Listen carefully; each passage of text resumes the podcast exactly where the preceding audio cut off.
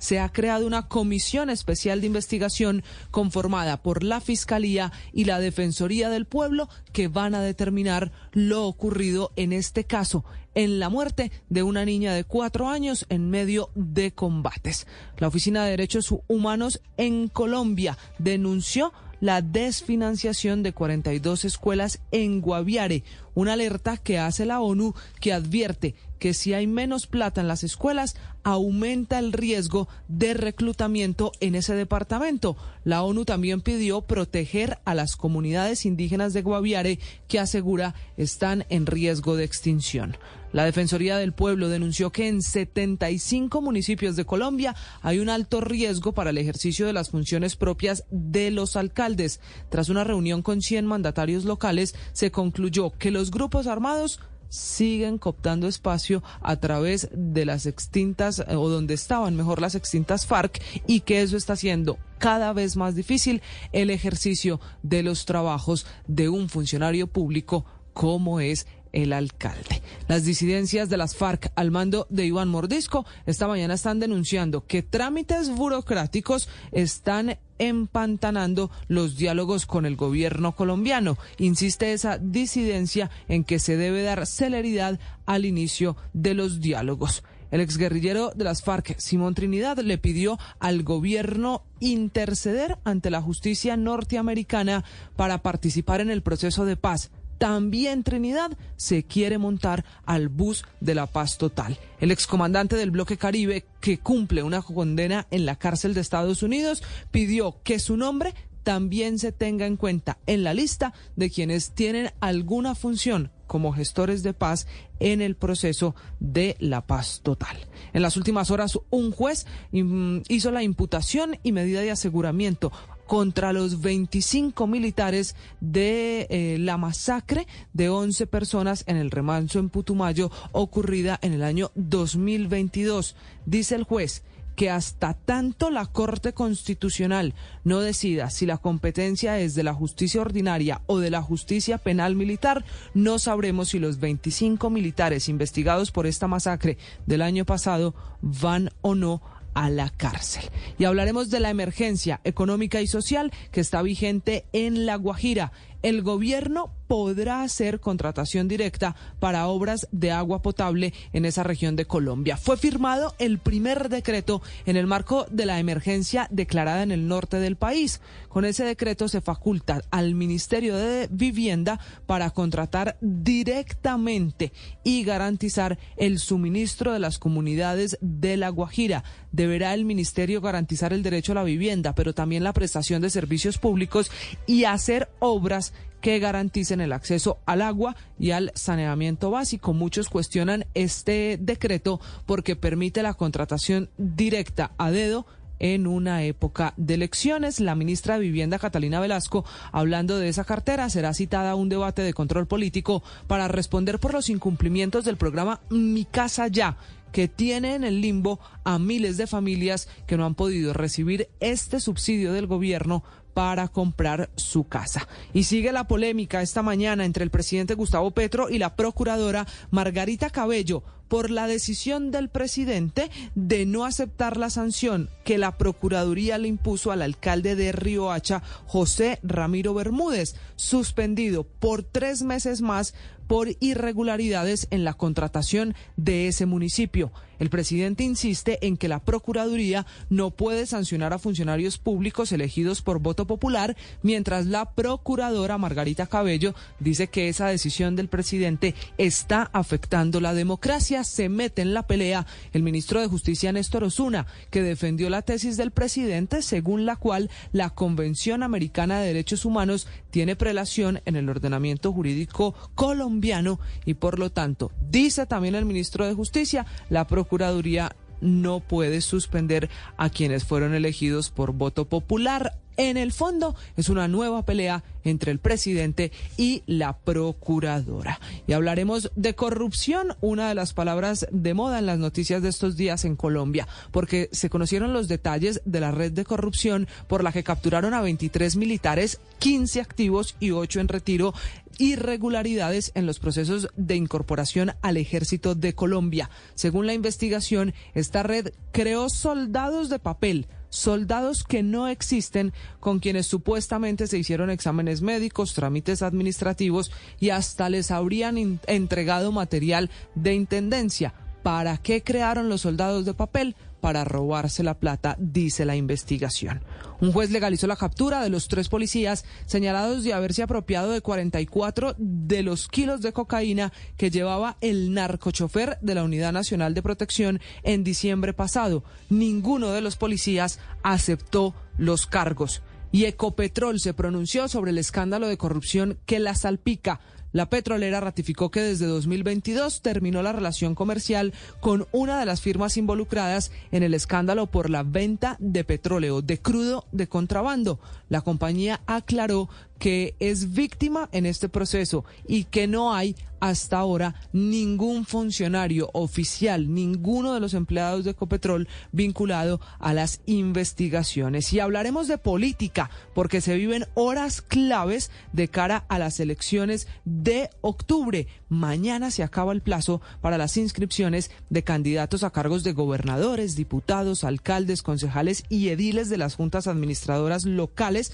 Esto para las elecciones de octubre. La expectativa esta mañana está en Bogotá con cambio radical que va a decidir quién es su candidato a la alcaldía. El ex vicepresidente Germán Vargas Lleras sigue recibiendo llamados de quienes lo ven como una opción para ser alcalde de Bogotá, lo que todavía no le suena del todo a Germán Vargas. Lo cierto es que hoy sabremos, hoy se podrá definir quién es el candidato de cambio radical. Es Lobodan Wilches, buenos días, feliz viernes. Muy buenos días, eh, Camila, feliz viernes, buenos días a los oyentes de Blue Radio. En otras informaciones, un conductor borracho atropelló a tres peatones en plena autopista Medellín-Bogotá, en jurisdicción de Marinilla, esto en el departamento de Antioquia.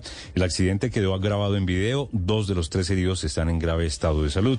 En otras informaciones, un grave incendio se registró en las últimas horas en Neiva, concretamente en el sector de los Andesitos. Los bomberos lograron controlar las llamas que consumieron al menos seis viviendas. La emergencia dejó varias personas heridas. El gobernador de Cundinamarca, Nicolás García, recordó que este domingo se habilita la vía al llano.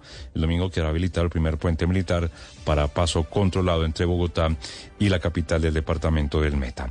El dólar cerró a su precio más bajo en lo ocurrido del año. Hoy se comenzará a costizar a 3.932 pesos con cuatro centavos y terminó la feria Colombia Moda.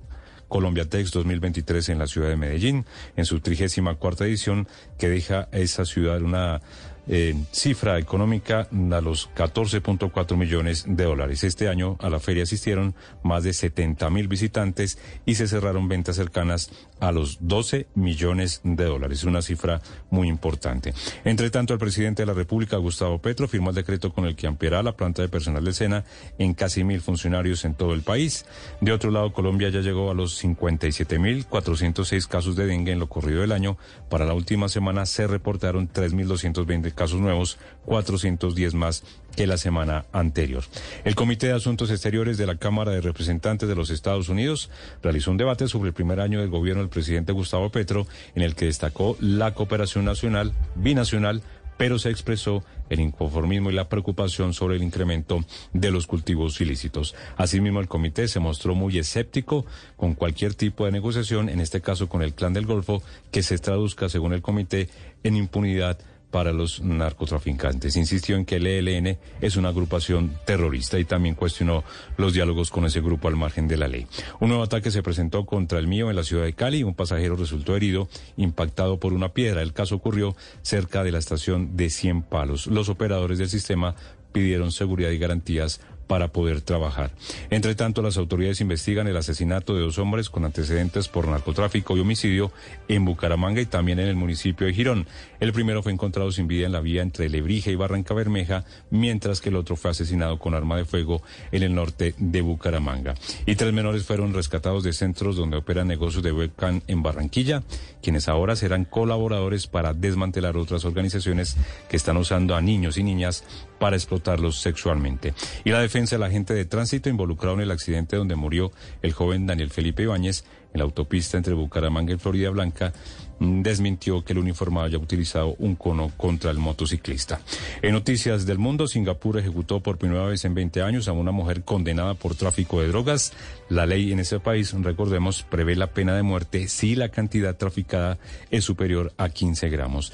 El fiscal especial Jack Smith presentó nuevos cargos contra el expresidente de Estados Unidos, Donald Trump, sobre el caso en el que se le acusa de hacer un mal manejo de ciertos documentos clasificados de la Casa Blanca. Y en deportes, la selección Colombia femenina continúa su preparación para enfrentar a la poderosa Alemania este domingo en la madrugada en desarrollo del Mundial de Australia y Nueva Zelanda.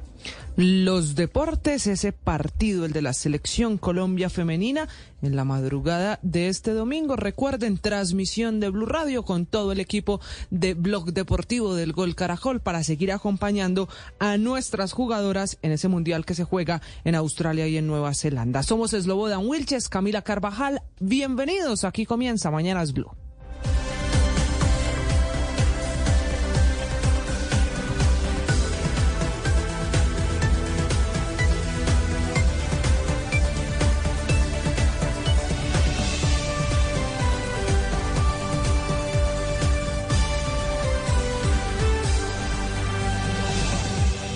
Las noticias en Blue Radio no se detienen. El ojo de la noche nos cuenta lo que sucedió entre la noche y el amanecer. 4 de la mañana, 13 minutos. Vamos con el ojo de la noche, las noticias en Bogotá. Eduard Porras.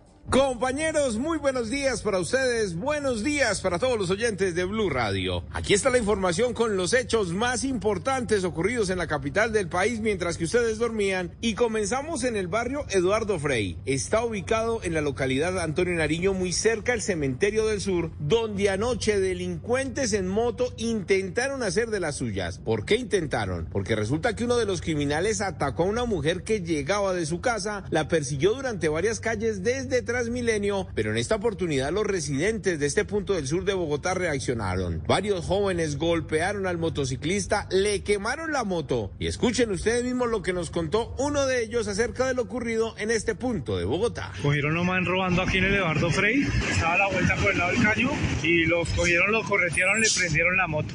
Ahí lo tienen por ahí detenido, cogieron uno estaban atracando aquí a la vuelta, esto es de la Casa del Pino, y a la vuelta dos cantes estaban, estaban robando a una muchacha con un cuchillo y salieron los vecinos y corretieron ladrones y han prendido la moto y ya cogieron un ladrón, lo tienen entre la patrulla y hubo hasta bala porque eso se oyó por acá. Dicen los afectados que cada noche estos mismos motoladrones venían haciendo de las suyas, pero afirman que por lo menos ya retuvieron a un criminal que fue puesto a disposición de la fiscalía. También hablamos con la víctima, la mujer afectada, quien nos contó los pormenores de lo ocurrido. Pues yo digo que el man venía como siguiéndome porque el señor dejó la moto como acá a este lado con las llaves y él dio la vuelta. Y habían unos chicos ahí afuera y él de una vez salió con el puñal y me botó, me pegó una patada en la espalda y pues me jaló el bolso. Yo le dije, no me haga nada, por favor, váyase. Y salieron los muchachos pues a auxiliarlos, pero él ya llevaba mi celular y el bolso. Salió a correr y pues acá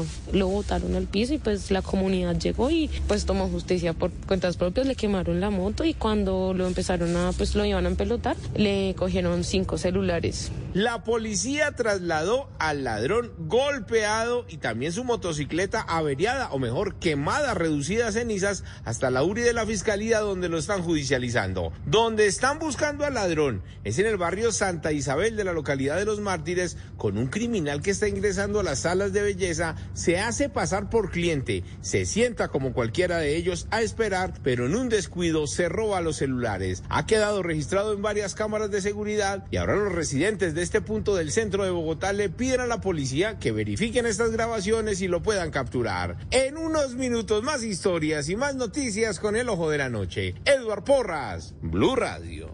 En Mañanas Blue, lo que usted debe saber antes de levantarse. 4 de la mañana, 16 minutos.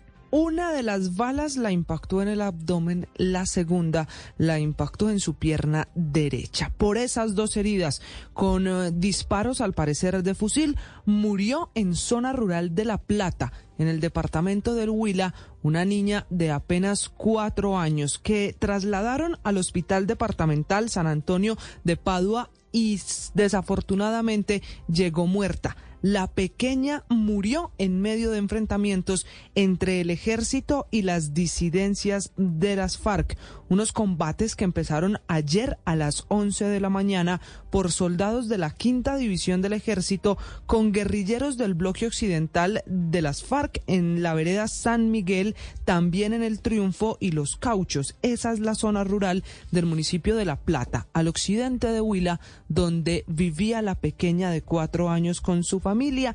Un impacto de bala es el que le causa la herida más grave, el que le eh, ocasiona eh, lesiones en el abdomen uno de los soldados que estaba en esos combates que hacía parte de la quinta división del ejército, publicó el momento en el que comienzan los disparos de un lado y de otro.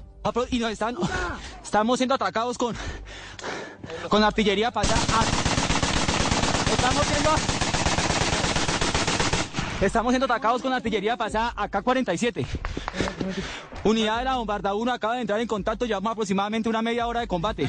Y es él contando cómo el ejército está sosteniendo esos combates con las disidencias de las FARC y en ese juego cruzado, en la mitad de esos disparos quedó la población civil. Es así como mataron a una niña de cuatro años. Se espera que esta mañana Medicina Legal avance con el informe forense y el examen eh, para saber con un perito balístico qué le pasó, quién hizo el disparo, por qué mataron a esta niña de apenas cuatro años. Ya se creó una comisión especial de la Fiscalía General de la Nación la Policía Judicial y la Defensoría del Pueblo que acompañan a la familia de la pequeña de cuatro años. Sobre lo ocurrido habla el general David Leonardo Gómez, el comandante de la Quinta División del Ejército. Eh, se acude sobre el área de atención a que el grupo autodenominado Columna Móvil de Alberto Ramos, que siempre ha tenido como propósito, como característica principal, el desprecio por la vida y la afectación a la población civil, la tropa entra en combate con una estructura antes mencionada. Eh, en la misma, eh, la tropa es atacada desde otro sector y producto de ese ataque, infortunadamente, eh, fallece una menor de edad. De la mano de las autoridades locales, Entre tanto, las disidencias pues responsabilizan al ejército de la muerte de esta niña, asegurando que fueron los comandos quienes eh, dispararon de manera indiscriminada. Y a propósito, pues Andrés Mauricio Muñoz, quien es el secretario del gobierno del Huila, envió un mensaje al alto comisionado para la paz para que el cese al fuego de este tipo de acciones no se pueda repetir en un proceso de paz. Esto dijo el secretario de gobierno del Huila, Andrés Mauricio Muñoz solicitarle y enviarle un mensaje al alto comisionado para la paz para que en el marco de, estos, este proceso de acuerdo de paz total y los ceses al fuego que se presenten, pues quede claro que este tipo de acciones criminales no se pueden volver a presentar en el marco de la negociación de paz. Y pues obviamente, como lo viene haciendo el ejército, solicitarle la presencia en cada uno de los rincones de nuestro departamento, porque quienes pueden tener las armas y en el manejo de ellas, pues es solamente nuestras fuerzas militares. Es la situación más grave de orden público con la que nos levantamos. Ocurrió en zona rural de La Plata, en Huila, pero desafortunadamente no es la única. Hay también dos serias advertencias. Una que hace la ONU con su Oficina de Derechos Humanos en Colombia. Dice que hay una desfinanciación total de 42 escuelas en el departamento de Guaviare, lo que aumentó el reclutamiento de niños por los grupos armados ilegales que hacen presencia en esa zona. Y la segunda alerta es de la Defensoría del Pueblo, que denunció que en 75 municipios de Colombia hay alto riesgo para el ejercicio de las funciones de alcaldes, Dice la Defensoría que es cada vez más común que los grupos armados lleguen a las zonas donde estaba la extinta guerrilla de las FARC y que están mostrando su poder previniendo, deteniendo y hasta amenazando a los alcaldes, por lo que en 75 municipios se declaró esa alerta roja para los mandatarios locales. A propósito, Camila, mañana vence el plazo para la inscripción de los candidatos para los cargos de gobernadores, diputados, alcaldes, concejales y ediles para las juntas administradoras locales de los partidos en las elecciones regionales de octubre. En las últimas horas, el registrador nacional Alexander Vega habló sobre la mecánica de los procesos de inscripción. Nos convoca para elegir 32 gobernadores, 1.102 alcaldes, 12.072 concejales, 418 diputados y 6.885 ediles en todo el territorio nacional. El periodo, para que lo tengan claro, termina el 29 de julio. 29 de julio es mañana. Se acaba el plazo para que conozcamos a todos los que se van a meter a la piscina de las elecciones regionales de octubre. Siguen las eh, comunicaciones de alianzas, coaliciones, apoyos a último momento en todas las partes, en todas las regiones del país. Y hay quienes están buscando aval a última hora para poder aspirar a distintos cargos de elección popular. En el caso de Bogotá, Eslobodan, la mayor expectativa está con cambio radical, porque se conoció un confuso comunicado o una confusa agenda de lanzamiento del candidato de ese partido, en la que hay todavía muchas dudas. ¿Quién será el candidato de Cambio Radical? Pues un comunicado confuso de Cambio Radical sobre el lanzamiento precisamente de su candidato a la alcaldía, como decimos, puso a sonar dos nombres, el propio Germán Vargas Lleras y también el general en retiro Jorge Luis Vargas, es director de la Policía ¿Usted sí ve al ex vicepresidente Germán Vargas Lleras candidato a la alcaldía de Bogotá en esta contienda para enfrentar al doctor Oviedo o a Carlos Fernando Galán o a Gustavo Bolívar o al mismo Lara? ¿Será que sí la es? verdad, yo, yo no lo veo. Lo veo como con otra aspiración, pero pues no, pero para Bogotá. Lo sabremos hoy que hay una reunión de cambio radical para saber quién será el candidato. Lo cierto es que siguen esas pujas y esos avales de última hora para determinar cómo queda el ajedrez, cómo salimos a esta carrera por las elecciones regionales. En las últimas horas, en diálogo con el periodista Manuel Salazar, el candidato a la alcaldía de Bogotá, Carlos Fernando Galán, confirmó que se inscribe este sábado él por el nuevo liberalismo. Eh, bueno, no, así es. Nos escribimos el próximo sábado eh, en la mañana y el aval será el del nuevo liberalismo, solamente el del nuevo liberalismo. Y tampoco cambio radical. No, solamente el aval del nuevo liberalismo.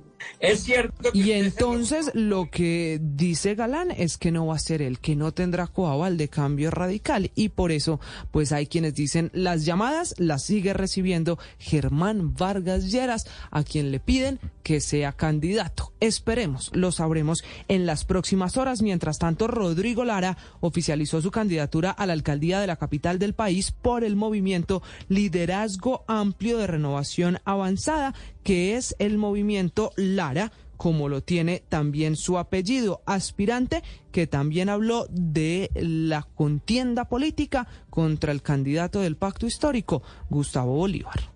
Primero vamos a competir con el candidato del gobierno nacional. Vamos a competir con un candidato que llega montado en el caballo de la rama ejecutiva, con su presupuesto, con sus medios y todos los aliados con un candidato que llega Y después de cinco meses de especulaciones, Luis Pérez Gutiérrez confirmó que finalmente va a aspirar a la gobernación de Antioquia. Él también es alcalde de Medellín, va a inscribir su mm, candidatura en las próximas horas. Y por su parte, Juan Carlos Upegui se inscribió como candidato para la alcaldía de Medellín, acompañado de ciudadanos que lo apoyan y otros candidatos del movimiento independiente. Upegui, que es el candidato del movimiento del alcalde de Medellín, del actual Daniel Quintero. Así es. Esto dijo Juan Carlos Upegui, candidato a la alcaldía de Medellín. Yo he estado recorriendo todos los barrios de la ciudad, las 16 comunas y los cinco corregimientos, y lo que me encuentro es que la gente está cansada de que hablen mal de su ciudad por temas políticos. Nos dicen, la ciudad está teniendo oportunidades, por algo se está reduciendo el desempleo, por algo están viniendo cada vez más turistas. Los grandes eventos de Colombia en términos de conciertos se hacen en nuestra ciudad precisamente. 425 y es también día de inscripciones en Barranquilla, porque a las 8 de la mañana será la inscripción de Alejandro Char, que va a intentarlo, va a aspirar otra vez a tener las riendas de Barranquilla por tercera vez. Lo hará con su padre, que es Quizá el máximo orientador de cambio radical en el Caribe colombiano. Y a las 11 de la mañana será el turno en la registraduría de Eduardo Verano de la Rosa, el exgobernador del Atlántico, que también quiere aspirar por tercer periodo a tomar las riendas de ese departamento. Eduardo Verano de la Rosa oficialmente queda hoy como candidato a la gobernación del Atlántico. Pero vamos a continuar no solamente poniendo nuestro oído en las encuestas, lo que más queremos escuchar y analizar de una manera especial es todo lo que tiene que ver con la maratón de ideas que estamos haciendo. Porque ese maratón de ideas es lo que nos va a dar la información básica de lo que quiere, de lo y que también reapareció en redes sociales Rodolfo Hernández, un hombre que quiere ser otra vez gobernador de Santander. Y yo quiero, para satisfacer ese gozo, es servir, servir, servir. Eso es lo que quiero. Acumular más plata, ¿para qué? Ah, que para dejar a los hijos más pelea. Entonces yo, ¿para qué? Con lo que tengo, conservar lo que tengo, vivir Y tranquilo. hablando de los que quieren repetir, Camila, pues obviamente ya se oficializó la candidatura a la gobernación del Valle por parte de Dilian Francisca Toro, ex jefa del partido de la U. Bueno, la mayor mot- motivación es que es, es lograr nuevamente un valle seguro, un valle igual, equitativo y por supuesto que tengamos la paz que nos merecemos. Van a ver el programa, es un programa muy integral, de una forma en la cual vamos, así como saqué 145 mil personas. Esta es Blue Radio, la alternativa. 427, hablamos de la pelea del día, de la polémica que sigue entre el presidente de Colombia, Gustavo Petro, y la procuradora Margarita Cabello por la decisión del presidente de no aceptar la sanción que impuso la Procuraduría, una suspensión por tres meses más al alcalde de Riohacha, en La Guajira, José Ramiro Bermúdez investigado por irregularidades en la contratación. Dice el presidente que no acepta y que no se debería cumplir esa sanción de la Procuraduría contra el alcalde. Y responde la procuradora Margarita Cabello diciéndole al presidente que hay que acatar la ley, la constitución política y que si no se hace, si se incumple esta suspensión al alcalde, hay un ataque a la democracia. Ojalá que no se rompa la democracia con algunas instituciones como el presidente de la República, que desconociendo el Estado Social de Derecho, no es posible que en momentos electorales de nuestro país se genere un caos institucional y se le entregue a todos estos sancionados, tranquilamente sancionados e inhabilitados por más de 30 años, la posibilidad de inscribirse y ser candidatos a pesar de su sanción y de su Y desde el gobierno se mete en la pelea, responde el ministro de Justicia Néstor Osuna, que defendió la tesis del presidente según la cual la Convención Americana de Derechos Humanos tiene prelación en el ordenamiento jurídico colombiano y por lo tanto, dice el ministro, el alcalde no será suspendido. tiene competencia disciplinaria, pero en virtud de la Convención Americana sobre Derechos Humanos, en relación con los funcionarios elegidos popularmente, su atribución se constriñe a la vigilancia. Es cierto que la Corte Constitucional pues, ha revisado eh, en varias ocasiones la legislación vigente, pero precisamente en la sentencia más reciente al respecto, una sentencia de principios de este año, le conmina al Congreso de la República para que resuelva la situación que se ha creado con esta falta de conformidad que tenemos con el eh, con el ordenamiento jurídico interamericano. Y a propósito de la Guajira, el gobierno nacional, concretamente el presidente de la República, expidió el primer decreto en el marco de la emergencia económica y social declarada en esta región del país. Con esta norma, el Ministerio de Vivienda podrá hacer contrataciones directas y se crea un fondo para obras de agua potable, entre otras medidas. También buena parte de las medidas son de carácter económico para destinar recursos a las obras de acueducto, agilizar trámites ambientales y reglamentar asimismo la administración de los dineros como facilitar eh, pues contratación en La Guajira. Sobre este tema habló el presidente de la República, Gustavo Petro. Solamente vamos a decretar la emergencia porque viene una calamidad pública que queremos mitigar y tenemos que hacerlo rápidamente. Los instrumentos para ello tendrán que ver con que vamos a cambiar las prioridades del uso del agua en toda la Guajira. La primera prioridad, como cualquier norma internacional o nacional diría, es el agua potable para consumo urbano. A esta hora en Mañanas Blue, un recorrido por el mundo. 4 de la mañana, 31 minutos. Arrancamos este recorrido por el mundo con lo que pasa en Argelia, donde ya son 40 muertos por los incendios forestales que azotan el país y que Enrique Rodríguez parecen salidos completamente de control. Buenos días. Buenos días, Camila. Sí, allí las temperaturas han superado los 50 grados y eso siempre es favorecedor de este tipo de incidentes. Eso y la mala praxis de las autoridades, porque este es el tercer verano consecutivo donde Argelia se producen desgracias de este tipo. En apenas cuatro días, entre el 26 y el 23 y 26 de julio, al menos, como decías, 40 personas han fallecido y más de 200 han resultado heridas después de que se produjeran 140 incendios en 17 provincias, particularmente en el noreste del país, en la región Amasig de Kabilia. Uno de los epicentros del desastre, según cuentan hoy las crónicas, ha sido el pueblo de Ait Ousala, donde 16 personas perdieron la vida, buena parte de ellos niños. Esa aldea estaba en lo alto de una colina desde la que se divisa el mar Mediterráneo y fue sorprendida de repente por las llamas mientras dormían sus habitantes, sin que las autoridades hicieran nada por evitar la llegada hasta allí del fuego. Esto se produjo la madrugada de la noche del 23 al 24 de julio, pero hasta ahora se están conociendo los detalles de esa tragedia que mm, ha azotado, es una de las que ha azotado este país, que insisto, lleva ya 40 personas fallecidas como consecuencia de esos incendios forestales. Gracias, Enrique. Entre tanto, el presidente de los Estados Unidos, Joe Biden, anunció una serie de medidas con el fin de proteger a los trabajadores y también a las comunidades de la fuerte ola de calor en ese territorio. El anuncio se dio en las últimas horas, justo cuando la Organización Meteorológica Mundial anunció que julio de este año será el, más, el mes más caliente de la historia de la humanidad. Rosana María.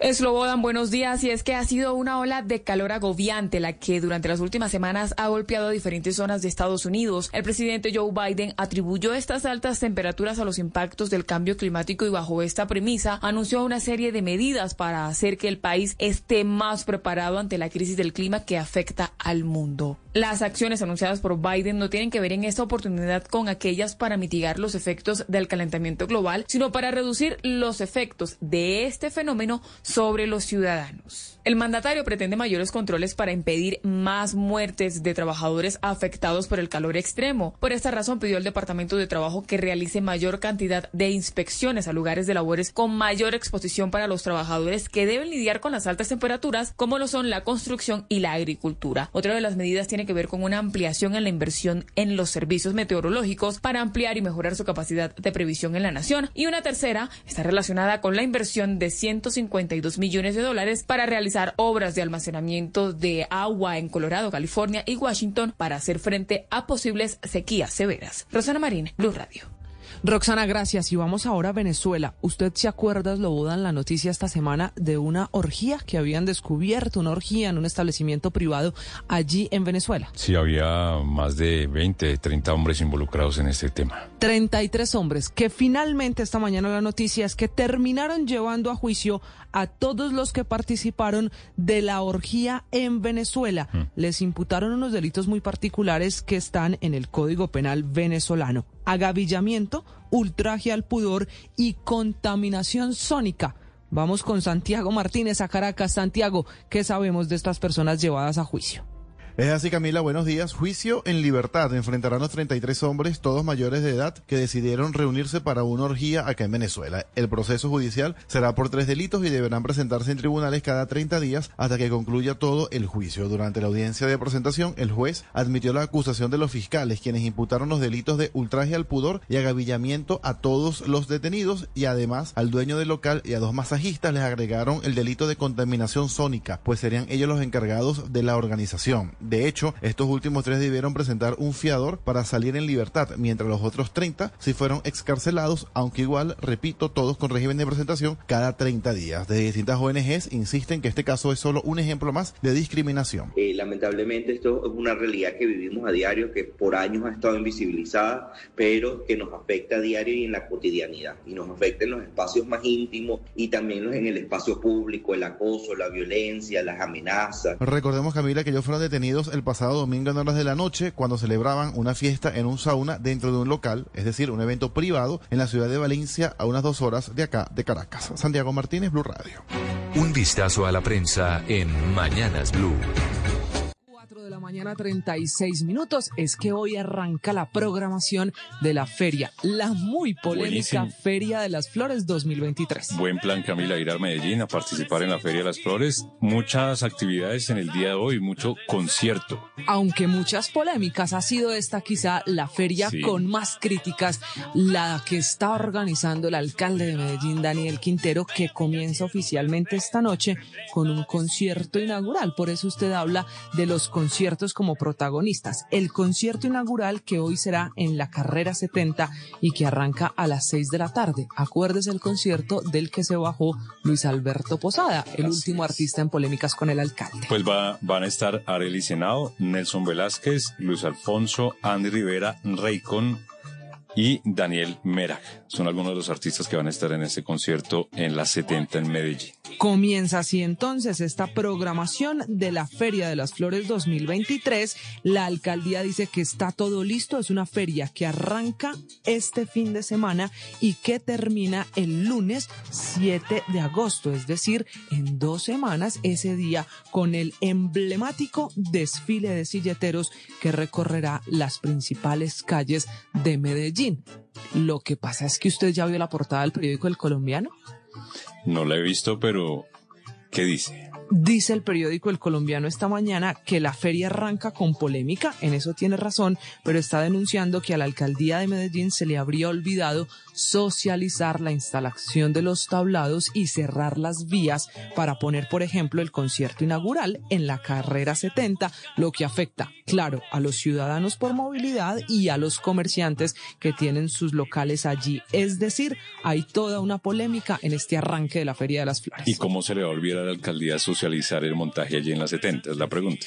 Pues todavía no tiene respuesta, dice el periódico El Colombiano, que son más los inconformes que los que están animados para este arranque de la Feria de las Flores. Claro, otra cosa dice el alcalde Daniel Quintero, que asegura que esta feria está lista y que espera la llegada de miles de visitantes, tanto colombianos como extranjeros. Así que la invitación para seguir visitar Medellín. Nos vamos para Medellín que se viste de flores. Combo de las estrellas a las 4 de la mañana 39 minutos. Revisamos como titula el portal de Blue Radio en bluradio.com. Gobierno podrá hacer contratación directa de obras para llevar agua potable en La Guajira, firmado el primer decreto de la emergencia económica y social. En video, un conductor en estado de embriaguez atropelló a tres peatones en plena autopista Medellín-Bogotá. Ocurrió en jurisdicción del municipio de Marinilla. En deportes, Cali remontó ante Santa Fe con agónico gol, esto en la Copa Betplay. 4 de la mañana, 40 minutos. La temperatura en Bogotá es de 9 grados centígrados. A esta hora opera de manera normal el aeropuerto El Dorado en Bogotá. Vamos con los principales eh, titulares, las noticias en el diario El Espectador con Valentina Matiz. Buenos días, Eslobodan. El Espectador abre su portada con el titular Dos siglos de memoria. El Museo Nacional de Colombia cumple hoy 200 años de historia. Sus salas y su colección dan cuenta del reto que supone narrar y definir a una nación tan diversa. El tema del día son los caminos del metro. El comienzo de las obras del viaducto para el metro elevado encendieron el rifirrafe entre el presidente Gustavo Petro y la alcaldesa de Bogotá. Y cerramos con Petro contra Cabello. La carta en la que el presidente le notifica a la procuradora que no acatará su petición de suspender a un alcalde detonó una crisis que tendría efectos en las regionales de octubre, informó Valentina Matiz, periodista de El Espectador.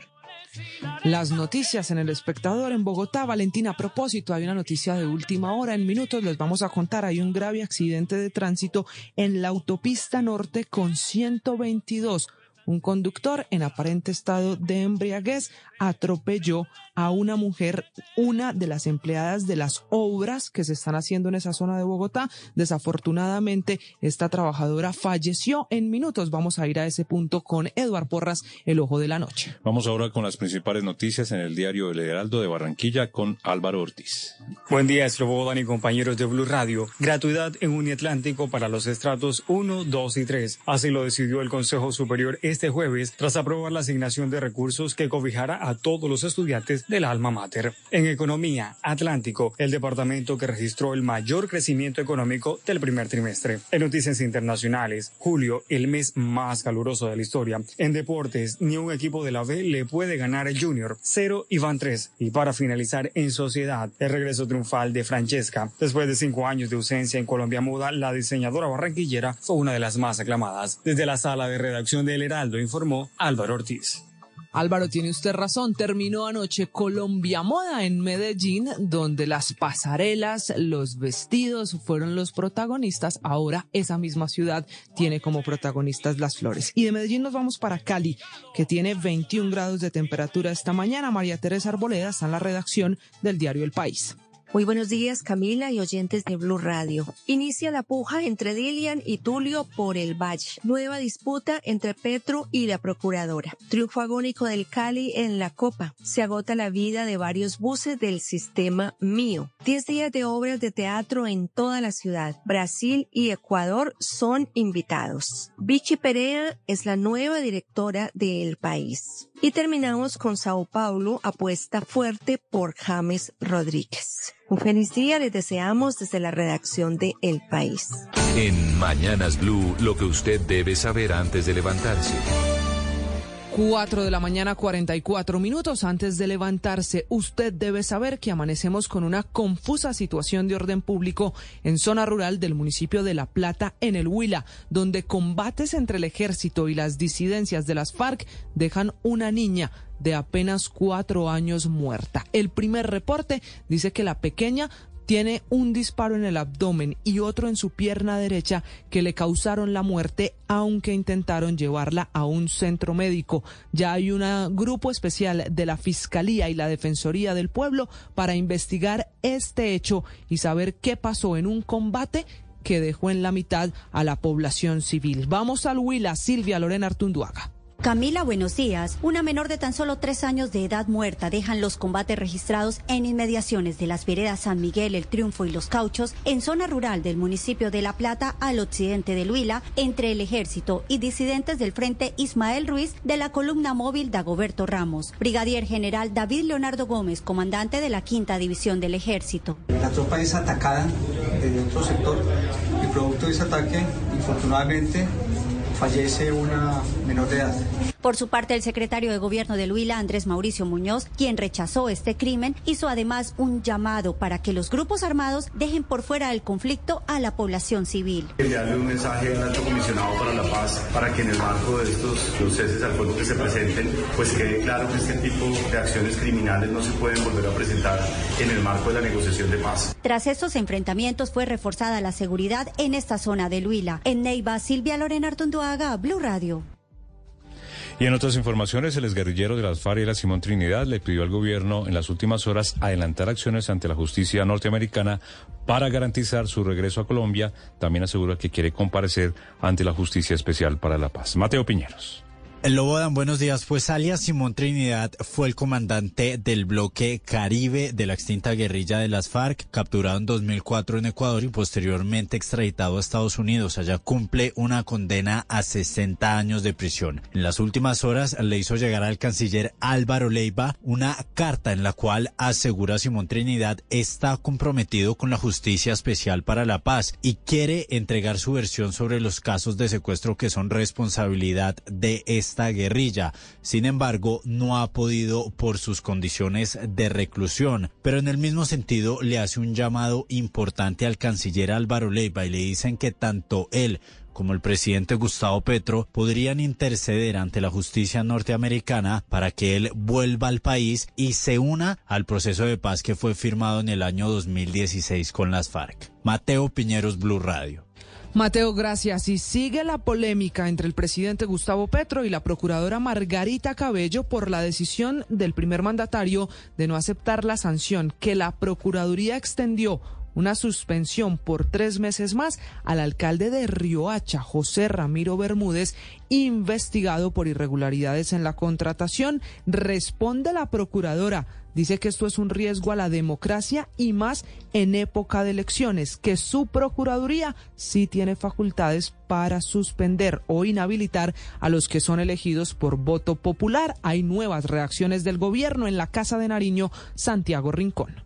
Camila, muy buenos días. Varias cosas por contar en desarrollo de este choque de trenes entre la Procuraduría y el Gobierno Nacional. Lo primero que el Ministerio Público se conoció en las últimas horas decidió prorrogar por tres meses más la suspensión al alcalde de Riohacha, José Ramiro Bermúdez, esa misma que no quiso aplicar el presidente Gustavo Petro porque considera que viola sus derechos políticos. Lo segundo, el gobierno le confirma a Blue Radio que ya trabaja en un proyecto para limitar los alcances de la Procuraduría. Y lo tercero, por supuesto, el choque de trenes. Margarita Cabello acusa al presidente de poder generar un caos con esta decisión. La posibilidad de inscribirse y ser candidatos a pesar de su sanción y de su inhabilitación. Ojalá esto no sea un mal precedente y un mal ejemplo para nuestro país. La democracia se respeta, gústenos o no nos guste. Y le responde el ministro de Justicia Néstor Osuna asegurando que la Convención Americana de Derechos Humanos tiene prevalencia sobre las leyes internas de Colombia. Tiene prelación en el ordenamiento interno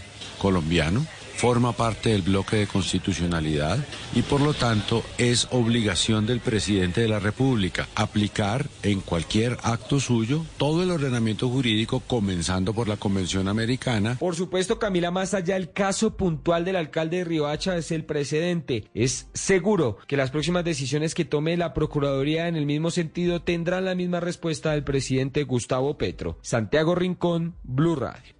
Sigue la pelea, volveremos a hablar de ese tema. Santiago, gracias. 4 de la mañana, 49 minutos. Hay más detalles de cómo operaba la red de corrupción en el ejército de Colombia, por la que capturaron 23 militares 15 de ellos todavía activos. Reveló en las últimas horas en la audiencia la Fiscalía que los militares estaban creando soldados falsos, los que supuestamente iban a prestar servicio les alcanzaban a hacer exámenes médicos, pagaban el sueldo y hasta daban dotación, lo que hacía que esos soldados fantasmas fueran plata de la que se adueñaba la red de corrupción que era liderada por un coronel Valentina Herrera.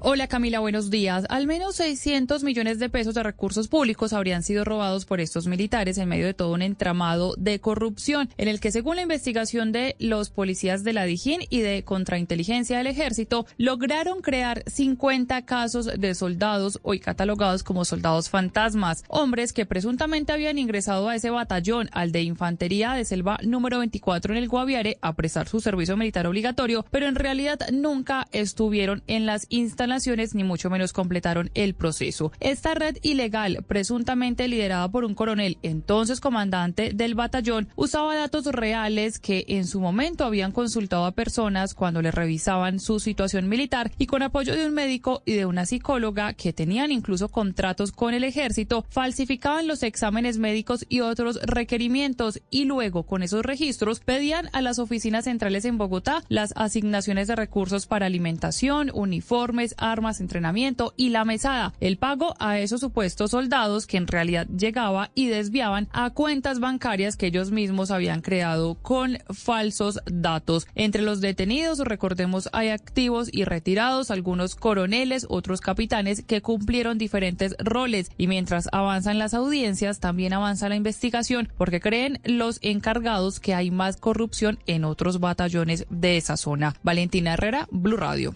Gracias, Valentina. Entre tanto, los tres policías imputados por la Fiscalía por presuntamente haberse quedado o apropiado con 44 kilos de cocaína del narcochofer Manuel Castañeda finalmente no aceptaron los cargos. La Fiscalía reveló en la audiencia que estos uniformados habrían escondido la droga en los camarotes donde dormían. Juanita Tobar. Eslobodán, buenos días. Durante la audiencia de imputación de cargos, la Fiscalía reveló que los policías José Ricardo Guerra Gómez, John Jairo Rivas Mosquera y Jorgin Omar Hernández Santa María escondieron supuestamente 44 kilos de cocaína en los camarotes donde dormían. Recordemos que ellos fueron los policías que en diciembre de 2022 en el Cauca le incautaron 168 kilos de coca a Manuel Antonio Castañeda, alias el narcochofer, y en ese procedimiento de captura Manuel Castañeda los sobornó ofreciéndoles 300 millones de pesos en efectivo para que lo dejaran pasar. Estos tres policías de hecho fueron condecorados por no dejarse sobornar por el narcochofer, pero resulta que según lo que estableció la fiscalía, Manuel Castañeda llevaba 212 kilos de coca, pero los policías supuestamente reportaron solo 168 para ellos quedarse con 44 kilos de la droga que transportaba Manuel Antonio Castañeda en un carro de la UNP, razón por la cual los policías están frente a las autoridades, fueron imputados por peculado y tráfico de estupefacientes y en la audiencia de medida de aseguramiento que será hoy, la fiscalía pedirá que sean enviados a la cárcel. Juanita Tobar, Blue Radio. Entre tanto, Ecopetrol se pronunció ante el escándalo de corrupción por el hurto de crudo, señaló que en 2002, en 2022 mejor, terminaron su relación comercial con la firma señalada de vender crudo de contrabando. Ecopetrol aclara que ningún funcionario está vinculado en las investigaciones. Talida Orozco. Eslodoban, buenos días. Tras la investigación que adelanta la Fiscalía y la Policía Nacional, tanto por contrabando de crudo que ingresa de manera irregular al país, como del hurto del combustible, Ecopetrol se pronunció señalando que desde el año pasado finalizó todo tipo de relación comercial con Niman Commerce, una de las principales firmas involucradas en este caso. A través de un comunicado indicaron además que han compartido toda la información necesaria con las autoridades para que avancen en las investigaciones. Por su parte, desde Cartagena, el ministro de Hacienda, Ricardo Bonilla, fue enfático que esto nada tiene que ver con la actual administración de Copetrol. La evidencia señala que es continuado y viene de atrás, significa que involucra no a la nueva administración, sino a la que venía a la que estaba y que la nueva administración es la que lo está descubriendo. Cabe recordar que tanto Ecopetrol como Cenit se han declarado víctimas en medio de los procesos que adelantan las autoridades. Desde Cartagena, Dalido Orozco, Blue Radio. Y a cinco días que culmine la emergencia económica, social y ecológica, el gobierno expidió el primer decreto para la Guajira. Dicha emergencia, recordemos, vence el próximo 2 de agosto. Julián Peña.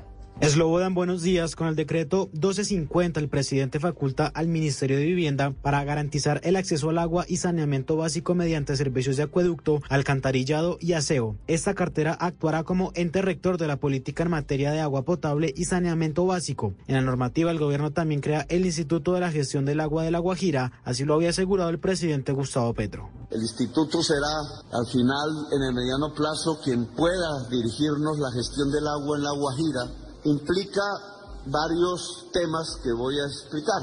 Uno, la reserva del el embalse del Rancherías pasa del Ministerio de Agricultura al Ministerio de Agua Potable y Vivienda. El decreto también faculta al Ministerio de Vivienda para la contratación directa de obras destinadas al suministro de bienes, la prestación de servicios o la ejecución de obras. Julián Peña, Blue Radio. Y este domingo quedará habilitado el primer puente militar que permitirá el paso controlado en la vía Bogotá-Villavicencio. Carlos Andrés Pérez. Eslodowan, buenos días. El rápido avance en la instalación de un puente militar sobre la vía al llano luego de la emergencia en el sector de Naranjal permitirá su rehabilitación en los próximos días. Para esto las autoridades están estableciendo algunas medidas. Una de ellas tiene que ver con los horarios de tránsito en uno y otro sentido. Al respecto, Fernando Castillo, director operativo de Coviandina. Para los días eh, eh, pares, nosotros vamos a tener la circulación en el inicia a las 3 de la mañana con la circulación en el sentido Villavicencio Bogotá y para los días impares e inicia el recorrido en el sentido Bogotá-Villavicencio hacia las 3 de la mañana. Por su parte, los vehículos de carga solo podrán pasar con máximo 52 toneladas y deberán llegar al punto con un certificado de carga previo. Desde Villavicencio, Carlos Andrés Pérez, Blue Radio.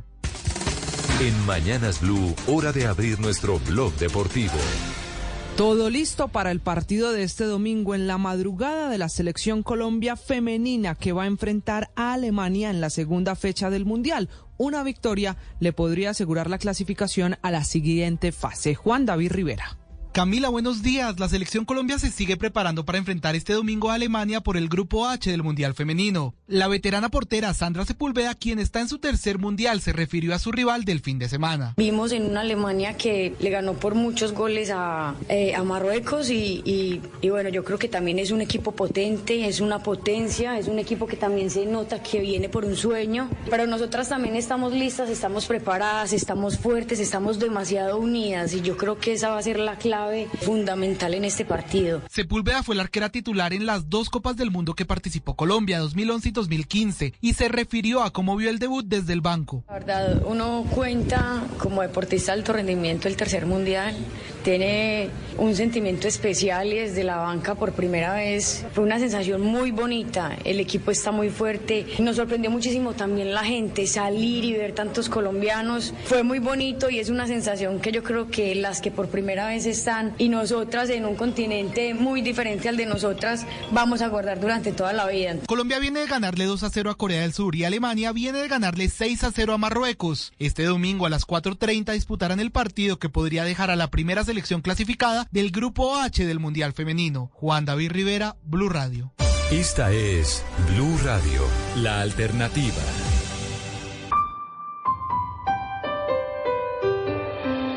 Una sociedad con más verdad tiene más poder. Los periodistas se deben a los ciudadanos. La información es de todos. Amanece en Colombia. Y aquí están los hechos más importantes. Arranca Mañanas Blue. Bienvenidos.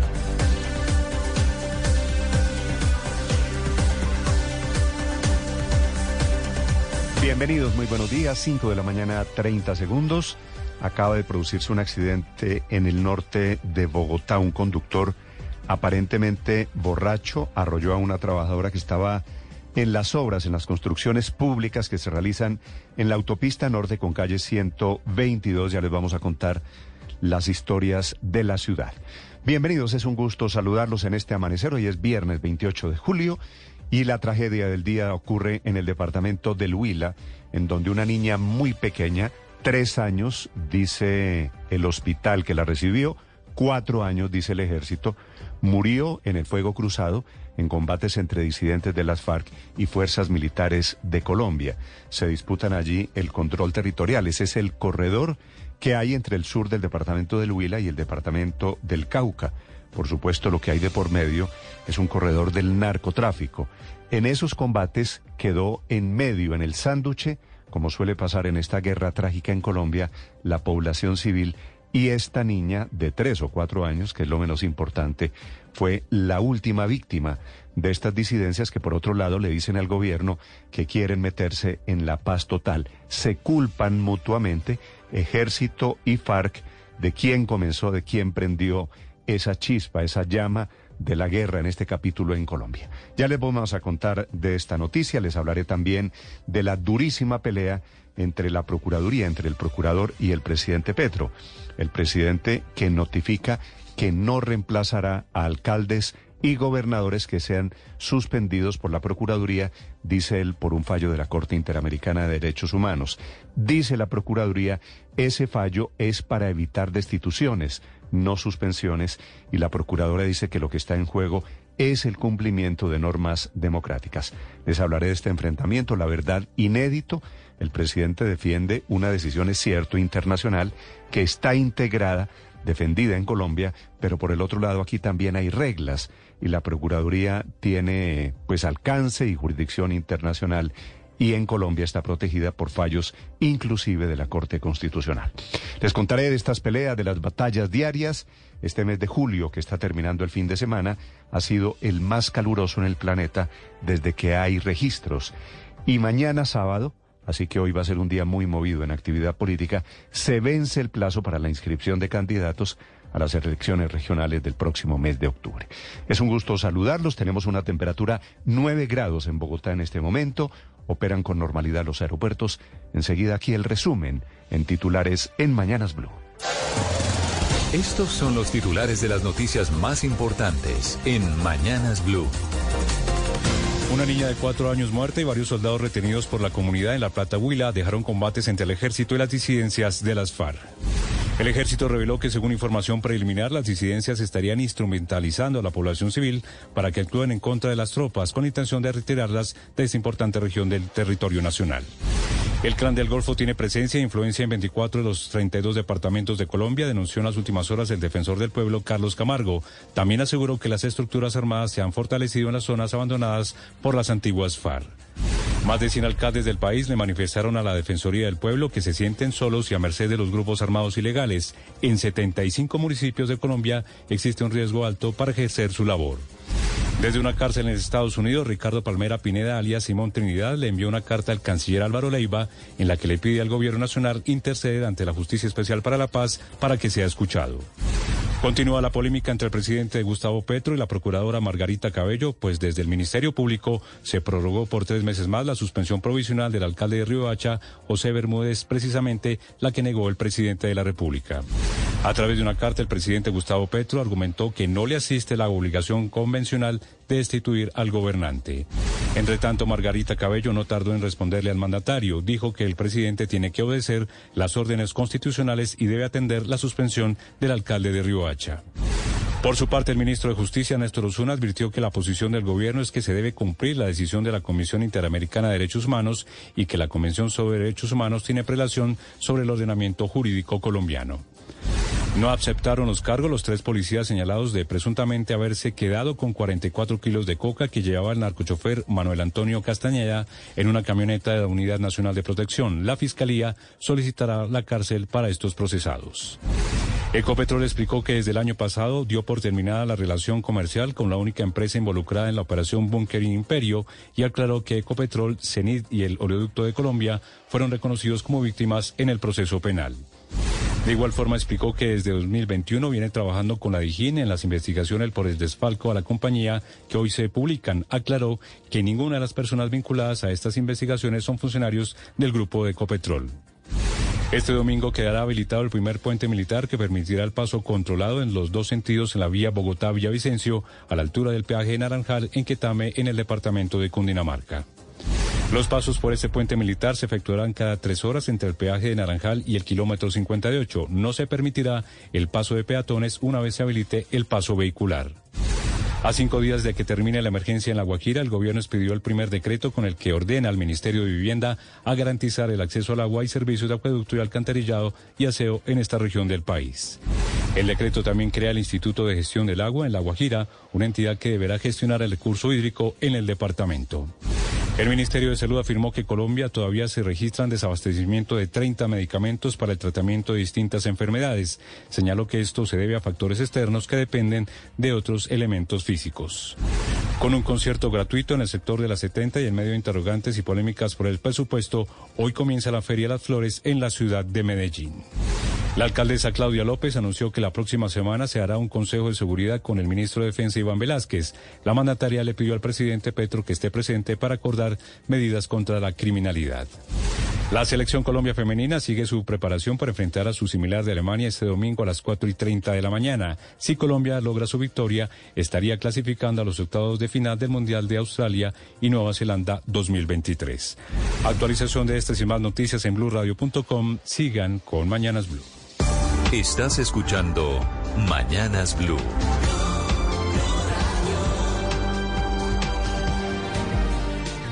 Y ahora las noticias de la ciudad. El accidente acaba de ocurrir, es en el norte de Bogotá en la autopista con calle 122, aquí muy cerquita. Allí se encuentra el ojo de la noche, Eduard Porras. Néstor, muy buenos días para usted, buenos días para todos los oyentes de Blue Radio. A esta hora el ojo de la noche se encuentra sobre la autopista norte con calle 122, sentido sur norte de la vía, donde hace pocos minutos un conductor, según testigos, excediendo la velocidad y borracho, acabó con la vida de una de las mujeres que estaba trabajando en una de las construcciones que se realizan aquí en el norte de la capital del país. La arrolló con su vehículo, la arrastró varios metros e infortunadamente la mujer falleció de inmediato. Los médicos no pudieron hacer mucho ya que el impacto fue demasiado fuerte. Hablamos con una de las personas que vio este aparatoso accidente y esto fue lo que le contó a Blue Radio. ¿Qué pasó con su compañera? Vea, la levantó de donde está la borqueta. A esa distancia la dejó ahí. ¿Ah? La se la llevó con todo y con todo y herramiento. Con todo y rezamiento se la llevó. ¿En qué condiciones está ese señor? Borracho. El hombre fue retenido por la Policía de Tránsito y Transporte. Le van a realizar la prueba de alcoholimetría. En pocos minutos están a la espera de que llegue otro vehículo para realizarle esta prueba. Mientras tanto, sus compañeros sienten el dolor por la muerte de esta mujer que simplemente estaba trabajando y fue arrollada por un irresponsable. Hablemos de otros hechos de la noche y tienen que ver con lo ocurrido en el barrio Eduardo Frei, en el sur de la capital del país. Una comunidad cansada de tanto robo anoche golpeó a un ladrón que persiguió a su víctima, una mujer que se bajó de Transmilenio, que iba llegando a su casa y que la atacó. Varios jóvenes lograron retenerlo, la comunidad le quemó la motocicleta y hablamos con la persona afectada quien nos contó los detalles de lo ocurrido en la localidad Antonio Nariño. Pues yo digo que el man venía como siguiéndome porque el señor dejó la moto como acá a este lado con las llaves y él dio la vuelta y habían unos chicos ahí afuera y él de una vez salió con el puñal y me botó, me pegó una patada en la espalda y pues me jaló el bolso. Yo le dije no me haga nada, por favor váyase. Y salieron los muchachos pues a auxiliarlos, pero él ya llevaba mi celular y el bolso. Salió a correr y pues acá lo botaron al piso y pues la comunidad llegó y pues tomó justicia por cuentas propias, le quemaron la moto y cuando cuando lo empezaron a, pues lo iban a pelotar, le cogieron cinco celulares. La policía se llevó a la persona lesionada a un centro médico y ya la entregó a la fiscalía con la moto totalmente destruida. Dice la comunidad que este mismo sujeto estaría haciendo de las suyas desde hace varias semanas en el mismo sector. Eduard Porras, Blue Radio. Estás escuchando Blue Radio y bluradio.com. La temperatura del planeta ha crecido durísimamente, altísimamente, en este mes de julio que está a punto de terminar. Lo dice la Organización Meteorológica Mundial esta mañana, que es el mes más caliente en la historia de la humanidad. Pero además la temperatura subió y llegó a niveles, está llegando todavía sin que entre lo duro del verano, que será el mes de agosto, ha llegado y ha roto todos los récords que había en el mundo. Y hay alertas, por supuesto, encendidas esta mañana, 5-11 minutos, desde Europa. Enrique Rodríguez. Esas alertas, buenos días Néstor, particularmente en Estados Unidos. Enseguida vamos a revisar algunas de las temperaturas que están previstas para esta nueva ola de calor que van a sufrir en la parte norte del continente americano. Pero en efecto, la noticia es eso, esa. Este mes de julio ha sido el más caluroso a nivel global desde que se tienen registros. Lo dicen con casi total seguridad, porque el mes no ha terminado, el sistema Copernicus de la Unión Europea y la Organización Meteorológica Mundial. Del Servicio Climático Europeo Copérnicos es Carlo Buentempo, uno de sus máximos responsables y en rueda de prensa presentaba así los datos. Si observamos los 21 días más calurosos en términos de temperatura media global, todos han ocurrido este mes. Esta anomalía es tan grande con respecto a otros meses récord en nuestro registro que estamos prácticamente seguros de que el mes en su conjunto se convertirá en el mes de julio más cálido registrado, el mes más cálido registrado. Y es que la situación es muy, muy preocupante. El 6 de julio además fue el día más caluroso nunca antes registrado, con una temperatura media en el planeta de 17,08 grados.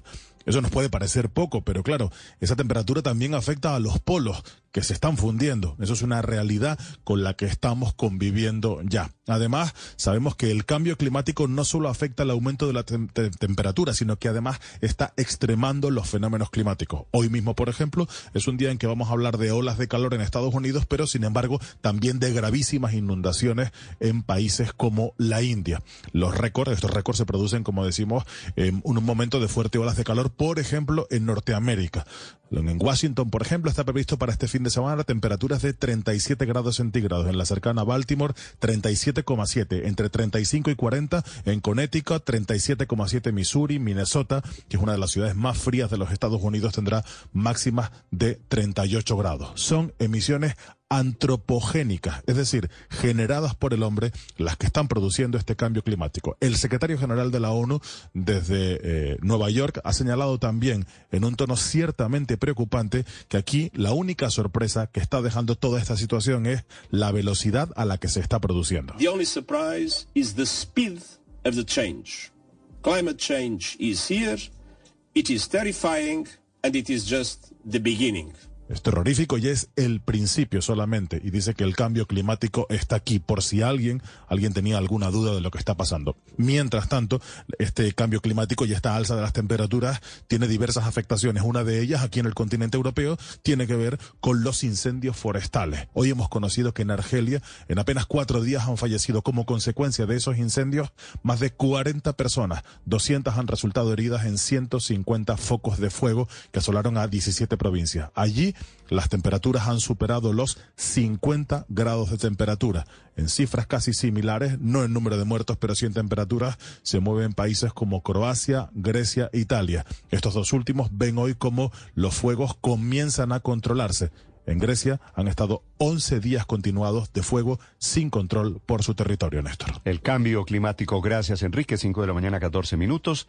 En Colombia amanecemos con esta tragedia, los combates que hay alrededor de La Plata en el departamento del Huila que es en la frontera con Cauca y ese corredor del narcotráfico es clave para entender los enfrentamientos que hay allí entre el ejército y estos disidentes de las FARC. Producto de esos choques y se culpan mutuamente por quien comenzó, murió una niña de tres años, según el reporte del hospital. El ejército dice que tiene cuatro, o que tenía cuatro años. La niña recibió una bala perdida, en realidad dos, una un balazo en el abdomen, otro en una pierna. La llevaron al hospital de La Plata. Llegó desafortunadamente sin signos vitales. Los enfrentamientos habían comenzado ayer antes del mediodía. Están involucrados tropas del batallón de infantería del ejército colombiano y en la otra orilla el bloque occidental de las FARC que opera allí en San Miguel, en El Triunfo y en Los Cachos. Estamos siendo atacados con artillería pasada AK-47. Unidad de la Bombarda 1 acaba de entrar en contacto, llevamos aproximadamente una media hora de combate. Llevamos aproximadamente una media hora de combate, nos están atacando con arma, con arma de alto calibre. Al parecer AK-47 y fusiles. Esta es la guerra narrada en vivo y en directo por uno de los soldados que publica este video en sus redes sociales, denunciando que estaban atacados con fuego pesado. Ellos responden el ataque, ahí se ven las imágenes atrincherados en una cuneta de una carretera. Apenas se supo de la muerte de esa pequeñita de tres años, se formó un equipo interdisciplinario acciones urgentes que demuestran, por otro lado, la crudeza, la gravedad de la guerra allí, en esa frontera entre Huila y el departamento del Cauca. Sobre las acciones que adelantan el general David Leonardo Gómez, es comandante de la quinta división del ejército. Eh, se acude sobre el área de atención a que el grupo autodenominado Columna Móvil de Roberto Ramos, que siempre ha tenido como propósito, como característica principal, el desprecio por la vida y la afectación a la población civil. La tropa entra en combate con una estructura antes mencionada. Eh, en la misma, eh, la tropa es atacada desde otro sector y producto de ese ataque, infortunadamente, eh, fallece una menor de edad. De la mano de las autoridades locales. Ahí está el reporte, fallece una menor de edad aún más grave, una niña, repito, de apenas tres, eh, entre tres y cuatro años de edad. Después de los combates, estos disidentes de las FARC, el frente se llama Ismael Ruiz del bloque occidental, como si no hubiera habido proceso, publican un comunicado diciendo que es responsabilidad del batallón de infantería que los atacó primero a ellos y que ellos respondieron el ataque y ahí es cuando se desata esta tragedia. Estos disidentes de las FARC que siguen en el narcotráfico, que siguen patrullando esas regiones en diferentes partes del país. El secretario de gobierno del Huila, Andrés Mauricio Muñoz solicitarle y enviarle un mensaje al alto comisionado para la paz para que en el marco de, estos, de este proceso de acuerdo de paz total y los ceses al fuego que se presenten, pues quede claro que este tipo de acciones criminales no se pueden volver a presentar en el marco de la negociación de paz. Y pues obviamente, como lo viene haciendo el ejército, solicitarle la presencia en cada uno de los rincones de nuestro departamento, porque claro, quienes pueden tener las armas y para que interceda, porque él tiene interlocución con estos disidentes de las FARC que ocuparon el mismo espacio que tenían las viejas FARC y no ha cambiado y volvimos a tener los mismos enfrentamientos. La Plata está más o menos a tres horas de Neiva en la salida hacia el departamento del Cauca y allí se han producido estos, estos combates de las últimas horas. En el departamento del Huila se encuentra esta hora Silvia Lorena Artunduaga. Néstor, muy buenos días. Fueron cerca de dos horas lo que realmente vivieron los habitantes de estas veredas que son Villa Mercedes, El Triunfo, Los Cauchos, del centro poblado de San Miguel en el municipio de La Plata. Usted como lo ha indicado, es un municipio que queda al occidente del departamento del Huila y quienes quedaron además en medio de estos combates entre el ejército y disidentes del Frente Ismael Ruiz, que hacen parte además de la columna móvil de Agoberto Ramos. Ellos vivieron momentos realmente de angustia. Estas confrontaciones se agravaron aún más cuando se supo de la muerte de una menor de tan solo tres años, como lo indica el hospital de la localidad hasta donde fue llevada esta menor, pero además el ejército habla de una edad de tres años. Los últimos momentos de vida de la menor quedaron registrados en un video donde se observan como familiares y además soldados del Ejército Nacional tratan de salvar la vida de la menor. Sin embargo, pese a estos esfuerzos, lamentablemente pierde la vida. Este video es realmente dramático y es muy triste ver cómo esta pequeña va quedándose sin vida y sin respiración. Pero además, esos momentos de angustia que vieron los habitantes de la zona también quedaron registrados en un video de una cámara de seguridad en el que se ve como niños, hombres y mujeres en moto y a pie tratan de resguardarse de este fuego cruzado y tratan de llegar a algunas viviendas para poder no quedar en medio de esos disparos y no ser una víctima más. Eh, igual como usted lo ha indicado y como lo ha narrado, se conoció también ese video del soldado donde relata cómo fueron hostigados por estos disidentes de las FARC. Este grave hecho ha generado consternación en el Huila, pero además desde la comunidad del municipio de La Plata y de esta zona rural se está pidiendo que se adelanten las respectivas investigaciones para poder esclarecer lo que sucedió y que se identifique a los responsables especialmente del crimen de esta menor de tan pequeña que está entre los tres y cuatro años de edad. Mm. Hoy hay mucha zozobra en la zona del municipio de La Plata. He podido hablar con algunos habitantes, pero sienten miedo, sienten temor por las represalias que se puedan registrar estos días. Silvia, eh, ¿qué sabemos de la familia de esta niña? ¿Qué dicen de la niña? ¿A qué se dedican? De acuerdo con la información que nos han entregado habitantes de la zona, son una familia de campesinos, son agricultores y ellos quedaron, eh, la vivienda de, de, esta familia quedó en medio prácticamente de este fuego cruzado entre los disidentes y los soldados del ejército.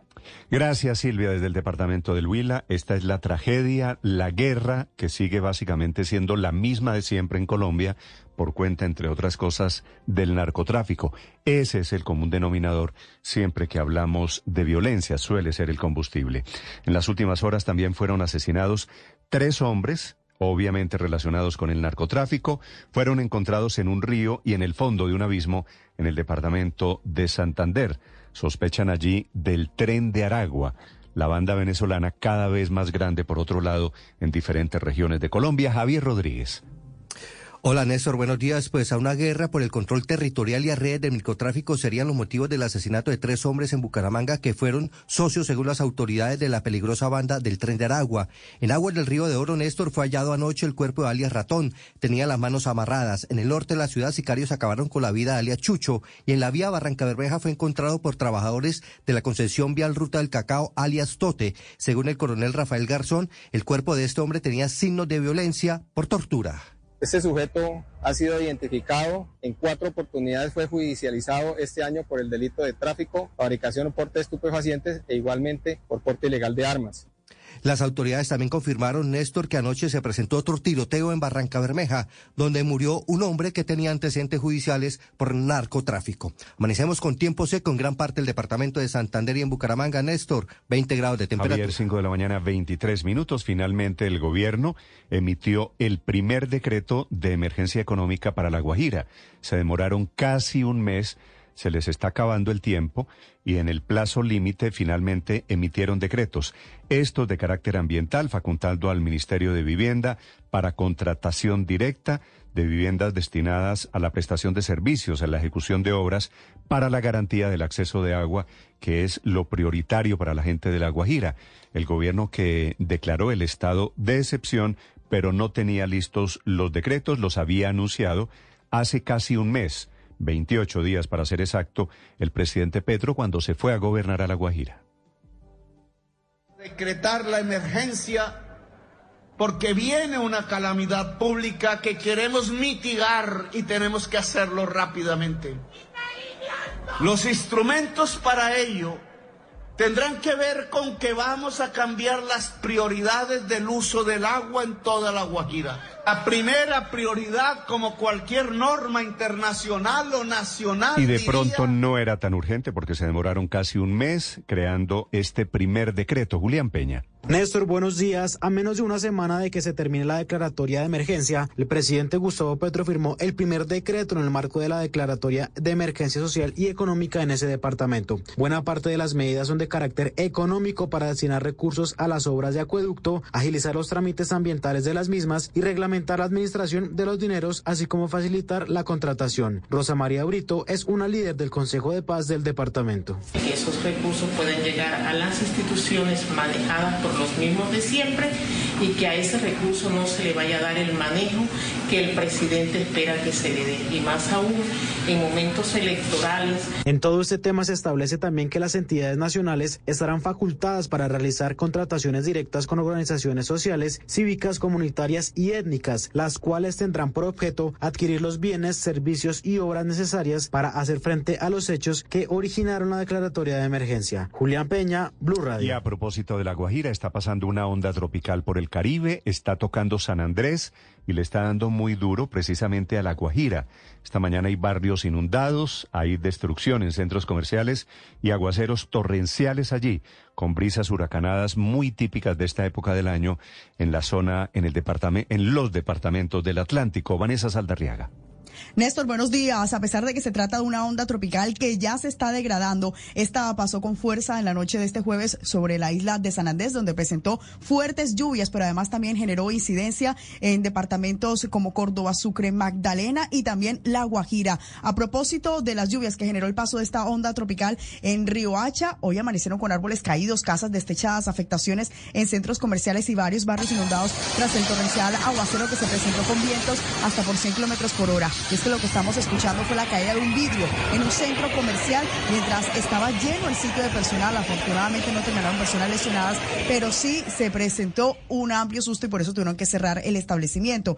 En Valledupar también se sintieron los impactos del paso de esta onda tropical con intensas lluvias y arroyos que pusieron aprieto a varios conductores que quedaron atrapados en las fuertes corrientes de más de un metro de altura. El secretario de Gobierno, Felipe Murgas, ha dicho que continúan haciendo barridos para determinar los daños y atenderlos uno a uno debido a que se presentaron afectaciones no solo en viviendas, sino también en las salas de urgencias de hospitales como el Rosario Pumarejo de López. Bueno, para que llovió muy duro y hasta los techos se movieron de tanta la lluvia muy fuerte. ¿eh? Y siempre es lo mismo, y el más afectado siempre somos nosotros aquí, porque aquí el agua se mete aquí. Y es que por los aguaceros que han caído en la última semana en la región Caribe, también tuvo que ser declarada la calamidad pública en Santa Lucía Atlántico, donde un vendaval dejó más de 800 casas destechadas. Barranquilla amanece con 26 grados Celsius. Y se metió por el Caribe, gracias Vanessa, está tocando Colombia y está en alerta esta mañana Venezuela por la llegada a sus costas de esta onda tropical. Prevén que va a ser una de las más intensas este fin de semana en esta temporada. Santiago Martínez desde Venezuela.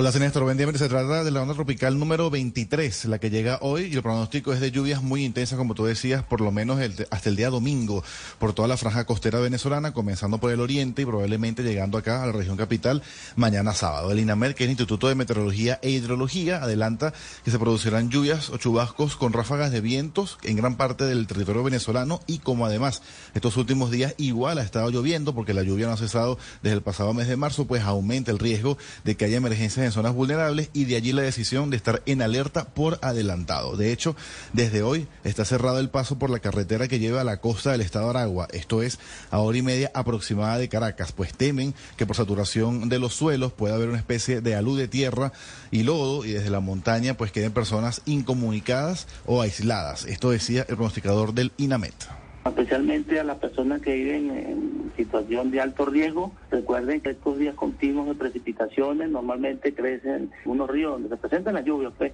y niveles de algunas quebradas y muy pendientes. Y más ahora, bueno, que estamos, que las precipitaciones se, se han intensificado aún más. Lluvias que según el pronosticador del INAMET en esto se extenderán hasta por lo menos el mes de noviembre, pues se espera, o el pronóstico es que haya por Venezuela unas 60 ondas tropicales y apenas está llegando, como te decía, la número 23. De hecho, por las lluvias de ayer, pues colapsó un viejo edificio acá en el centro de Caracas. Hay video y todo, y es viral a esta hora como esa estructura de unos tres pisos cercano a una quebrada acá en Caracas, pues colapsó completamente y tapió el cauce de esta quebrada. No dejó lesionados, pero sí damnificadas a por lo menos 20 familias, unas 100, 120 personas que a pesar del riesgo, pues vivían dentro de, este, eh, dentro de esta estructura que, te repito, colapsó en el centro de Caracas. Néstor. Estás escuchando Blue Radio. Estás escuchando Mañanas Blue.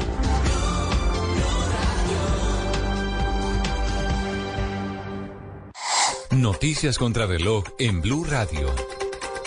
5 de la mañana, 30 minutos. Actualizamos las noticias en Blue Radio. Mañana vence el plazo para la inscripción de candidatos para los cargos de gobernadores, diputados, alcaldes, concejales y ediles para las juntas administradoras locales de los partidos en las elecciones regionales de octubre. En las diferentes regiones del país ultiman detalles sobre alianzas, coaliciones para definir candidatos.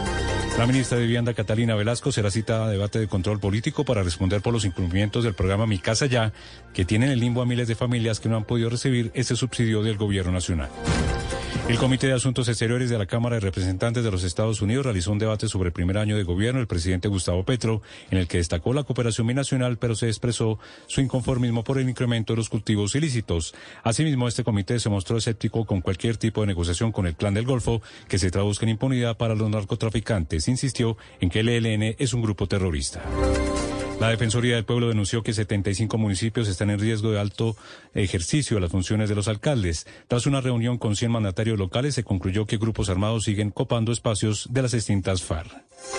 La entidad reveló que el grupo armado con mayor influencia en el país es el Clan del Golfo, con presencia en 24 departamentos, seguido del ELN con presencia en 19. Las disidencias de Iván Mordisco delinquen en 18 regiones del país.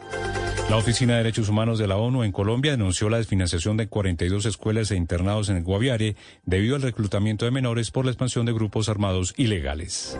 Esa madrugada un conductor en aparente estado de embriaguez y que iba a alta velocidad arrolló y mató a una mujer que estaba trabajando en una de las construcciones que se realizan en la autopista norte con calle 122 sentido norte-sur. Se conocen más detalles de la red de corrupción que vincula a 23 militares capturados por irregularidades en procesos de incorporación en el ejército. De acuerdo a la investigación, esta red vinculó a soldados de papel o fantasma, quienes supuestamente cumplieron exámenes médicos, trámites administrativos y hasta se les habría entregado material de intendencia. El gobierno nacional podrá hacer contratación directa para obras de agua potable en La Guajira. En las últimas horas, el presidente Gustavo Petro firmó el decreto con la declaratoria de emergencia social y económica para la región. La norma faculta adicionalmente al Ministerio de Vivienda para la contratación directa destinadas al suministro de bienes, la prestación de servicios o la ejecución de obras para la garantía de acceso al agua y también del saneamiento básico. Continúa la polémica entre el presidente Gustavo Petro y la procuradora Margarita Cabello, luego que el mandatario no aceptara la sanción del Ministerio Público contra el alcalde de Riohacha, José Ramiro Bermúdez. El ministro de Justicia, Néstor Osuna, defendió la tesis del presidente, según la cual la Convención Interamericana de Derechos Humanos tiene prelación en el orden jurídico colombiano, por tanto, el alcalde no será suspendido.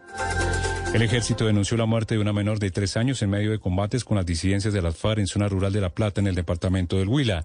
El reporte oficial indica que el grupo ilegal atacó un batallón de infantería, dejando en medio a la población en una clara violación de las normas humanitarias. Actualización de demás noticias en blueradio.com. Sigan con Mañanas Blue. Estás escuchando Mañanas Blue.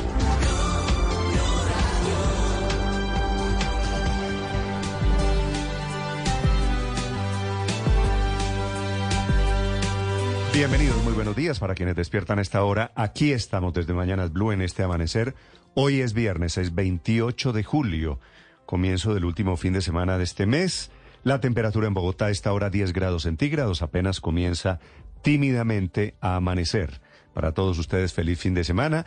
Las noticias, las historias de Colombia y el mundo, también los temas de conversación a esta hora en las redes sociales, lo viral, lo más comentado en el mundo digital. Camila Carvajal. Néstor, lo viral en este viernes, terminando esta semana, es un tema que dio de qué hablar durante todos los días. Arrancó el martes. No me diga que otra vez. Sí, otra vez la principal tendencia es la Rosalía. Le tengo que contar de qué habla la gente y esa es la tendencia porque ayer le dije que Raúl Alejandro había dado su versión. Ahora está el primer pronunciamiento de Rosalía. que a través de sus ¿Qué dice, redes sociales puso un mensaje en Instagram muy corto, son apenas tres líneas. Yo quiero, respeto y admiro muchísimo a Rau. Ni caso a las películas. Solo nosotros sabemos lo que hemos vivido. Este momento no es fácil, así que gracias a todos en el mundo por entender y respetar. Y un corazoncito blanco. Vale, pero me da la impresión de que los dos coinciden en que fue una decisión íntima de ellos, que no hubo Que cachos. su vida ese, privada. ese cuento se lo inventaron, yo no sé, en las redes sociales alguien metieron, metieron a la colombiana.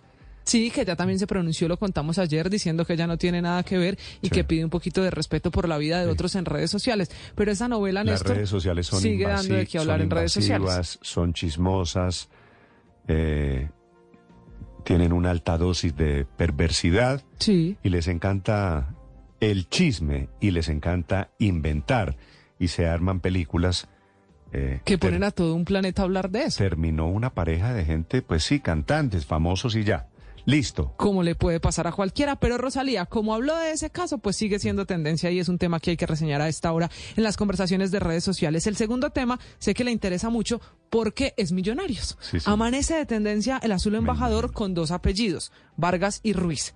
La explicación que Uno que tengo para va. darle es uno que se va y uno que llega. Y uno que regresa. Sí, señor, porque hay acuerdo entre Millonarios y Santos de Brasil para que Daniel Ruiz vuelva a vestirse de azul, pero al club brasileño se irá Juan Pablo Vargas. Y estallaron las redes sociales. No entiendo Muchos dicen que es un cambio que no justifica, No, no que no se debería ir Vargas, que sí vuelva Ruiz, pero que también dejen a Vargas. Y los hinchas de Millonarios están, usted sabe, buscando la mejor alineación. No veo prácticamente generalizado. Todos quieren que Vargas se quede, Sí, pero también sí, quieren a. Ruiz. Yo no. Eh, bueno, pero no entiendo el cambio, la verdad. Vargas es el general de la defensa de Millonarios. Sí. Allá, allá verán los directivos cómo se están moviendo porque viene Copa Libertadores. Claro, vienen encuentros internacionales, así que por eso es tendencia millonarios. Y por último, la tendencia en Colombia es una de las noticias del día con las tendencias 6DH, Petro, Procuradora y también la decisión y la pelea que hay entre el presidente Gustavo Petro y la procuradora Margarita Cabello por los tres meses más de suspensión al alcalde de Río Hacha. Sabe, Néstor, que las redes sociales están muy divididas y los comentarios que usted lee van a depender si el perfil es de una persona de derecha o de izquierda. Básicamente, quienes apoyan al presidente dicen que la procuradora Margarita Cabello está exagerando, que el presidente no está rompiendo la democracia y que se tiene que cumplir es el fallo de la 6DH, que por eso no se debe suspender al alcalde de Río Hacha. Y quienes apoyan a la procuradora dicen que en época de elecciones es un riesgo no cumplir las suspensiones ¿Usted que cree, hace la procuradora. Camila, ¿usted cree que quienes están en esta batalla en las redes sociales han leído el fallo de la Corte No. Interamericana de Derechos Humanos? No, ¿y sabe por qué ¿O se lo sabe- digo ¿O categóricamente? saben la letra menuda de un tema que es de técnica jurídica? No. Claro, es que Néstor hace parte todo- de todo tomar mundo- partido de acuerdo a la afiliación mundo- política. Todo el mundo es abogado por cuenta de los afectos. Camila, gracias. Esta pelea es muy importante porque en realidad no es, aunque este es el pretexto, el alcalde de Riohacha, que fue suspendido por la Procuraduría. El mensaje del presidente Petro en esa larguísima carta de casi 25 páginas es que no va a reemplazar ni a este de Riohacha ni a los alcaldes o gobernadores a quienes funcionarios públicos hayan sido elegidos por voto popular. El fallo se conoce en el mundo jurídico como el fallo Petro, lo porfirió hace ya nueve años la, la Corte Interamericana de Derechos Humanos y dice que la Procuraduría no puede destituir. No habla de suspensión, no habla de sanción. Después de ese fallo hubo una ley que reformó el ordenamiento jurídico en Colombia, que fue avalada por la Corte Constitucional. Así que esta es una batalla, por un lado, con una opinión del presidente Petro, diciendo que hay que respetar el voto popular, y por el otro lado, la Procuraduría, que tiene la misión institucional en Colombia de luchar contra la corrupción, diciendo, esta es la justicia disciplinaria en Colombia, diciendo, sí tengo facultades hay fallos inclusive de la Corte Constitucional. En medio de la batalla, mucho de ideología y, por supuesto, el respeto institucional, que es lo que reclaman curiosamente, paradójicamente, ambas partes. La Procuraduría decidió suspender al alcalde de Riohacha, se llama José Ramiro Bermúdez, por eh, hechos relacionados con obras, con contratos de acueducto y alcantarillado. Riohacha que es tal vez el departamento o uno de los departamentos más cuestionados en el tema de manejo de platas. Ese es el florero de Llorente, de esta pelea entre el presidente y la procuradora Margarita Cabello. Una declaración del ministro de Justicia, Néstor Osuna. Tiene competencia disciplinaria, pero en virtud de la Convención Americana sobre Derechos Humanos, en relación con los funcionarios elegidos popularmente, su atribución se constriñe a la vigilancia.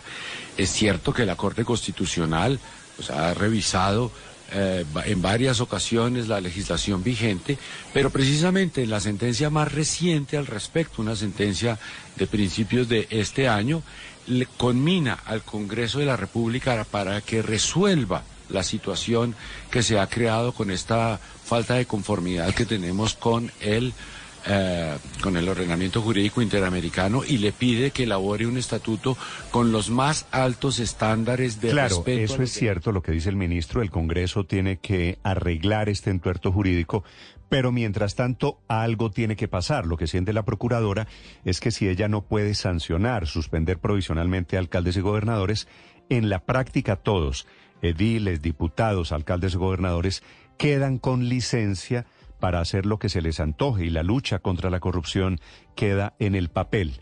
Eso es lo que está en juego la procuradora Margarita Cabello. Ojalá que no se rompa la democracia con algunas instituciones como el presidente de la República, que desconociendo el Estado Social de Derecho, no es posible que en momentos electorales de nuestro país se genere un caos institucional y se le entregue a todos estos sancionados tranquilamente sancionados e inhabilitados por más de 30 años la posibilidad de inscribirse y ser candidatos. Y no está de más recordar que al presidente Petro, cuando era alcalde, si ustedes se acuerdan, lo sancionó, lo destituyó quien era procurador de la época Alejandro Ordóñez que eso después escala ante la Corte Interamericana de Derechos Humanos y es donde se crea esta disputa de qué prevalece en Colombia, de si la Procuraduría es a estas alturas que tiene rango constitucional, por supuesto, es o no una autoridad disciplinaria con dientes.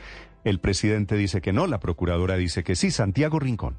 Hola Néstor, muy buenos días. Por supuesto, la polémica sigue viva y el choque de trenes entre el gobierno y la Procuraduría después de que el presidente Gustavo Petro escribió esa carta en donde decide no aplicar la suspensión del alcalde de Riacha, José Ramiro Bermúdez Cotes. Por lo menos tres desarrollos. El primero, que se conoció que la Procuraduría decidió ampliar esa suspensión por otros tres meses, pues considera que hay méritos para seguir investigando posibles irregularidades en un contrato del alcantarillado. La segunda noticia es que el gobierno confirma la presidencia que ya está trabajando en un proyecto precisamente para limitar los alcances de la Procuraduría, que no pueda suspender o apartar de sus cargos a funcionarios electos popularmente. Y lo tercero, pues el choque de versiones. Dice la Procuradora Cabello que el presidente Petro va a generar un caos institucional y él le responde a través de Twitter que ningún caos, que lo que quieren es cumplir precisamente las sentencias de la CIDH, específicamente esa que lo protegió a él cuando fue alcalde y cuando el ex procurador Ordóñez lo sacó del cargo. Santiago Rincón, Blue Radio. Santiago, 5 de la mañana, 43 minutos. Mañana sábado 29. Estaremos a tres meses de las elecciones regionales de octubre. Se vence el plazo para inscribir candidatos precisamente a cargos de elección popular y eso tiene mucho que ver con la batalla entre el presidente y la procuradora. Y se están moviendo los partidos en esta víspera, en esta antesala, todos decidiendo a quién apoyan, cómo queda el mapa político de Colombia, qué tanto el movimiento que se avecina será pendular el presidente Petro, que ganó con la mayoría, más de 11 millones de votos el año pasado, representa a la izquierda, se mueven candidatos de diferentes sectores políticos. Lo explica el mecanismo de inscripción de elecciones para hoy y mañana el registrador Alexander Vega. Nos convoca para elegir 32 gobernadores, 1.102 alcaldes, 12.072 concejales, 418 diputados y 6.885 ediles en todo el territorio nacional. El periodo, para que lo tengan claro, termina el 29 de julio y se extiende unos días de modificaciones. En Bogotá estrenaremos la doble vuelta entre los candidatos que se inscriban o que se van a inscribir. Gustavo Bolívar del Pacto Histórico, Rodrigo Lara Independiente, Carlos Fernando Galán del Nuevo Liberalismo y Juan Daniel Oviedo, también por movimientos independientes. Hablando, uno de los fuertes, uno de los candidatos más pesados en las encuestas, ya lo fue hace tres años y medio, Carlos Fernando Galán. Eh, bueno, no, así es, nos escribimos el próximo sábado eh, en la mañana y el aval será el del nuevo liberalismo, solamente el del nuevo liberalismo. Y tampoco cambio radical. No, solamente el aval del nuevo liberalismo. ¿Es cierto que usted se reunió hoy con el doctor Germán Vargas Lleras? No, no, no. Hoy no me reuní con él. Le preguntan Yo por Vargas Lleras, porque Cambio Radical emitió un comunicado diciendo que van a inscribir candidato y no se sabe si van a apoyar a Carlos Fernando Galán, que fue militante de ese partido. Dicen que va a ir Germán Vargas. Entonces abrieron la posibilidad de que inclusive Vargas tal vez, no creo, pero tal vez sea candidato a la alcaldía de Bogotá el que había dicho que estaba alejado de cualquier aspiración electoral. Otro de los candidatos en Bogotá, Rodrigo Lara. Primero vamos a competir con el candidato del gobierno nacional. Vamos a competir con un candidato que llega montado en el caballo de la rama ejecutiva, con su presupuesto, con sus medios y todos los aliados. Con un candidato que llega... 46 finalmente no se inscribe o no parece que se va a inscribir. Enrique Peñalosa, Claudia López, la actual alcaldesa, se quedó sin candidato.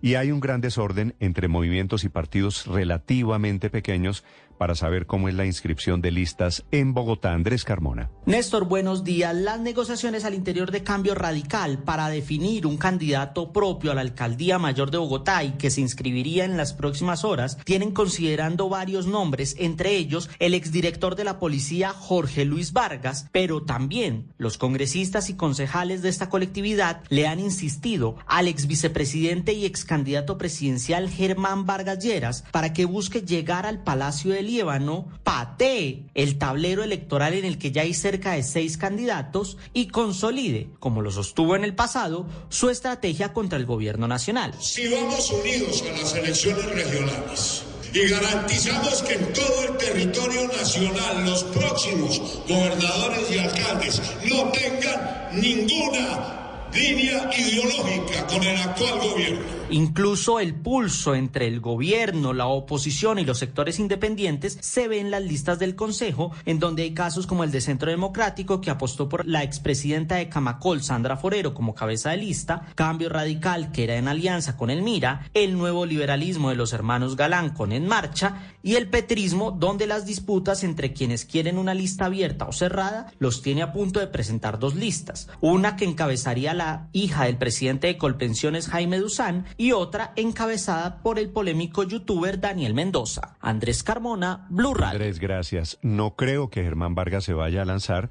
Pero bueno, esta es parte de la expectativa que ellos hábilmente también han creado. En el Valle inscribieron su candidatura Dilian Francisca Toro, que ya había sido gobernadora del Valle, quiere repetir, y el empresario y dueño del América, don Tulio Gómez. ¿Cómo está la política esta mañana en Cali, Hugo Mario? Néstor, buenos días. Hubo una especie de carnaval en la registraduría de Cali durante la inscripción de candidatos. La exgobernadora del Valle, Dilian Francisca Toro, hizo una demostración de poder, movilizando una multitud desde Buga hasta Cali para inscribir su candidatura. La apoyan, obviamente, la U, algunos liberales, conservadores y partidos alternativos. Dijo que tiene la experiencia para administrar este departamento. En este momentos difíciles de las regiones se necesita experiencia que ya adquirí hace muchos años, pero en la gobernación del Valle la adquirimos mucho más y tener la autoridad y la firmeza.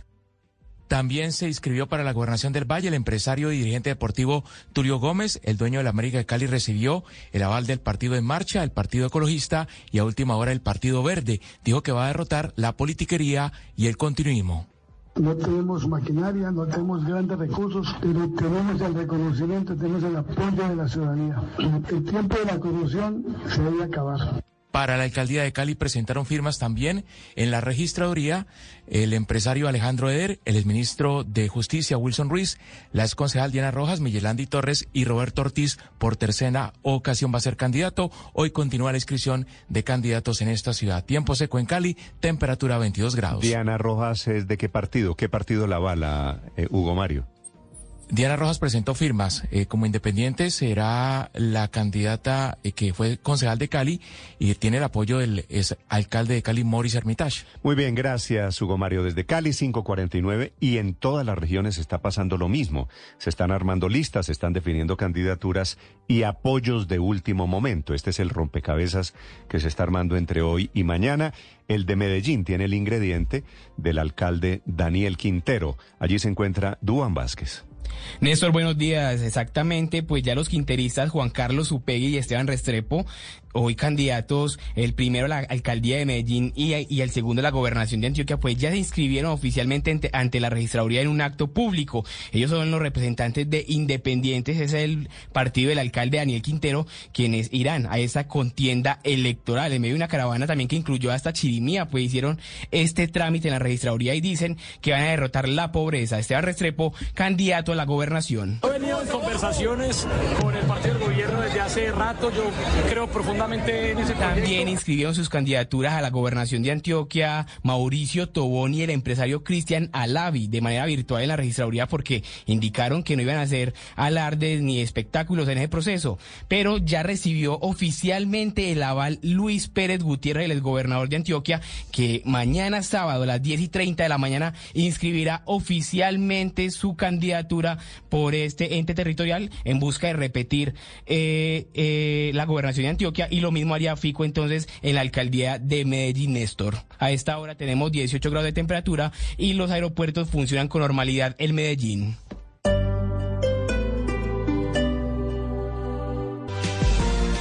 La tragedia de esta mañana en Bogotá la causa un conductor borracho que atropelló a una funcionaria del IDU que estaba trabajando esta madrugada hace una hora y media en la 122 con autopista norte.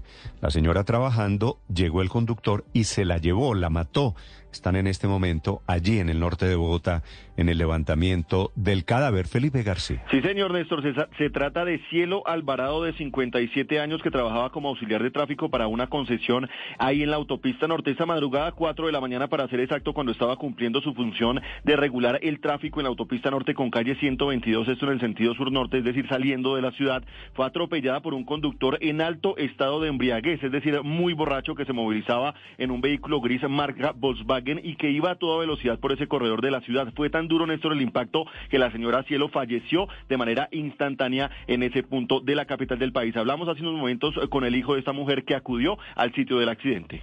Indica, pues inicialmente, presuntamente dicen que sí, que pues estaba con un grado de alcoholemia, entonces tenemos que esperar pues, los resultados de medicina legal. Igualmente, pues hace como invitado a todas las personas que tienen eh, la responsabilidad bajo. En este momento, Néstor, continúa el levantamiento del cuerpo de doña Cielo Alvarado por parte del CTI de la Fiscalía. Las autoridades a esta hora adelantan la investigación al conductor. Le están haciendo los respectivos exámenes en medicina legal para determinar el grado de alcohol en el que conducía y la familia de la víctima pide justicia para que esta muerte no quede en la impunidad. Pero el conductor Felipe está detenido entonces. Sí, señor, el conductor está detenido. Bien, bien, bien hecho y que pague por esta tragedia.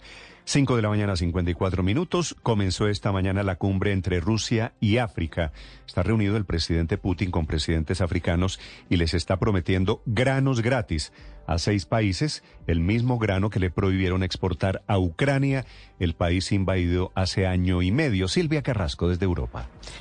Sí, Néstor, en San Petersburgo, buenos días, se está llevando a cabo esta, esta cumbre. El presidente Vladimir Putin ha hecho todo tipo de promesas a los presidentes africanos. Esta era una cumbre que se realizaba regularmente antes de la guerra, antes de la pandemia, pero esta vez de los 54 países africanos han llegado solo 17 y preocupados principalmente por el tema del alimento, porque en la última ofensiva rusa lo que ha hecho el presidente Vladimir Putin ha sido no solamente suspender esa exportación de grano ucraniano, sino que ha estado destruyendo los puertos y los almacenes de grano ucraniano. Lo que se está diciendo es que está tratando de reemplazar en el mundo el suministro de alimentos y fertilizantes. Así está hablando esta mañana con los presidentes africanos. Escuchémoslo. La verdad es que durante todo su discurso el presidente Putin ha estado fustigando en contra de Occidente. Lo que dice es que el grano ucraniano nunca ha ido a África, sino que ha ido a intermediarios que se han enriquecido con él.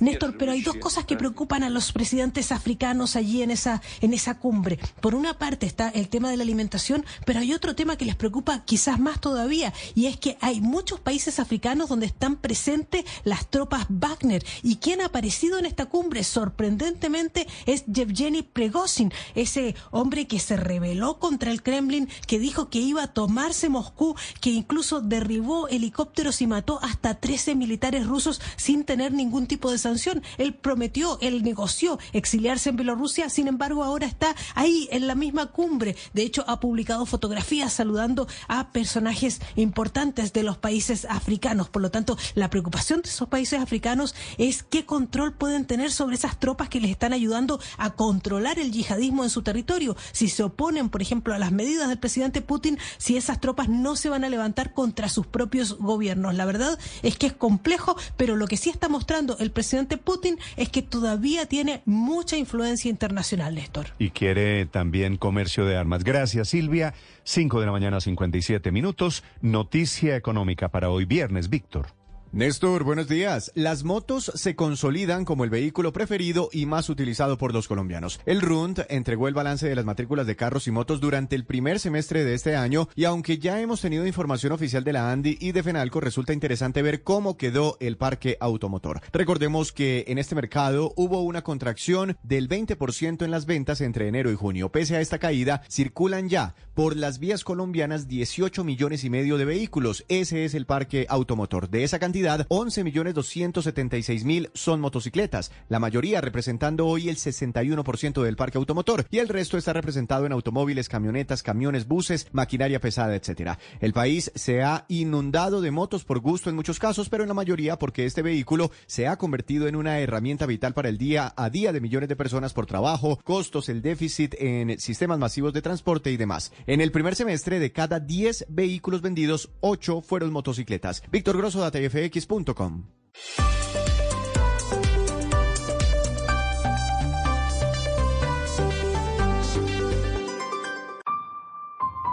El periodismo no tiene apellidos. Es siempre honesto, independiente y comprometido con la verdad. El periodismo no es amigo del poder, lo vigila. Hoy, Mañanas Blue les ofrece periodismo con contexto. Las dos caras de la moneda sin exageración, sin especulación. A partir de este momento, Mañanas Blue es periodismo en radio. Bienvenidos.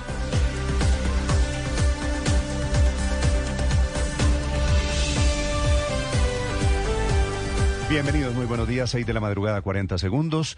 Los saludos de Mañanas Blue con un nombre en la cabeza, Salomé esta niñita de menos de cuatro años que fue asesinada por disidentes de las FARC en el departamento del Huila. Es la tragedia de los civiles que quedan siempre entre las balas del ejército y los guerrilleros. En La Plata fue un combate casi transmitido en vivo y en directo por un soldado muy activo en redes sociales que documentó en video cómo fueron atacados por hombres de ese grupo. Una columna que se hace llamar Dagoberto Ramos, básicamente terroristas de las mismas FARC que no se desmovilizaron. Salomé, esta niña, estaba a punto de cumplir cuatro años, estaba en su casa, una finca de campesinos cultivadores de café y frijol, cuando entraron hombres de las FARC.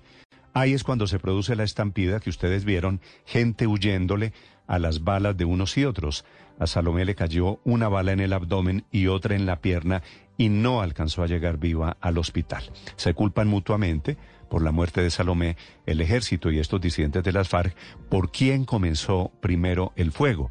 Los eh, eh, señores de las FARC emiten un comunicado anoche diciendo que el ejército prendió la llama. La fiscalía de momento asume la investigación y el cuerpo de la pequeña Salomé, que se encuentra en medicina legal, será la clave para descifrar quién, de dónde salió la bala. El ejército dice disidente de las FARC. Desafortunadamente no es esta la única tragedia en Colombia.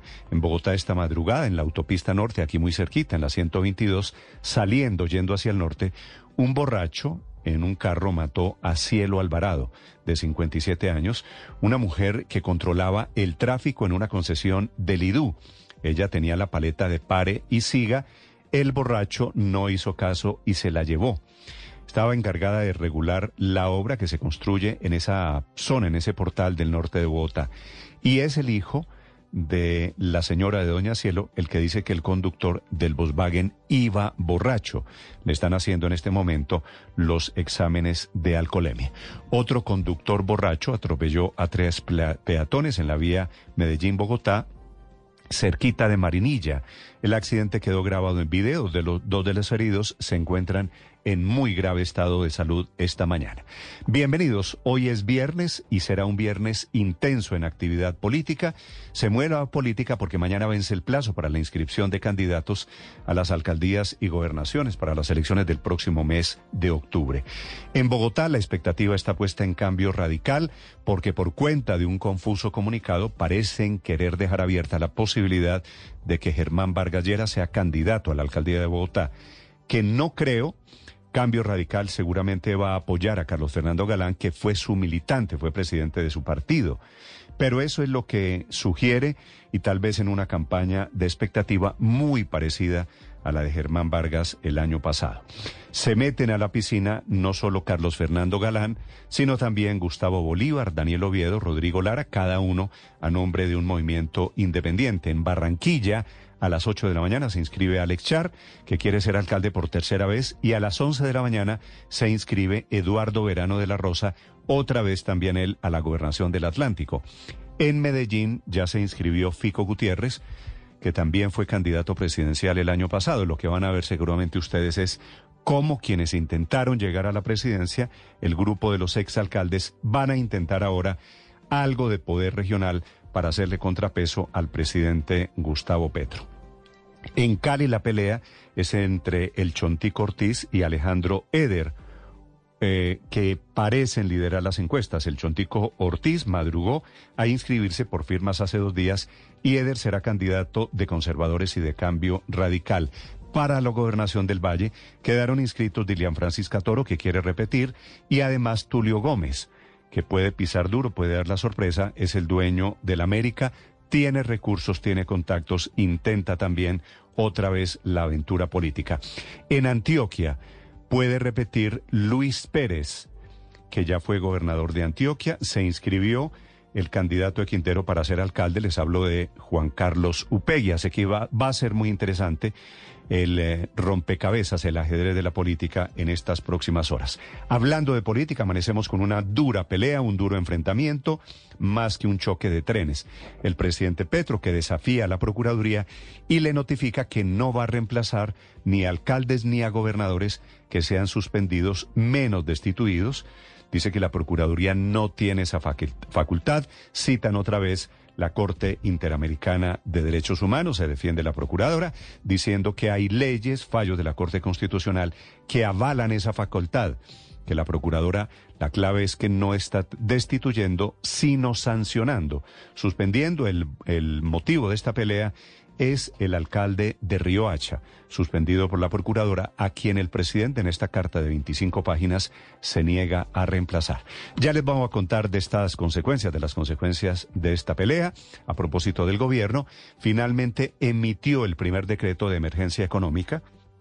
Se demoraron 28 días para firmarlo, para sacarlo, para publicarlo y decretarlo, para llevar agua potable y mejorar las condiciones de vivienda para habitantes de La Guajira. Este era el pretexto y esta es la razón por la que tendrán que sustentar esta emergencia ante la Corte Constitucional. A través de este decreto tardío se podrá hacer contratación directa para obras de acueducto y se faculta al Ministerio de Vivienda para contratar directamente y a dedo lo que necesiten para mejorar, para construir casas y prestar servicios de agua y de saneamiento básico allí en La Guajira. A propósito, en La Guajira están soportando una onda tropical que tiene en alerta todo el Caribe. Ya llegó a San Andrés, está tocando varios departamentos del Caribe colombiano y llega este fin de semana a Venezuela. Tenemos detalles de casos de corrupción, de los escándalos del país. La Fiscalía ha revelado cómo funcionaba la red de los 23 militares corruptos que se inventaron soldados de papel para ganar una plata larga y el gran escándalo de corrupción en Ecopetrol, del cual hay novedades que les contaré en segundos. Un gusto saludarlos en este amanecer. Hoy es viernes. Les deseo a todos un buen comienzo de semana. Viernes 28 de julio va a ser un fin de semana lleno de actividad política. Lo más importante enseguida en el resumen que preparamos en Voces y Sonidos en Mañanas Blue. Estamos siendo atacados con, con artillería para allá. Una niña murió en medio de combates entre el ejército y las disidencias de las FARC en el Huila. Desde las 11 de la mañana del jueves, en inmediaciones de las veredas El Triunfo, Los Cauchos y San Miguel, zona rural del municipio de La Plata al occidente del Huila. Coronel Pedro León, comandante de la novena brigada del ejército. Abrieron fuego contra nuestros militares, dejando en medio a la población civil. En el hecho resultó herida una menor de edad, quien tras recibir los primeros auxilios por parte de nuestros enfermeros de combate, pese a esto, eh, lamentablemente pierde la vida. Choque de trenes entre el gobierno y la Procuraduría por la decisión del presidente Gustavo Petro de no aplicar la suspensión del alcalde de Riohacha porque dice viola sus derechos políticos y va contra la Convención Interamericana. El gobierno presentará un proyecto para limitar las funciones del Ministerio Público. El ministro de Justicia, Néstor Osuna. Y por lo tanto es obligación del presidente de la República, como garante de los derechos humanos, como garante también de la democracia, aplicar en cualquier acto suyo todo el ordenamiento jurídico, comenzando por la Convención Americana, siguiendo por la Constitución, por la ley. Ojalá que no se rompa la democracia con algunas instituciones como el presidente de la República, que desconociendo el Estado Social de Derecho, quiere incumplir una orden constitucional. La procuradora Margarita Cabello mencionó que la Corte Constitucional ya se pronunció respecto a que la Procuraduría sí tiene competencia para suspender o inhabilitar funcionarios elegidos por voto popular. El alcalde de Riohacha, José Ramiro Bermúdez, manifestó que se reintegra a sus funciones también en respaldo, por supuesto, a todo lo que ha dado a conocer el presidente Gustavo Petro. Me aparté del cargo cumpliendo con el tiempo de suspensión. No obstante, atendiendo a esta medida, a partir de hoy me reintegro a mis funciones como alcalde electo de Ribacha. Comienza el último día para que los partidos, movimientos políticos y grupos significativos de ciudadanos definan quiénes conformarán el ajedrez político en las regiones de cara a los comicios que se llevarán a cabo el próximo 29 de octubre en Bogotá a la lista de candidatos a suceder a Claudia López en la alcaldía. Podría llegar un candidato que podría agitar el tablero, el ex vicepresidente Germán Vargas Lleras. Y garantizamos que en todo el territorio nacional los próximos gobernadores y alcaldes no tengan ninguna línea ideológica con el actual gobierno. Dilian Francisca Toro inscribió su candidatura a la gobernación del Valle. Se necesita experiencia, experiencia que ya adquirí hace muchos años, pero en la gobernación del Valle la adquirimos mucho más. La Defensoría del Pueblo denunció que 75 municipios están en riesgo alto para el ejercicio de las funciones de los alcaldes. La entidad reveló que el grupo armado con mayor influencia en el país es el Clan del Golfo con presencia en 24 departamentos.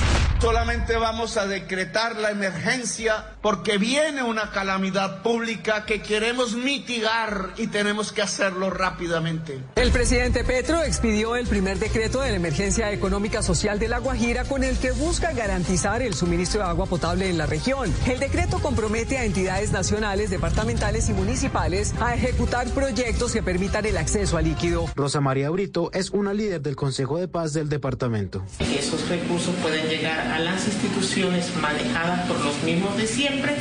Ecopetrol aseguró que desde el año pasado terminó todo tipo de relación comercial con la firma Niman Comerci, esta que está nombrada como una de las principales participantes en la red de corrupción y de contrabando de crudo en la operación Bukeren Imperio. Ecopetrol insistió en que ninguno de sus funcionarios ha sido vinculado con hechos delictivos y que por el contrario ellos mismos han radicado las denuncias. Gumbor Colombia envió un comunicado donde asegura que no existe ninguna prueba que demuestre que Gumbor Colombia SAS haya adquirido crudo o mezcla alguna de los cuestionados por la Fiscalía o por las autoridades colombianas, asegura la compañía. Además, reitera que la mención a Gumbor dentro del proceso se deriva de una llamada telefónica a un coordinador logístico, quien es el coordinador mencionado, quien debe explicar lo sucedido como una persona natural ante la justicia, pero no en representación de la compañía. Las disidencias de Iván Mordisco emitieron un comunicado asegurando que el inicio de las negociaciones de paz con el gobierno nacional está empantanado por trámites burocráticos. También negaron su responsabilidad en el homicidio del líder indígena Freddy Bomba Campo en el departamento del Cauca. La solicitud hecha por Ricardo Palmera, alias Simón Trinidad, al presidente Gustavo Petro y su canciller Álvaro Leiva para que interceda ante el gobierno de los Estados Unidos y sea traído a Colombia para participar en los procesos de paz y ser escuchado ante la Jurisdicción Especial para la Paz. Al menos 600 millones de pesos de recursos públicos sería el monto que logró hurtar este grupo de militares entre activos y retirados que crearon falsos casos de soldados que estarían prestando el servicio, pero nunca ingresaron a la institución. En total fueron 50 los casos de soldados fantasmas entre los detenidos están varios coroneles, uno de ellos el comandante del batallón para la época. El gobierno nacional ya no solo evalúa que el tramo de la primera línea del metro en Bogotá vaya subterráneo por la Caracas, sino que incluso le pidió a la Sociedad Colombiana de Ingenieros que evalúe si se puede cambiar el trazado para que vaya por la carrera 13, como lo quería Gustavo Petro cuando era alcalde de Bogotá. Se acerca el momento para que se rehabilite el paso por la vía del llano luego de la emergencia que se registró en la vereda Naranjal. Las obras de instalación del puente militar ya casi terminan y por esa razón Coviandina, la concesionaria a cargo de la vía, reveló que la carretera se habilitará con pasos alternados cada tres horas. Fernando Castillo, director operativo de Coviandina. Y con el tema de la carga, lo máximo que va a poder pasar la configuración más grande de vehículos, que es la que tiene tres llantas en el remolque, es 52 toneladas. En este caso, por medidas de seguridad, la tolerancia no aplica. Un grave accidente se presentó en las últimas horas en la autopista norte en Bogotá con calle 122 sentido sur-norte. Un conductor, según testigos, excediendo la velocidad y borracho. Acabó con la vida de una de las mujeres que estaba trabajando en una de las construcciones que se realizan aquí en el norte de la capital del país. Vea, la levantó de donde está la borqueta. A esa distancia la dejó ahí. ¿Ah? La se la llevó con todo y con todo y herramiento. Con todo y rezamiento se la llevó. ¿En qué condiciones está ese señor? Borracho. El primer año del gobierno de Gustavo Petro fue motivo de un debate en el Comité de Asuntos Exteriores de la Cámara de Representantes de Estados Unidos. Allí el gobierno destacó la cooperación binacional, pero expresó preocupación por el incremento de cultivos ilícitos y de delitos como el homicidio. Estados Unidos no considera remover a este grupo de la lista de organizaciones terroristas. Nos preocupa cualquier cosa que resulte en impunidad para los narcotraficantes y seremos muy escépticos de cualquier proceso que haga eso, que dé impunidad a cualquier organización narcotraficante. Este mes de julio ha sido el más caluroso a nivel global desde que se tienen registros. Lo dicen con casi total seguridad el sistema Copernicus de la Unión Europea y la Organización Meteorológica Mundial. Del Servicio Climático Europeo Copérnicos es Carlo Buontempo, uno de sus máximos responsables. Si observamos los 21 días más calurosos en términos de temperatura media global, todos han ocurrido este mes. El secretario general de la ONU. The only surprise is the speed of the change. Climate change is here, it is terrifying, and it is just the beginning. La selección Colombia femenina continúa su preparación para enfrentar a Alemania este domingo a las 4.30 de la mañana por el liderato del Grupo H. La delantera Mayra Ramírez analiza el juego de las teutonas. Sabemos que ya son fuertes físicamente también, el juego aéreo les va muy bien. Esta es Blue Radio, la alternativa. Salomé tenía tres años y once meses y recibió dos balazos en el cruce de disparos entre disidentes de las FARC y el ejército. Esos disidentes de las FARC están en el corredor que va de Huila al departamento del Cauca, obviamente ruta de salida de su narcotráfico. Y Salomé es la enésima víctima de la población civil que recibe una de estas balas que no estaba destinada para ella. Su familia, una familia campesina, cultivadora de frijol y de café, de los que habían salido corriendo cuando llegaron estos enfrentamientos, de una guerra, entre otras cosas, ahora documentada por los mismos soldados, grabándose a ellos, denunciando la hostilidad de estos disidentes de las FARC. Silvia Lorena Artunduaga desde Luila. Néstor, buenos días. Por cerca de dos horas, habitantes de las veredas Villa Esperanza, El Triunfo y Los Cauchos del centro poblado de San Miguel, en el municipio de La Plata, al occidente del Huila, y quienes quedaron en medio de combates entre el ejército y disidentes del Frente Ismael Ruiz de la columna móvil Dagoberto Ramos, vivieron momentos de angustia. Estas confrontaciones dejaron una menor de tan solo tres años muerta. Coronel Pedro Pablo León, comandante de la novena brigada. Sujetos señalados de ser integrantes del grupo armado organizado residual Columna Móvil Dagoberto Ramos. Abrieron fuego contra nuestros militares, dejando en medio a la población civil. En el hecho resultó herida una menor de edad, quien lamentablemente pierde la vida. Los momentos de angustia que vivieron los habitantes de la zona quedaron registrados en un video de una cámara de seguridad en el que se ve como niños, hombres y mujeres tratan de resguardarse del fuego cruzado. Pero además, En otro video, uno de los soldados relata cómo fueron hostigados por disidentes de las FARC. Llevamos aproximadamente una media hora de combate, nos están atacando con arma, con arma de alto calibre, al parecer AK-47 y fusiles. Ante este hecho de orden público que hoy tiene consternado a Huila, el secretario de Gobierno del departamento, Andrés Mauricio Muñoz, condenó los actos violentos que afectan a la población civil. Enviarle un mensaje al alto comisionado para la paz para que en el marco de estos procesos al fuego que se presenten, pues quede claro que este tipo de acciones criminales no se pueden volver a presentar en el marco de la negociación de paz. Igualmente hizo un llamado a las autoridades competentes para que se adelante la respectiva investigación que permita esclarecer lo sucedido y se identifique a los responsables de este atroz crimen. En Neiva, Silvia Lorena Artunduaga, Blue Radio. Silvia, gracias. Y ahí están los videos colgados, Felipe, en redes sociales de estos soldados que van grabando la guerra en vivo y en directo, la cuelgan en sus redes sociales y queda documentado. Eh, entre otras cosas, documentos, testimonios que sirven para cualquier controversia para el futuro, ¿no? Pero sabe que es muy doloroso. Eh, yo, yo vi el video, obviamente no lo vi eh, digamos, directo, sino que ya venía, pues, con razón eh, desfigurado, por llamarlo de alguna manera. Yo no entiendo realmente. Yo realmente no entiendo para dónde va la paz total de Petro. Eh, Felipe, y estoy recibiendo esta mañana denuncias diciendo que estos patrullajes de estos disidentes de las FARC, mm. envalentonados, crecidos, no solamente están ocurriendo en el Huila, se están volviendo pan mm. nuestro de todos los días, o sea, las FARC, paradójicamente, muy crecidas en los últimos meses. Nadie entiende, Felipe, para su tranquilidad. Seis de la mañana, 21 minutos. Hoy es día de inscripción, cierre de inscripciones de candidatos a las elecciones regionales del próximo mes de octubre. Se vence el plazo mañana y hoy y mañana vamos a contarles quiénes son los candidatos, el ajedrez político, cómo se está moviendo, especialmente en las grandes ciudades, en donde quienes aspiraron a las, a las eh, presidenciales del año pasado intentan ahora retomar su poder local. Andrés Carmona.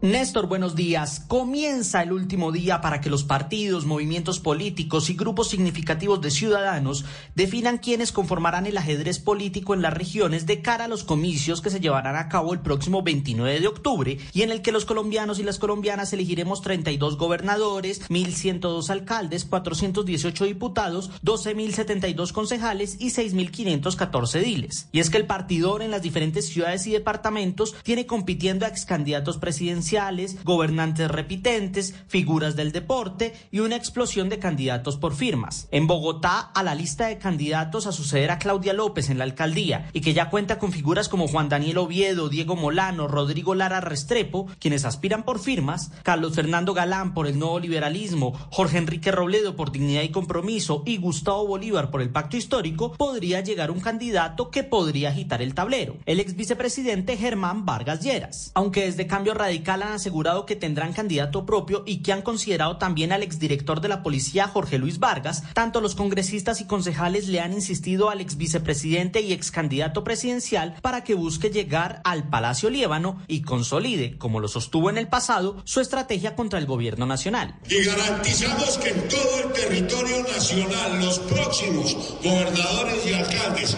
no tengan ninguna línea ideológica con el actual gobierno. En Cundinamarca la puja está entre el exgobernador Jorge Emilio Rey, que está avalado por el partido de gobierno Colombia Renacientes, y la exministra del Interior y dirigente del Uribismo, Nancy Patricia Gutiérrez. En Antioquia para la gobernación el pulso está entre Esteban Restrepo, exsecretario del alcalde Quintero, el ex senador liberal Eugenio Prieto, el exdirector del IDEA Mauricio Tobón y a último minuto el exgobernador Luis Pérez. Se esperaba que el actual alcalde de Medellín, Daniel Quintero, también lograría aglutinar a todos los sectores del petrismo en torno a sus candidatos Restrepo y Juan Carlos Supegui, quien busca la alcaldía de Medellín, pero finalmente esto no será así, puesto que ninguna de las otras colectividades que conforman el pacto histórico les otorgó el coaval lo que llevó a que tanto Upegui como Restrepo se inscribieran únicamente por el partido Independientes. Sin embargo, en la alcaldía quien lleva la ventaja es el exalcalde y candidato presidencial Federico Gutiérrez, quien con su partido Creemos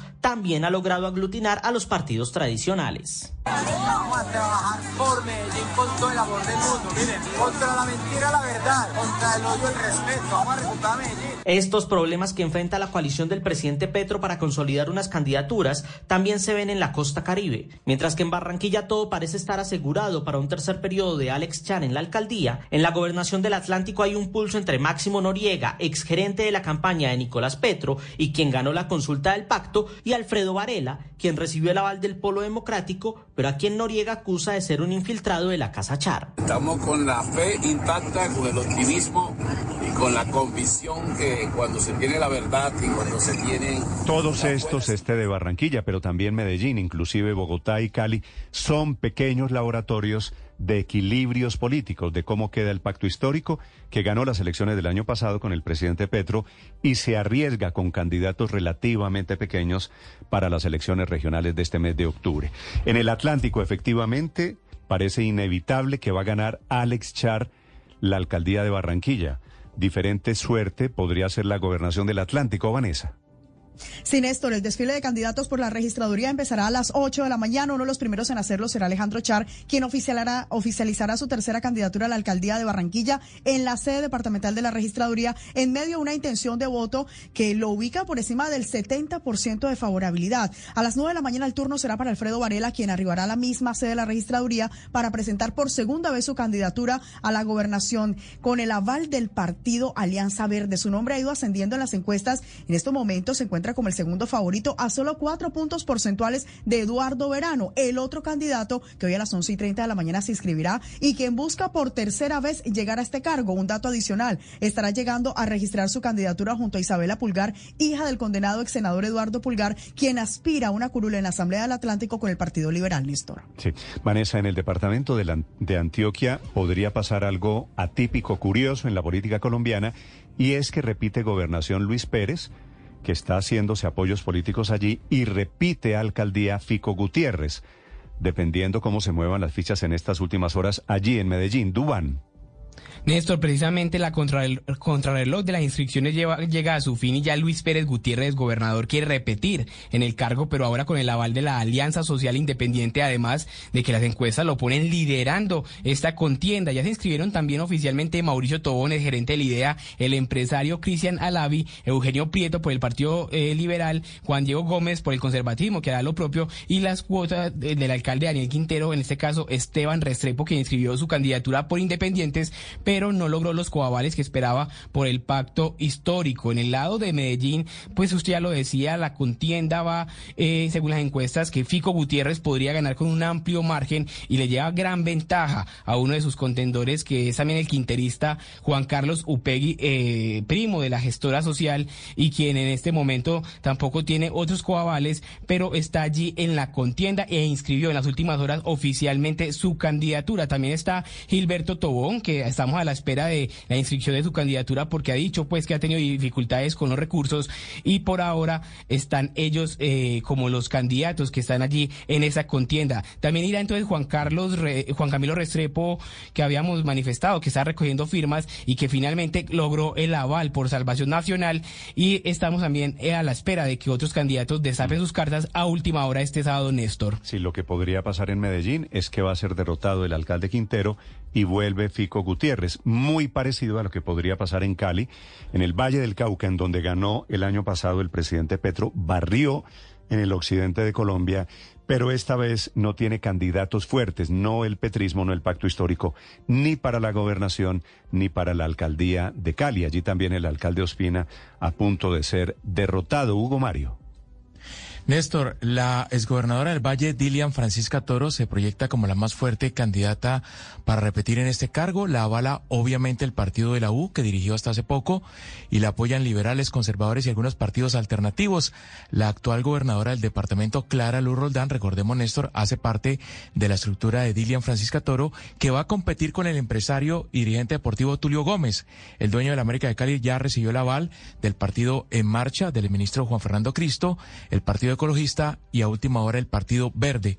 Algunos sectores del pacto histórico quieren llegar a la campaña de Tulio Gómez porque no tienen candidato fuerte. Por ahora el candidato del petrismo es Ferney Lozano, un exalcalde del municipio de Yumbo Valle, no es una figura reconocida. La derecha también tiene candidato a la gobernación del Valle del Cauca, es Santiago Castro, tiene el aval del Centro Democrático y otros partidos como Salvación Nacional. Para la alcaldía de Cali, Néstor, ya han presentado firmas.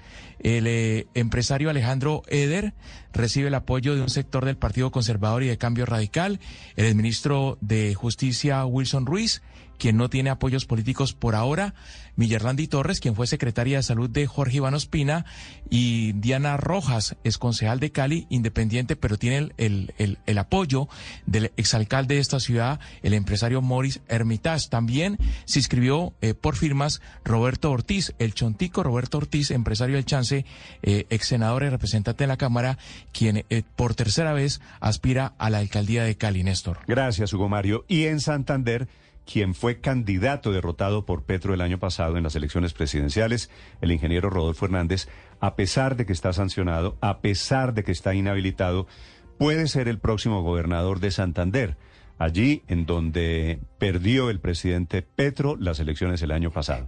630. Javier. Hola Néstor, pues en comparación con hace cuatro años, en esta ocasión abundan los candidatos, pero ninguno con ventajas relevantes en esta región. Para la gobernación, como usted lo dijo, de Santander son ocho que ya se han inscrito. Entre ellos, pues la pelea más fuerte la va a dar Rodolfo Hernández, que llega con el apoyo de algunos sectores del pacto histórico e independientes. También está el general retirado del ejército, quien se escribió por firmas, y sectores de la derecha, Juvenal Díaz, quien también Néstor recibió el apoyo, escuche muy bien, de los partidos tradicionales como Conservador, Centro Democrático, Liberal, Salvación Nacional, y además hoy llega aquí a Bucaramanga Federico Gutiérrez a entregarle el coaval de su partido Creemos. Y fue Rey Sierra, diputado del Partido Verde y fuerte contradictor del Clan Aguilar, es otro de los candidatos fuertes. Para la alcaldía de Bucaramanga, Néstor, son 13 candidatos, 12 hombres y una mujer, Consuelo Ordóñez. Entre los más fuertes, el senador Horacio José Serpa, del Partido Liberal, hijo de ilustre santanderiano político Horacio José Serpa, y el concejal Jaime Andrés Beltrán Néstor, quien resultó segundo en las pasadas elecciones de hace cuatro años. Y por el Partido Verde, Carlos Parra, son los tres más opcionados para la alcaldía de Bucaramanga para reemplazar a Juan Carlos Cárdenas, Néstor. Javier, gracias. 6 de la mañana, 31 minutos. Y movimientos de estos políticos va a haber mucho en estas próximas horas por cuenta del cierre de inscripciones. Quiere decir, comienza la campaña electoral en Colombia. 631. Ricardo Ospina es periodista. Está en Mañanas Blue.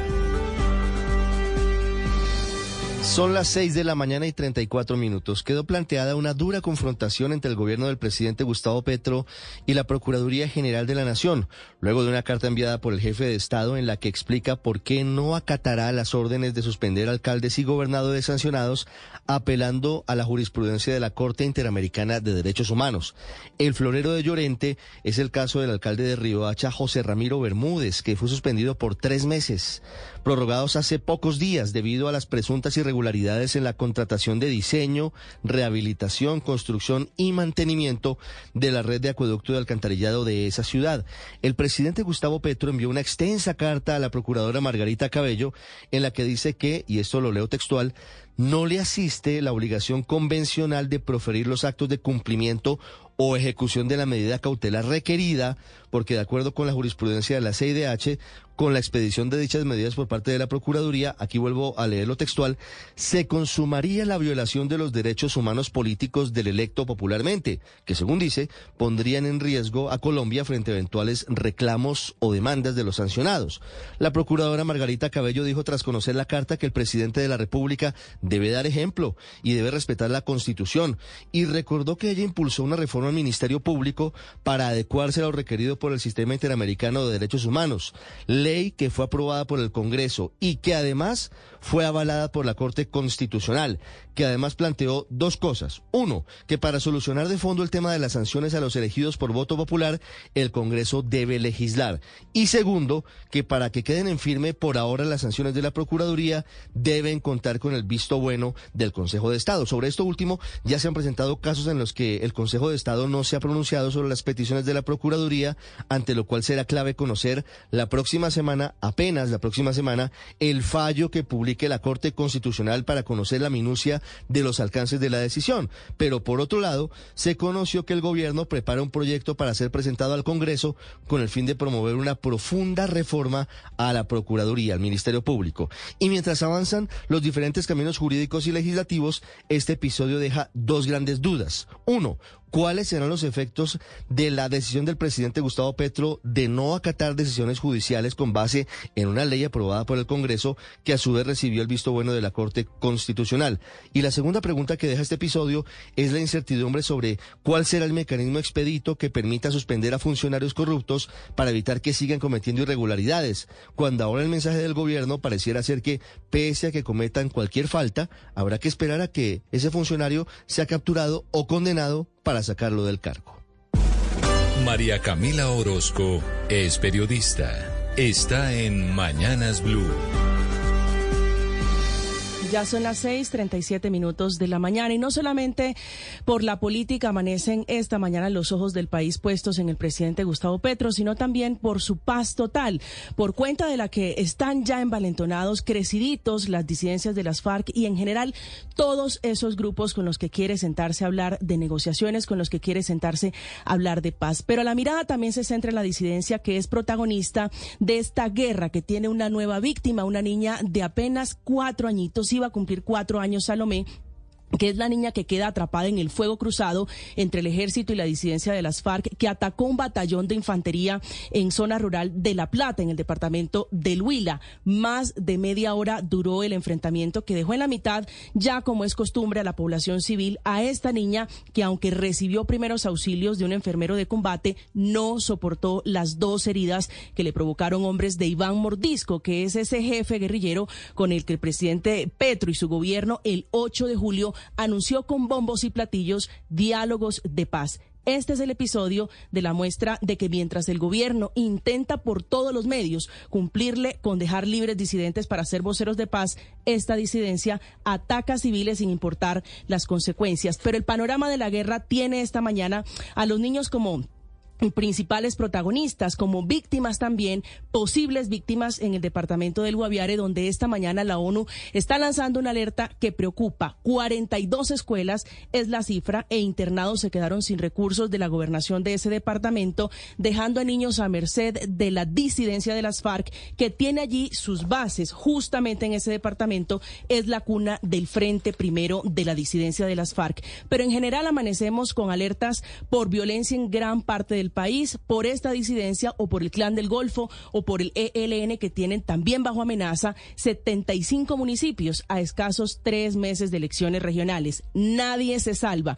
ni siquiera los alcaldes que están amenazados, dice la Defensoría, que no pueden ejercer sus funciones, como es el caso de los alcaldes de Cartagena del Chairá, Puerto Guzmán, Santa Bárbara y Puerto Asís Putumayo, que están allí amenazados por estos grupos que quieren poner sus candidatos para sentar precedentes en estas elecciones, alcaldes a gobernaciones. Es el panorama de la paz total, es el panorama por el que le preguntan al presidente qué pasa en el país y qué pasa con la fuerza pública.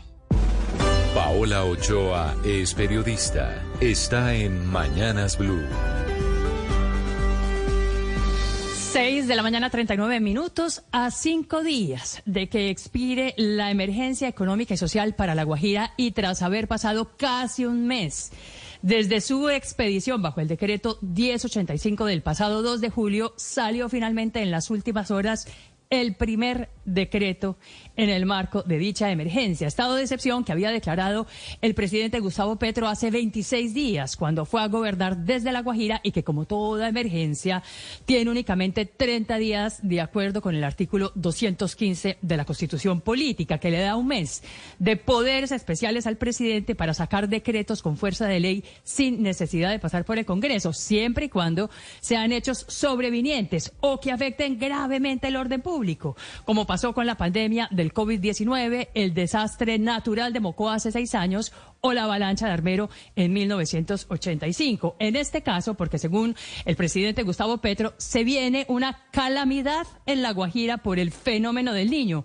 fenómeno de sequía, que según la propia Organización Meteorológica Mundial se repite a lo largo de la historia cada dos a siete años, por cuanto muchos dudan sea un hecho sobreviviente y por cuanto deberá pasar la cuchilla de la Corte Constitucional. Asunto nada menor que puede haber originado la demora en la expedición de los decretos primero de los cuales finalmente vio la luz en las últimas horas, otorgándole facultades especiales al Ministerio de Vivienda para la ejecución en proyectos de saneamiento básico y agua a partir de los recursos del presupuesto general de la Nación. Contratación que podrá ser directa, sin tener que pasar por la engorrosa ley 80 que exige licitación o concurso público a fin de agilizar las obras de acueducto y alcantarillado y de habilitar la contratación directa de una fiducia mercantil para la ejecución de dichos proyectos. Contratación, no obstante, con los mismos de siempre, en las mismas entidades públicas de siempre y a puertas de las elecciones regionales.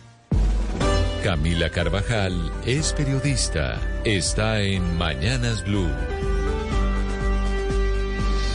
6 de la mañana, 42 minutos. A Ecopetrol le tocó salirle al paso al escándalo por el robo de petróleo cometido por años por una red de poderosos empresarios que traía el crudo de Venezuela, lo mezclaba en Colombia y luego lo exportaba.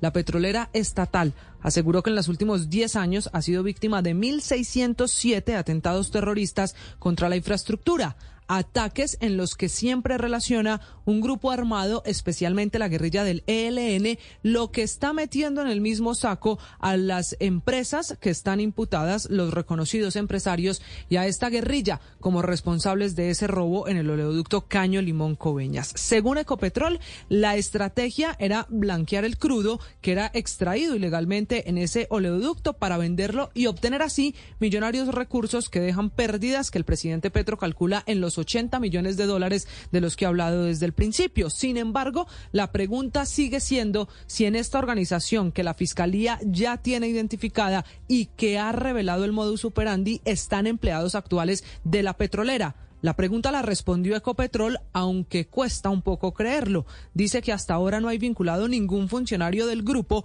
y por eso sigue la colaboración a la DIGIN y a la Fiscalía para saber cómo funcionaba el robo de hidrocarburos y qué relación tenía directamente con Ecopetrol. Lo que pasa es que no se explica al país cómo por años se movieron tractomulas de crudo ilegal de un lugar a otro sin que nadie se diera cuenta de un delito que tiene razón el presidente puede ser un gran desfalco a las finanzas del Estado colombiano. Según Ecopetrol, desde 2013 y hasta lo que va de 2023 se han retirado 9.925 válvulas ilícitas en esos tubos de transporte. Este escándalo apenas está empezando, dice Ecopetrol que desde 2022 terminó la relación con una de las empresas involucradas en el caso.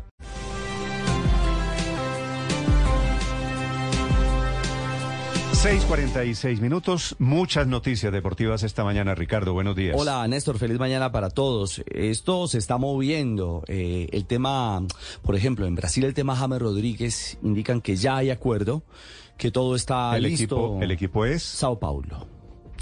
Que le van a pagar dos millones de euros al año. Exactamente. Lejos de lo que ganaba antes en la órbita europea que se dé por bien servido porque va a jugar en un fútbol poderoso, en un equipo poderoso y todavía con un salario importante. Sí, además porque han hecho las cosas al derecho. Es decir, ha sido un proceso silencioso, respetuoso. Eh, han acercado gente que le da confianza al jugador, pero sobre todo creo que es un proyecto que le puede servir a James para tener una, una plataforma de relanzamiento, mm. si a los 32 Ojalá. años se permite esa expresión, porque fútbol tiene y talento eh, de sobra. Ya les vamos a contar detalles de lo que avanza alrededor del tema James Rodríguez. Y la otra noticia, eh, ¿está contento con eh, la ida de Vargas o con el regreso de Ruiz? No, no entiendo la mm. jugada de Millonarios. Sacar a semejante crack Juan Carlos Vargas, defensor, este es el costarricense. Lo mandan al fútbol de Juan Brasil. Pablo, eh, sí. Juan Pablo Vargas. Sí, sí. Lo mandan al fútbol de Brasil uh -huh. y repatrian a Daniel Ruiz. A Dani Ruiz. Uh -huh. ¿Usted entiende la jugada? No, lo que pasa es que Vargas no, no aguanta más eh, dentro del proceso. Es decir, es un jugador mundialista. No aguanta, ¿qué quiere decir? Es costos, costos. Creo que es un jugador que está pidiendo pista definitivamente para salir, para encontrar nuevos aires. Eh, vuelve y juega. Brasil eh, y el Santos es una muy buena plataforma para un jugador eh, como, como Vargas, el zaguero central de, Millonarios. Y el tema de, de Ruiz es que sencillamente sí, no cuajó, no, no cuajó en, en la liga brasilera, le costó crecer en el Santos y regresa a casa. Ese es un buen jugador de banquitas. 648, padre del dinero, buenos días. Buen día, Néstor. Hoy es viernes y yo los viernes estoy con los zapaticos blancos que mi mamá Así, me compró. Estoy feliz, contento. Un día hasta Sí. donde yo me vine, chévere. No, está- está- no sé si cambió, pero cuando No. yo salí de allá de mi casa, estaba pim pam, yo enseguida pim pam, pim pam, pim pam, tam, feliz. Estamos en mañanita soleada de momento, de zapaticos blancos. Tema de esta mañana, padre. Oiga, oiga, Néstor, mire, las recompensas son muy importantes en el proceso de aprendizaje. Usted sabe que una de las maneras es el famoso premio eh, castigo, ¿verdad? Entonces, Néstor, qué importante sería que aprendiéramos a darle recompensa a la gente que está haciendo las cosas bien. Porque a veces pareciera que solo se premia o solo se les da una respuesta a los que no están haciendo las cosas bien. Por ejemplo, ¿usted sabe cuántos jóvenes trabajan duro, tienen proyectos, Muchos, tienen ¿no? sueños, se esfuerzan? Y uno dice, bueno, ¿dónde está para ellos el... Hay que darles algo, hay que buscar algo. En cambio, uno constantemente está escuchando que para sacar a la gente de la violencia se les está ofreciendo cosas. Yo no digo que esté mal, pero lo que sí digo es que hay que darle incentivos a los otros también. Ya viene el padre Linero, ya vienen los deportes, 6 de la mañana, 49 minutos. Los acompañamos desde Blue Radio. Para quienes quieran conectarse, estamos en el canal de YouTube, estamos en plataformas de streaming, en las frecuencias de Blue Radio y en redes sociales. Esta mañana con las historias, las noticias de Colombia y el mundo. El padre Alberto Linero es periodista y también está en Mañanas Blue. 6 de la mañana a 50 minutos. Creo en el poder de motivación que tienen los incentivos, las recompensas. Considero que las mejores recompensas son aquellas que se dan para que las personas alcancen su mejor rendimiento y logren resultados extraordinarios. Al fin y al cabo, todos trabajamos y damos lo mejor de nosotros en busca de un beneficio. Entiendo todos los programas que buscan proponerle beneficios a aquellos jóvenes que están tentados a actuar mal o que viven en dinámicas próximas al delito. Creo que eso les puede ayudar a generar un proyecto de vida coherente y sólido que les permita asumir las responsabilidades como ciudadanos. Asimismo, creo que es necesario no olvidar a los jóvenes que están esforzándose por salir adelante en medio de valores y en medio de rutinas marcadas por el bien y la solidaridad. Esos que salen de sus zonas de confort, se exigen al máximo, no se esconden tras de ninguna excusa, sino que buscan alcanzar su mejor versión y tienden a encontrar en la sociedad un lugar en el que dar lo mejor. Las recompensas son una manera de decirles creemos en ustedes y eso refuerza su autoestima. También es la forma de hacerles sentido a su esfuerzo, destacándolos y abriéndoles espacios para que ellos puedan mostrar todas sus capacidades. Pero sobre todo es hacerles saber que se merecen todo lo bueno que se les puede dar. El reconocimiento social y la generación de mejores oportunidades será un acicate que los lleve a no guardar esfuerzos y seguir dando lo mejor de sí en cada lance de su vida. Recompensarlos no solo es un mensaje para ellos, sino para los demás jóvenes. Se les dice, a través de ese mensaje, vale la pena ser bueno, ser competitivo, alcanzar los mejores resultados, esforzarse.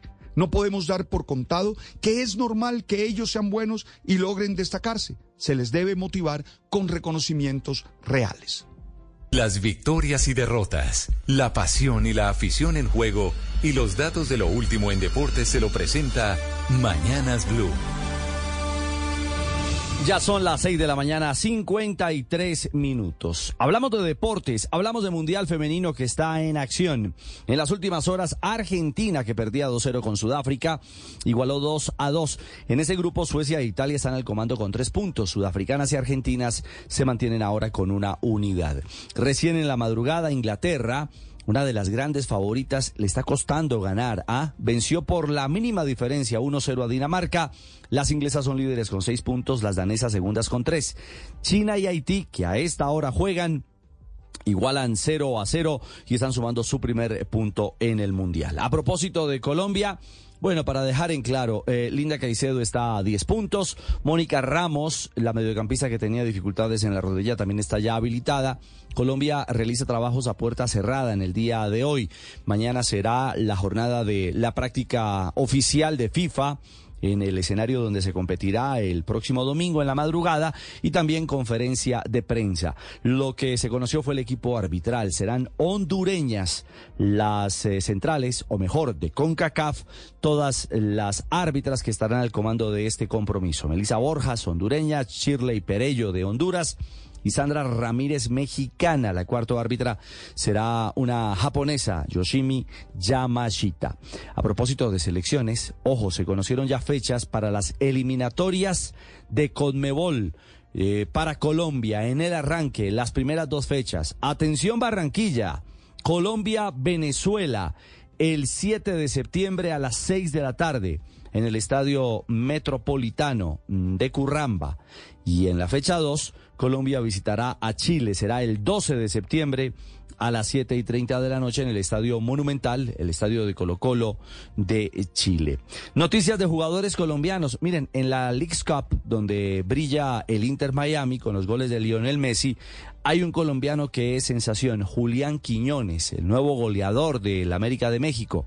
Dejó Atlas, pasó al América y ya Quiñones en el juego frente a San Luis City logró primero asistencia para el 1 por 0 y marcó el segundo. Al final las Águilas Mexicanas ganaron tres goles a cero. En el radar de jugadores colombianos les contábamos, James hoy podría anunciarse la firma de su contrato para llegar el día de mañana a territorio brasileño y unirse al Sao Paulo. Parece tema simplemente de horas la confirmación del 10 colombiano. Como también se espera para el día de hoy la confirmación de otra carta importante en el continente.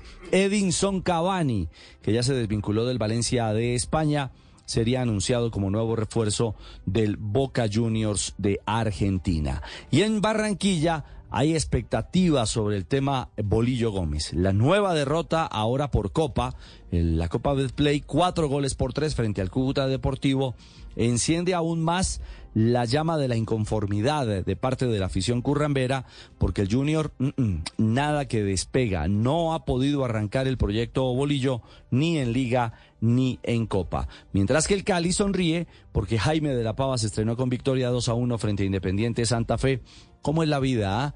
El chino Sandoval salió por indisciplina y dificultades del Junior y el chino Sandoval es quien marcó el gol de la victoria para el conjunto azucarero en el último minuto prácticamente asegurando el triunfo del Cali en Copa 2 a 1. Bueno, es lo que pasa a esta hora en el radar de la información deportiva en Mañanas Blue 657.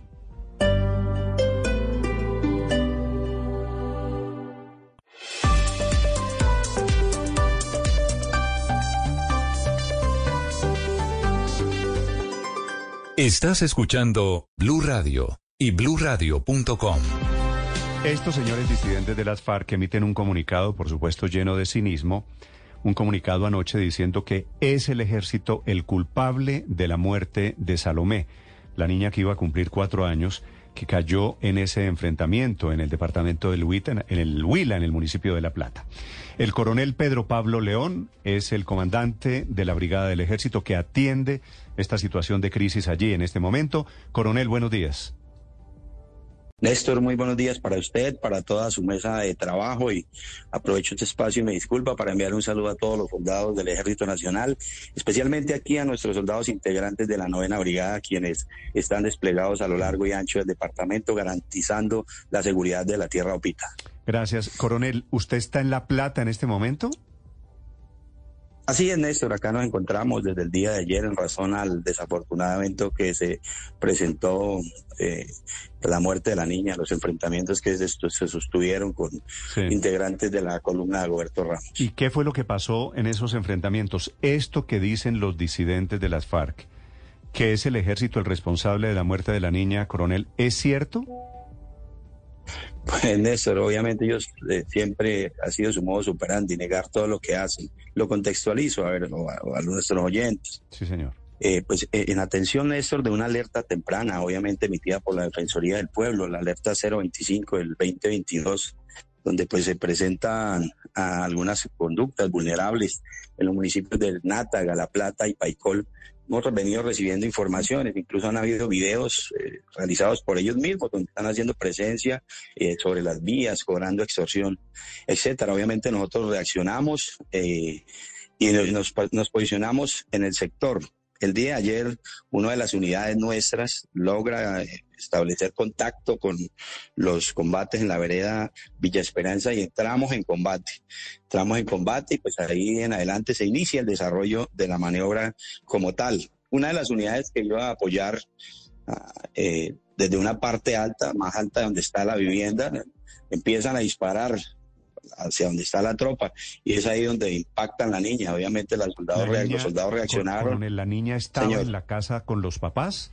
La niña que estaba quedó fuera de la casa estaba con el papá. En el momento que la tropa reaccionó y subió, el papá estaba en una imagen obviamente un tanto dramática, eh, tirado sobre la niña tratando de proteger su vida, pero pues ya, ya había sido tarde. A la Cuando niña, llega- la tropa le... Cuando llega el Señor. ejército a la casa, ¿ya la niña había recibido los disparos? Así es, Néstor, así es. Sí. ¿Y, y hay posibilidades de saber quién disparó, quién la mató, coronel? Pues en este momento, Néstor, obviamente nosotros sabemos que ellos dispararon de la parte alta, pues los que sin tener en cuenta la población civil dispararon ahí desde arriba y en este momento el cuerpo se encuentra en medicina legal en el municipio, en la ciudad de Neiva para realizar los procedimientos y pues ahí determinarán. Pero pues, el- quien disparó hacia la población civil fueron eh, los bandidos de la Roberto Ramos. Sí. ¿Y qué explicación tendría que ellos estuvieran disparando desde arriba a un sitio en donde solamente había civiles, inclusive esta niña, coronel? Néstor, como le comento, en la reacción la tropa se dirigía a apoyar a la otra unidad. No nos habíamos percatado de la presencia de este otro grupo. Eso es, eh, inicialmente la situación se dio en Villa Esperanza y esto fue en la otra vereda, una vereda contigua, muy cercana, vereda del Triunfo. La tropa se disponía a apoyar la otra unidad del que estaba en combate cuando empezaron a recibir fuego de la parte alta. Sí, coronel, pero ¿cómo comenzó todo? ¿Quién eh, suelta la primera bala? ¿Quién dispara por primera vez? Esta organización de Dagoberto Ramos. Sí, ustedes estaban en el pueblo, coronel. Físicamente, ¿cómo es el lugar? ¿Dónde estaba la casa de la pequeña Salomé? ¿Dónde estaban las disidencias? Para ubicar a los oyentes un poquito en contexto de la escena de este combate. El sitio se denomina Vereda El Triunfo, Vereda del Triunfo. La unidad que se encontraba en este sector inicia un desplazamiento pedestre en apoyo a la unidad que se encuentra en combate. Estos eh, delincuentes, obviamente, o muy seguramente, tenían ubicada la tropa y cuando lo vieron en la parte baja, sin importar la presencia de población civil, sin importar la vivienda, inician a, dispararle a la tropa. Entonces, en ese momento, la, la, la población civil queda en medio del combate.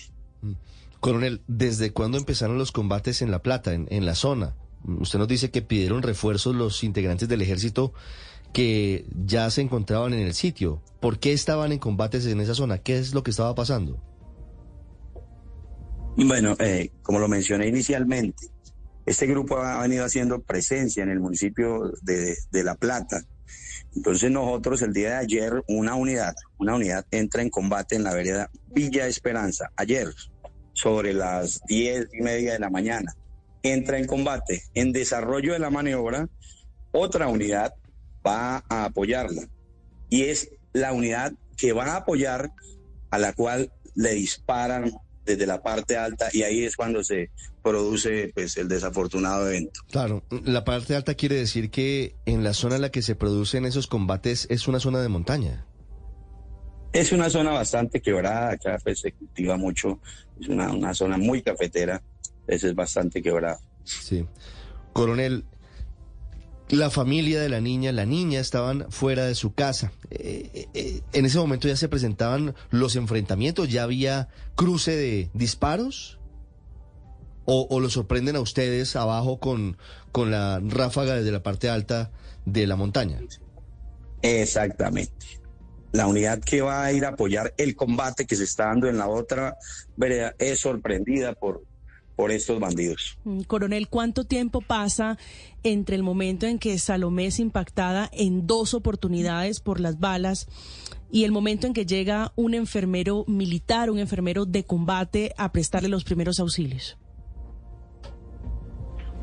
Exactamente, eh, eh, no, pero más o menos 15 minutos, máximo 15 minutos. Sí, cuando llega el ejército a la vivienda de la niña, ¿la niña estaba viva? Sí, la niña aún se encontraba eh, viva, pero pues desafortunadamente el dictamen que nos dan es un solo impacto en la región inguinal y pues obviamente es mortal.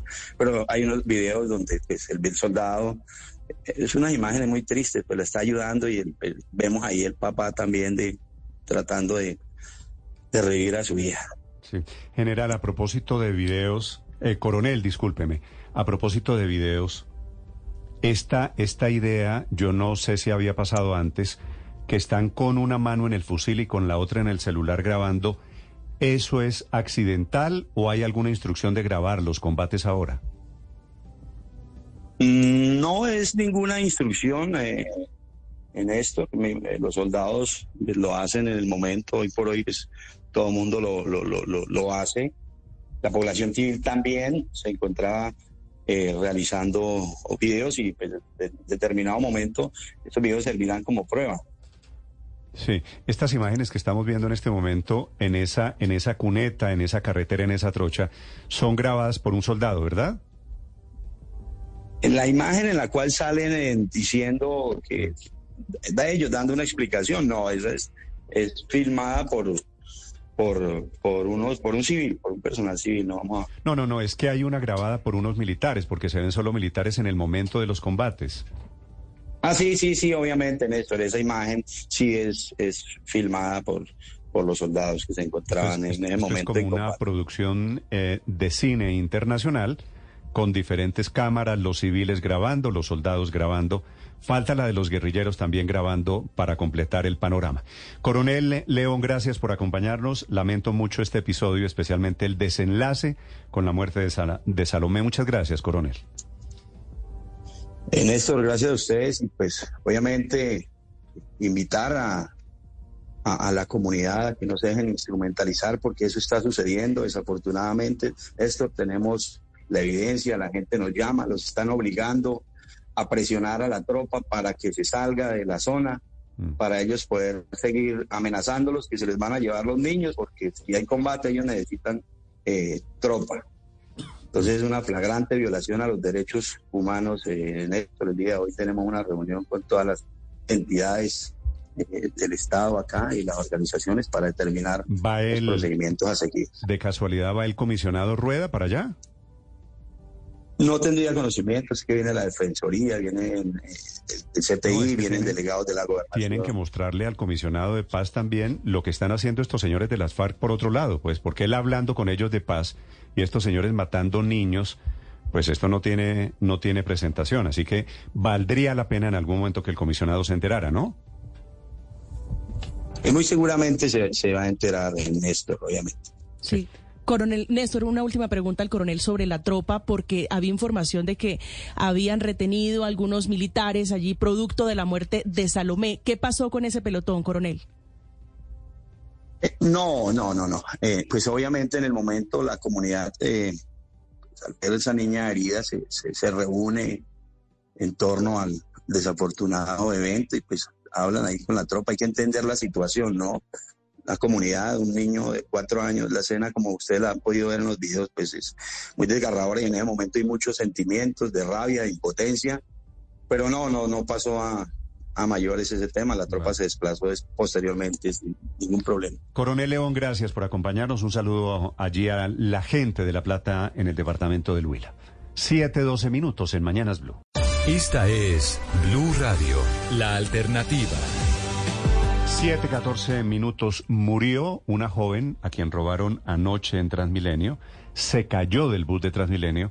El parte médico de esta mañana dice que perdió la vida. Julián Ríos.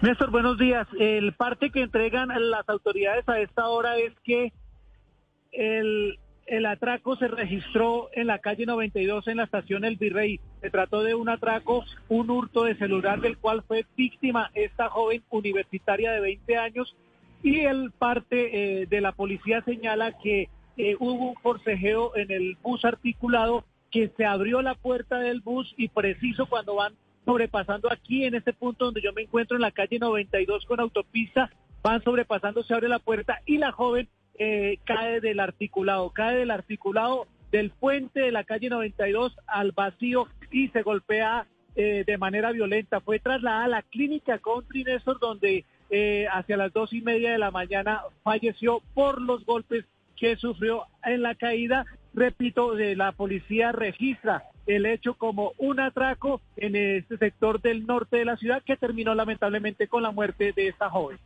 Que hubo eh, un hurto, un celular dentro de un bus articulado. Eh, esta persona que hurtó el celular sale del bus, abre las puertas y desafortunadamente la víctima eh, intenta ir tras de ella. El bus se encontraba en movimiento, lo que nos informa, insisto, desafortunadamente es que ella cae mal al momento de lanzarse del bus y eh, se golpea en la cabeza con los hechos desafortunados.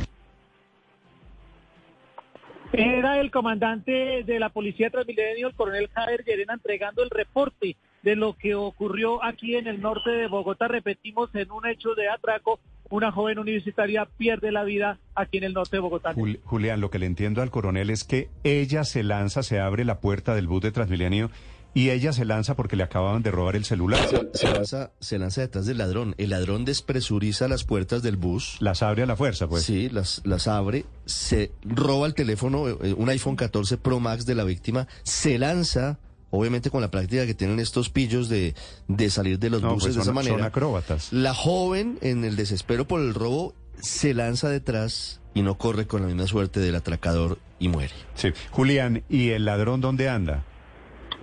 Eh, Néstor, eh, bien, gracias.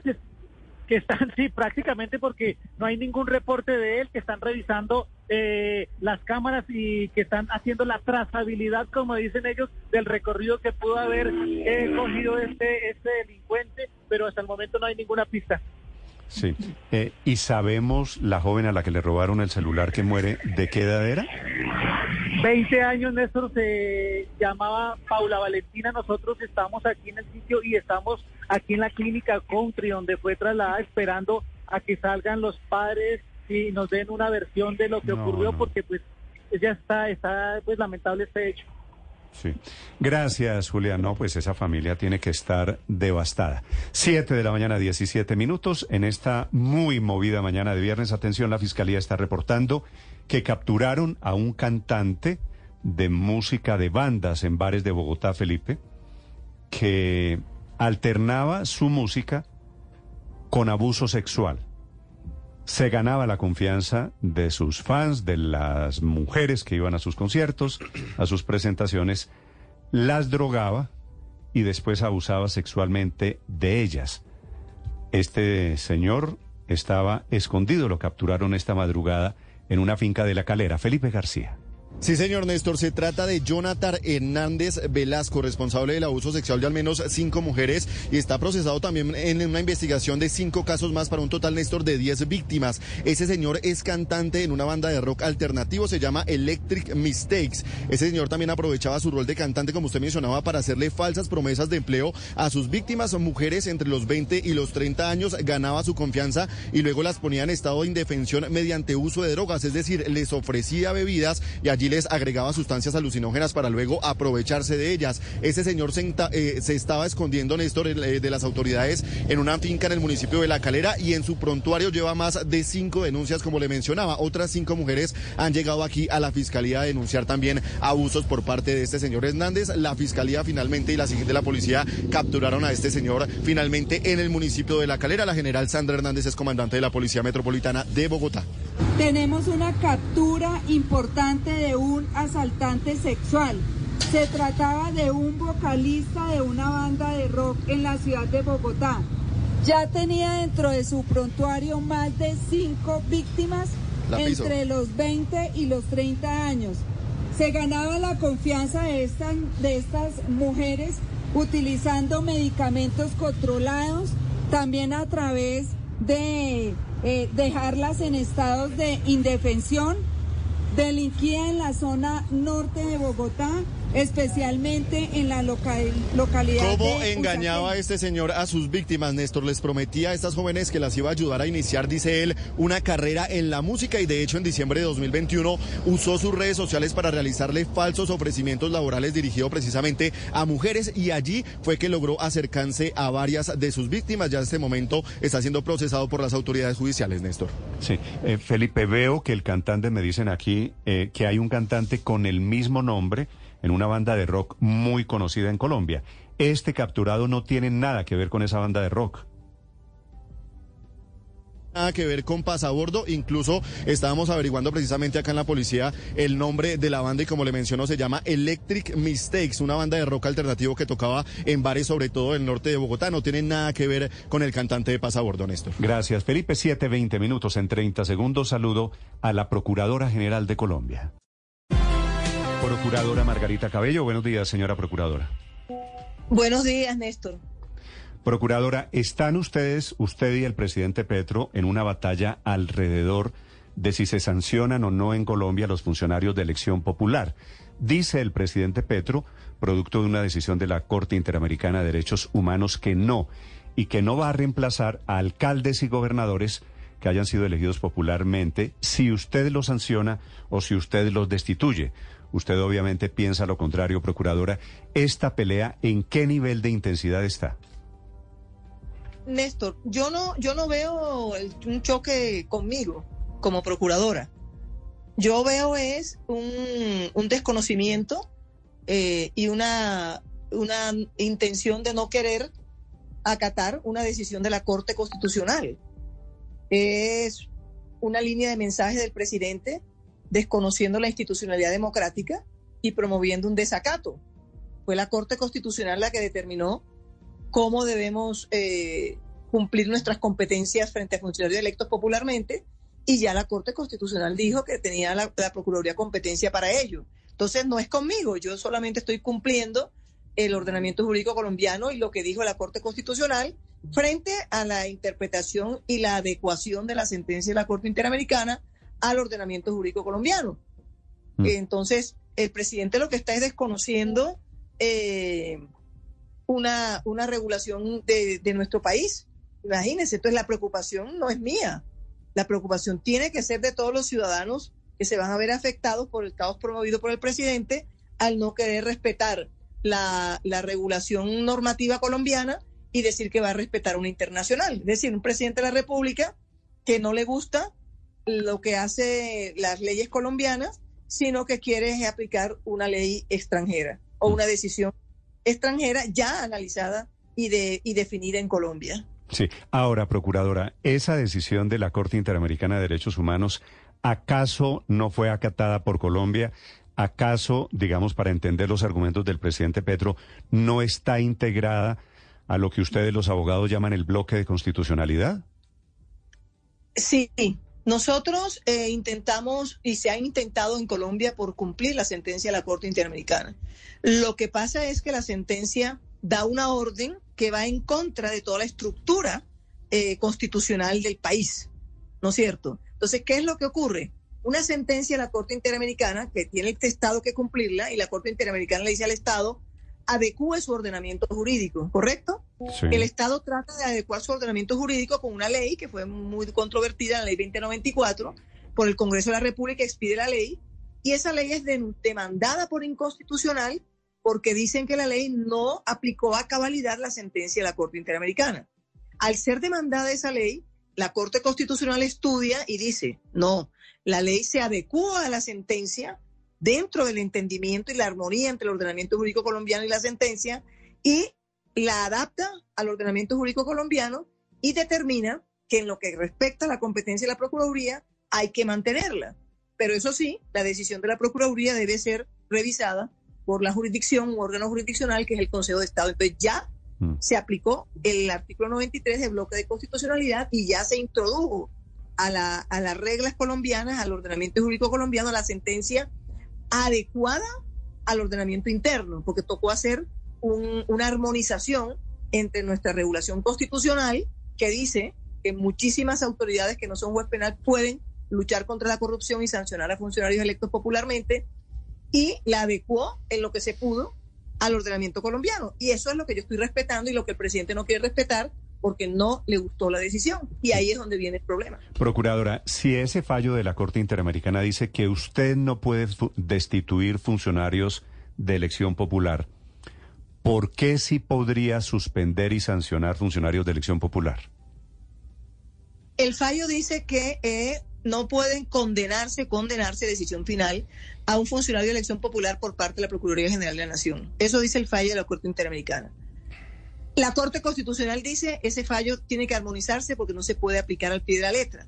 En Colombia, por la constituyente, se ordena que no solo un juez penal puede sancionar a funcionarios electos popularmente. Entonces, hay una sentencia de la Corte Interamericana que dice que solo un juez penal y hay una decisión de la Asamblea Nacional Constituyente que revisó la Convención Americana y que dijo en Colombia hay un problema grave de corrupción y por lo tanto no es suficiente para que nuestros ciudadanos queden tranquilos que solo el juez penal puede investigar a los electos popularmente, sino les damos facultad a otras autoridades no penales. Entonces, una Asamblea Nacional Constituyente, que es la voluntad del pueblo, dice que autoridades no penales pueden hacerlo. Y una sentencia de la Corte Interamericana entra al ordenamiento jurídico colombiano y dice, no estamos de acuerdo con la decisión del pueblo colombiano señores jueces colombianos, adecúen nuestra sentencia.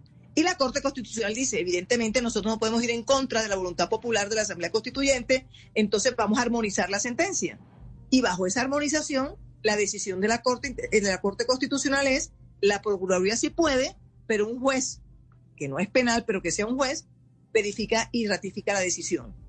Eso es el estudio que se... Y aquí hay que todo el mundo tiene que cumplir la decisión de la Corte Constitucional.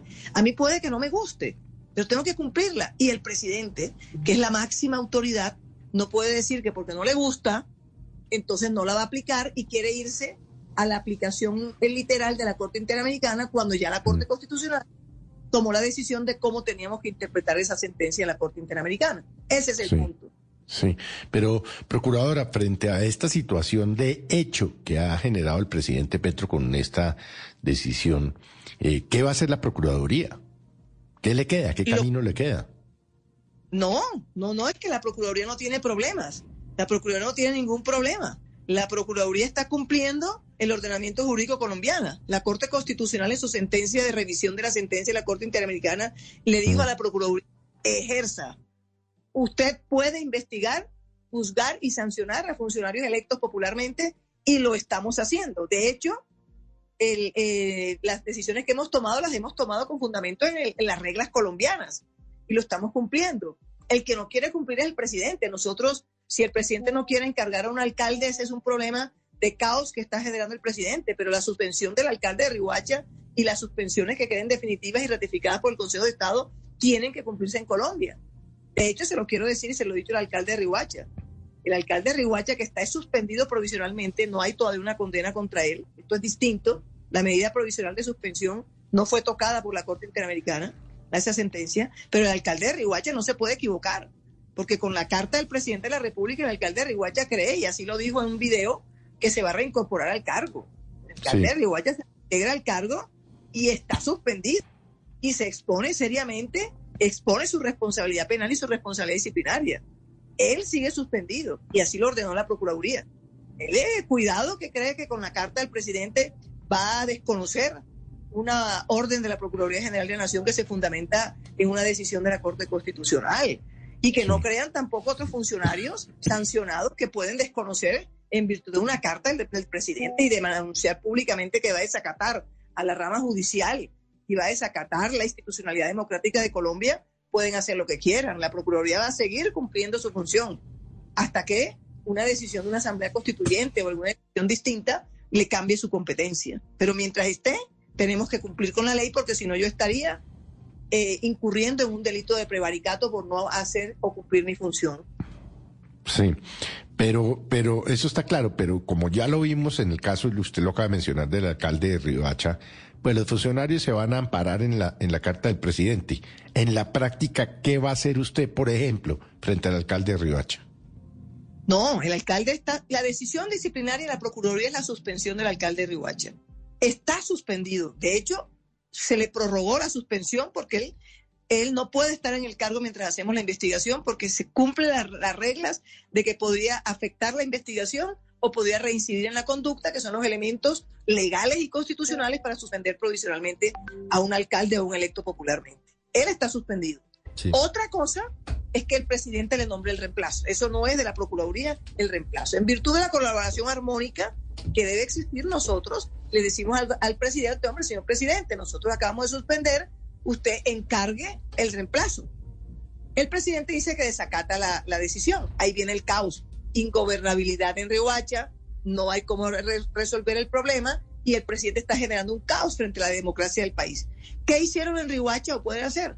Suplir con otras normas la ingobernabilidad que generó el presidente y de esa manera, con otras normas supletorias, encargaron al secretario de gobierno. Pero ese problema es del gobierno que no está cumpliendo con la democracia ni en esa confianza legítima del pueblo de que el presidente debería encargar inmediatamente, no lo quiere hacer porque no le gustó la decisión de la Corte Constitucional y entonces el alcalde, el secretario de gobierno se encargó. Ese no es el problema. El problema es la carta y el desacato y el caos que está generando. Mira, ya tenemos problemas, Felipe, tenemos problemas de muchísimos sancionados que quieren inscribirse para ser eh, para ser candidatos otra vez populares. ¿Cuántos? ¿Cuántos, procuradora? ¿Tiene el listado de cuántas personas están intentando inscribirse siendo sancionadas? No sé, por ejemplo, que en el Tolima se, se quiere inscribir uno que fue sancionado porque entonces ya un tribunal quiere seguir el de los desacatos diciendo que la sanción no debe respetarse porque no se acata la decisión de la Corte Interamericana y, la, y una carta en ese sentido, además publicitada de esa manera, tres días antes al cierre de inscripciones, está generando un caos tremendo porque ya nadie quiere cumplir y quieren seguir el mal ejemplo del presidente, una postura del presidente que está promoviendo la impunidad, que está debilitando la lucha contra la corrupción en un país tan afectado por la corrupción y más en tiempos cercanos a elecciones regionales. Imagínense el mensaje que está eh, enviando el presidente y diciéndole a todos desacaten las sanciones de la Procuraduría General de la Nación, sanciones que vienen de hace 30 años, desde que se pidió la carta política. Procuradora, al final de la carta que, que hace dos días le envía el presidente Petro a su despacho, dice que no acata la decisión de nombrar el reemplazo del alcalde de Río Hacha porque se podría exponer Colombia a eventuales demandas internacionales o incluso nacionales por parte de los sancionados, que con base en la jurisprudencia de la CIDH no cabría la posibilidad de que el presidente hiciera eso porque Colombia sería eventualmente sujeto de demandas en su contra. ¿Usted cómo ve esa posición del presidente? El presidente de la República, cuando se posesionó de presidente de la República, recordémoslo todos, juró ante el país cumplir la constitución y las leyes colombianas. ¿Correcto? Esa es su función. Él no puede dar ningún mal ejemplo. Decir o respaldarse en que se van a someter los sancionados a, los, electos popularmente eh, sancionados a sanciones internacionales del país es, es un, un, albur que eh, de muy de muy larga discusión por cuanto que eh, es ir en contra del ordenamiento jurídico colombiano. Eso, eso no es un argumento sólido porque eh, Colombia, Colombia está cumpliendo y la sentencia de la Corte, de la Corte Constitucional cumplió con la sentencia de la Corte Interamericana al armonizarla al ordenamiento jurídico interno. Y eso fue lo que pidió la Corte Interamericana cuando dijo, Estado colombiano estudie su ordenamiento y adecue a lo que ha dicho la, Corte Interamericana. Entonces, esas son las excusas eh, eh, que no son válidas cuando él tiene que cumplir es la constitución colombiana y la ley colombiana. No tiene, no El hecho de que las sanciones más recientes, esta que origina este choque, que es la sanción al alcalde de Río Hacha, o la anterior que fue la suspensión del alcalde de Cartagena, son medidas cautelares. ¿Qué cambia para efectos del estudio jurídico de todo esto? Sí, tan, tan estamos cumpliendo la sentencia de la Corte Interamericana que eh, la, decisión del alcalde Dau de Cartagena es una decisión, es una condena en primera instancia que ordena la suspensión del alcalde de Cartagena. Condena que tiene segunda instancia porque antes eran condenas de única instancia y la Corte Interamericana dijo que debíamos ampliar y dar más garantías procesales. Entonces, ahora viene la apelación que ya interpuso o va a interponer el alcalde y luego de la apelación, si la Corte ratifica, va al Consejo de Estado y el Consejo de Estado es que él dice y todo está correcto y ahí sí inmediatamente se cumple la condena. Con el alcalde de Rihuacha es una medida de suspensión provisional Mm. en favor de la comunidad de Rihuacha para proteger el patrimonio público de Rihuacha, en donde eh, no, no hay una sanción, sino hay una medida De eso, de protección eso le quería, de eso le quería preguntar, porque es que no sé si técnicamente, si jurídicamente, una medida cautelar se la considera en Colombia una sanción. La separación del cargo cautelarmente es equivalente a una sanción. No, no, no, no, no, no. Es, no es un tema de responsabilidad ni de condena. Es un tema de prevención para investigación y evitar, porque hay elementos que orientan hacia ello, que el suspendido pueda seguir reincidiendo en la conducta que es objeto de investigación. En este caso estamos investigando un- una licitación una adjudicación de un contrato sobre el acueducto de Riohacha, en donde se dice o eh, se está estudiando la no, el no acatamiento a unas órdenes de la sentencia de la Corte Constitucional del Estado de Cosas Inconstitucionales y el alcalde de Rihuacha, a pesar de las prevenciones que se les hizo, en principio, porque apenas está en investigación, no cumplió con esas reglas, pero como hay otros contratos parecidos en ciernes, se prefirió suspender al alcalde para evitar que reincidiera en la conducta que es obje- objeto de investigación. No tiene nada que ver con una sanción, una medida provisional. Procuradora. Pero algo más, algo más. Señora. La carta de Petro, porque es una carta del presidente Petro, no revoca, no anula, no le quita efectos a la decisión de suspensión de la Procuraduría General de la Nación. Nosotros seguimos operando con el principio de separación de poder. La carta de Petro lo que está originando es un caos y una, una, una orden de incitación a la desobediencia a las reglas jurídicas de nuestro país, que es lo peligroso Pero, para la pero, pero, procuradora, perdóneme, si la carta del presidente no revoca la decisión de la Procuraduría, ¿quién gobierna entonces a Riohacha o quién elige a los alcaldes o quién decide quién gobierna las ciudades por donde va pasando la mano de la Procuraduría sancionando? Exactamente. En la colaboración armónica, y nunca se había visto esto antes, el presidente de la República nombra el encargo, porque es una, una capital distrital. de- sí. Siempre había ocurrido que el presidente estuvo en una colaboración armónica. La Procuraduría le pide, en ese trabajo amistoso entre órganos, él le pide al presidente, señor presidente, acabamos de suspender al alcalde de Rihuacha, por favor, encargue, nombre el reemplazo. Y eso nunca había tenido ningún problema. Hoy el presidente dice, hombre, yo no voy a encargar, porque a mí no me gusta la decisión de la Corte Constitucional y yo solo voy a acatar la de la Corte Interamericana. ¿Qué pasa entonces? Normas supletorias que tiene el ordenamiento jurídico colombiano son las utilizadas para poder entonces evitar ese caos que ya se originó y utilizar otras normas supletorias para encargar a alguien de alcalde de Rihuacha, como Sí. se hizo allá, y se utilizó unas normas que se aplican para la gobernación cuando es suspendido un gobernador. ¿Qué normas, encargó- qué, qué- qué normas, Yo digo- procura- qué normas, procuradora, qué normas supletorias se aplican en este caso, por ejemplo? En e- este caso, eh, cuando se suspende un gobernador, eh, automáticamente el secretario de gobierno queda encargado.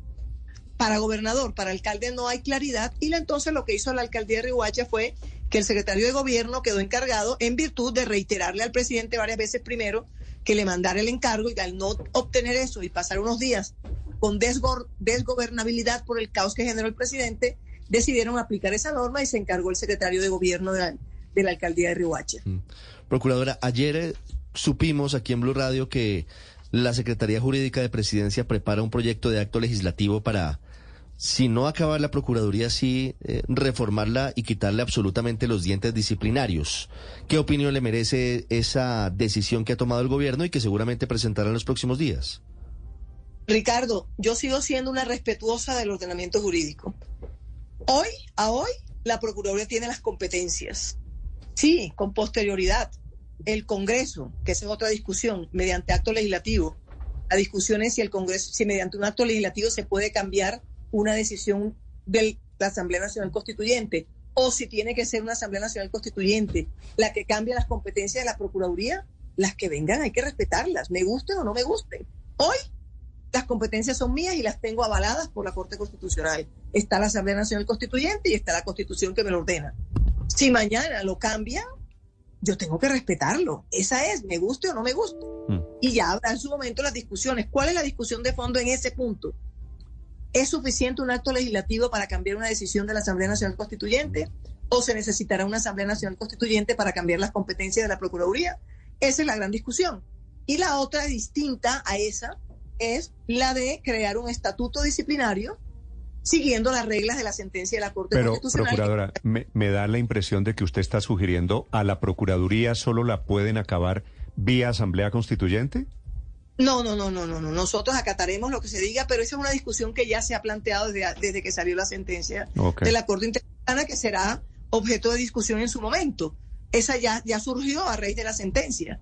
Esa está en el en- que, que surgirá con posterioridad. Ahora lo que hay es Procuraduría competente para sancionar, Consejo de Estado estudia la verificación de la actuación de la Procuraduría y se ejecuta luego la decisión del Consejo de Estado y la, la sentencia de la Corte Constitucional dice que además de esas reglas, es importante que se cree en el Congreso un estatuto del elector popular.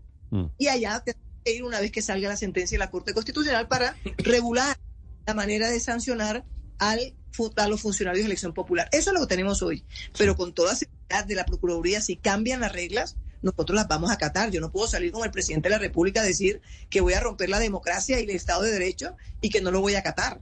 No, hay que respetarlo. Lo que venga hay que respetarlo. Sí, procuradora, eh, déjeme hacerle una pregunta final sobre lo que viene a partir de hoy, porque el país yo creo que está un poquito estupefacto, aunque es un tema claro de, de técnica jurídica, pero también está recibiendo, por otro lado, dos mensajes. Uno del presidente diciendo, yo no acato la decisión de la Procuraduría porque hay unas normas internacionales desde el fallo de la, de la Corte Interamericana de Derechos Humanos. Y entonces el presidente Petro dice, no reemplazo los alcaldes o gobernadores o quien sea que, que la Procuraduría sancione.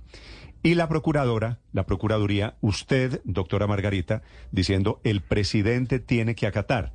Y la, y la, y la decisión está en firme y la decisión no ha sido revocada por esa carta del presidente Petro. ¿Hay, ¿Hay árbitro en esta pelea? ¿Quién toma la decisión final? No sé si eh, valga alguna aclaración de la Corte Constitucional, si usted ha pensado decir, bueno, validemos esto de alguna manera. Mira, en, en, es tan claro todo. Yo no, la, la pelea no es conmigo. La pelea no es conmigo. ¿Sí me explico?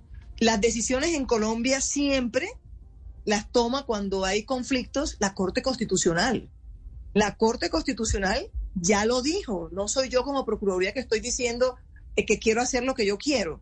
Es la Corte Constitucional. Y lo voy a decir en palabras para que me lo entienda todo el mundo es un tema en donde el presidente, porque no le gustó la decisión, no quiere cumplir el ordenamiento jurídico colombiano y quiere irse a cumplir al, al, internacional. Imagínense, un presidente de la República, que es la máxima autoridad que debe hacer cumplir y regir el Estado y la democracia colombiana, no le gustó la decisión, entonces dice que no la acepta y se va a, a, lo que dice la, la, Corte Interamericana. Es así de grave. Un, un presidente de la República atacando directamente a la rama judicial, imagínense ustedes, y desconociendo las reglas de un Estado de Derecho. Entonces, ¿qué se puede esperar para el ciudadano común cuando el presidente de la República desconoce una regla que está clara? Yo no estoy diciendo que, que quiero cumplir una o no, que quiero hacer lo que a mí, me, lo arbitrario mío, lo que me dé la gana, no. El mensaje aquí es claro, el presidente está diciendo, yo hago lo que quiero y yo no voy a acatar lo que no me gusta. Esta es la situación tan grave que estamos viviendo y el pueblo colombiano tiene que tener claro eso. El presidente no puede, porque entonces mañana el presidente va a decir que no le gusta la decisión de la Fiscalía o de la Corte Suprema de Justicia y como no le gusta, la desacata. Así la Corte Constitucional haya dicho que la decisión de la Fiscalía, de la Corte Suprema o de cualquier autoridad es correcta en nuestro país. Es que esto es inaudito. Es la primera vez que un presidente de la República desconoce una decisión y el principio de colaboración armónica y desconoce las reglas del país. Es Pero entonces, es procuradora, sí. Eh, la respuesta es entonces sí. Usted está esperando que en las próximas horas la Corte Constitucional se pronuncie y le recuerde al presidente que hay que acatar lo que ya hay. No sé si lo hará la Corte Constitucional. Yo respeto la autonomía y la independencia de poderes. Estamos esperando la sentencia completa para estudiarla, que debe salir, que debe salir próximamente. ¿No es cierto? Yo no puedo pedirle a la Corte que salga o no salga, la decisión debe salir eh, en, eh, pro, próximamente. Lo que es inaudito es que un presidente de la República diga que no va a acatar la decisión de la Corte Constitucional que salió en febrero. Salió el comunicado que es obligatorio y salió el resuelve a la decisión. Y en el resuelve dice la Procuraduría es competente para hacerlo. Y el presidente dice que desacata. Sí, procuradora. dicho eso, la posibilidad está dentro de las posibilidades de la Procuraduría, por ejemplo, ir a la Comisión de Acusaciones y denunciar al presidente por desacato. No, no es la vía adecuada seguir controvirtiendo y seguir eh, eh, confrontando eh, si el presidente está incumpliendo una o está incurriendo en un delito por no acatar las decisiones de la Corte Constitucional será la comisión de oficio que analice el tema o los ciudadanos que determinen si eso es un delito y vale la pena irnos, irnos frente a eso. Lo que es claro es que el presidente de la República, al momento de posesionarse, le juró al país que iba a cumplir la constitución y las leyes de nuestro país. Y está incumpliendo la constitución y las leyes de nuestro país, está incumpliendo su juramento. ¿Qué puede pensar un ciudadano del común, el ciudadano de a pie, cuando ve que un presidente de la República está dando el ejemplo de incumplir las reglas constitucionales de nuestro país, que juró cumplir cuando se posesionó. Esa es la preocupación. Y por eso es que tuve que salir, porque no soy persona de confrontaciones, sino trato de arreglar todo de la mejor manera posible. Sí, pero procuradora, más allá de que haya eventualmente particulares u organizaciones o de oficio la comisión de acusación investigue eventualmente la conducta del presidente Uribe, a la Procuraduría, al, al presidente Petro, perdóneme, eh, la Procuraduría no estaría, digamos que, eh, en la obligación o no tendría el deber de pedir que se investigue este desconocimiento de la ley por parte del jefe del Estado? Si hay un abierto y flagrante desconocimiento de las decisiones del Ministerio Público. Es que el presidente dice no, no está desconociendo el Ministerio Público, está desconociendo la, la Corte Constitucional. Es que quiero hacer esa claridad. El presidente, nosotros estamos cumpliendo nuestras decisiones. Es que, vuelvo y les digo, separo. La suspensión del alcalde se hace. Mm. Y si el alcalde se pone a ejercer a pesar de estar suspendido y notificó la suspensión, le compulso copia inmediatamente a la fiscalía y le abro investigación disciplinaria. Mi función de procuraduría está, está cumpliéndose el presidente se le pidió fue, oiga, hay un problema de gobernabilidad en Rihuacha, es un problema de él. hay un problema de ingobernabilidad en Rihuacha y mire cómo lo resuelve y nosotros en colaboración armónica le pedimos, hombre, encargue, pero eso no es de la Procuraduría. Donde el alcalde de Rihuacha se reintegre, ténganlo por seguro que nos toca actuar. Debemos hacerlo, es nuestro deber funcional. El tema del presidente de una carta que manda la Procuraduría diciendo que desacata, que no va a cumplir, una simple carta que le manda la procuradora y una noticia pública diciendo que desacata el ordenamiento jurídico colombiano y las decisiones de la Corte Constitucional, esa carta no tiene ninguna incidencia para la Procuraduría. Nosotros seguiremos sancionando. Ya verá la Comisión de Acusaciones si esa carta eh, originaría algún problema eh, penal o disciplinario, o ya verán los ciudadanos eh, cómo, cómo analizan esa carta pública porque es una simple carta, no es una, el presidente no me puede dar órdenes a mí. Sí, pero, pero, pero fíjese, pero fíjese, procuradora, que usted dice en el, en el evento de que se reintegre el alcalde de Rihuacha, el señor José Ramiro Bermúdez. Lo que pasa, procuradora, es que ya está reintegrado. Ayer grabó un video desde las oficinas diciendo que ya estaba en ejercicio. ¿La Procuraduría tiene pensado algo frente a esta actitud, frente a la decisión de reintegrarse después de la carta del presidente Petro? el alcalde Bermúdez? María Camila, yo vi, la, eh, la, Procuraduría tiene ya el video, él dice que se va a reintegrar, ya la delegada correspondiente está haciendo las actuaciones que tiene que hacer, ya estamos en eso, analizando a ver. Yo lo que quiero decirle al alcalde Rihuache es que no se equivoque.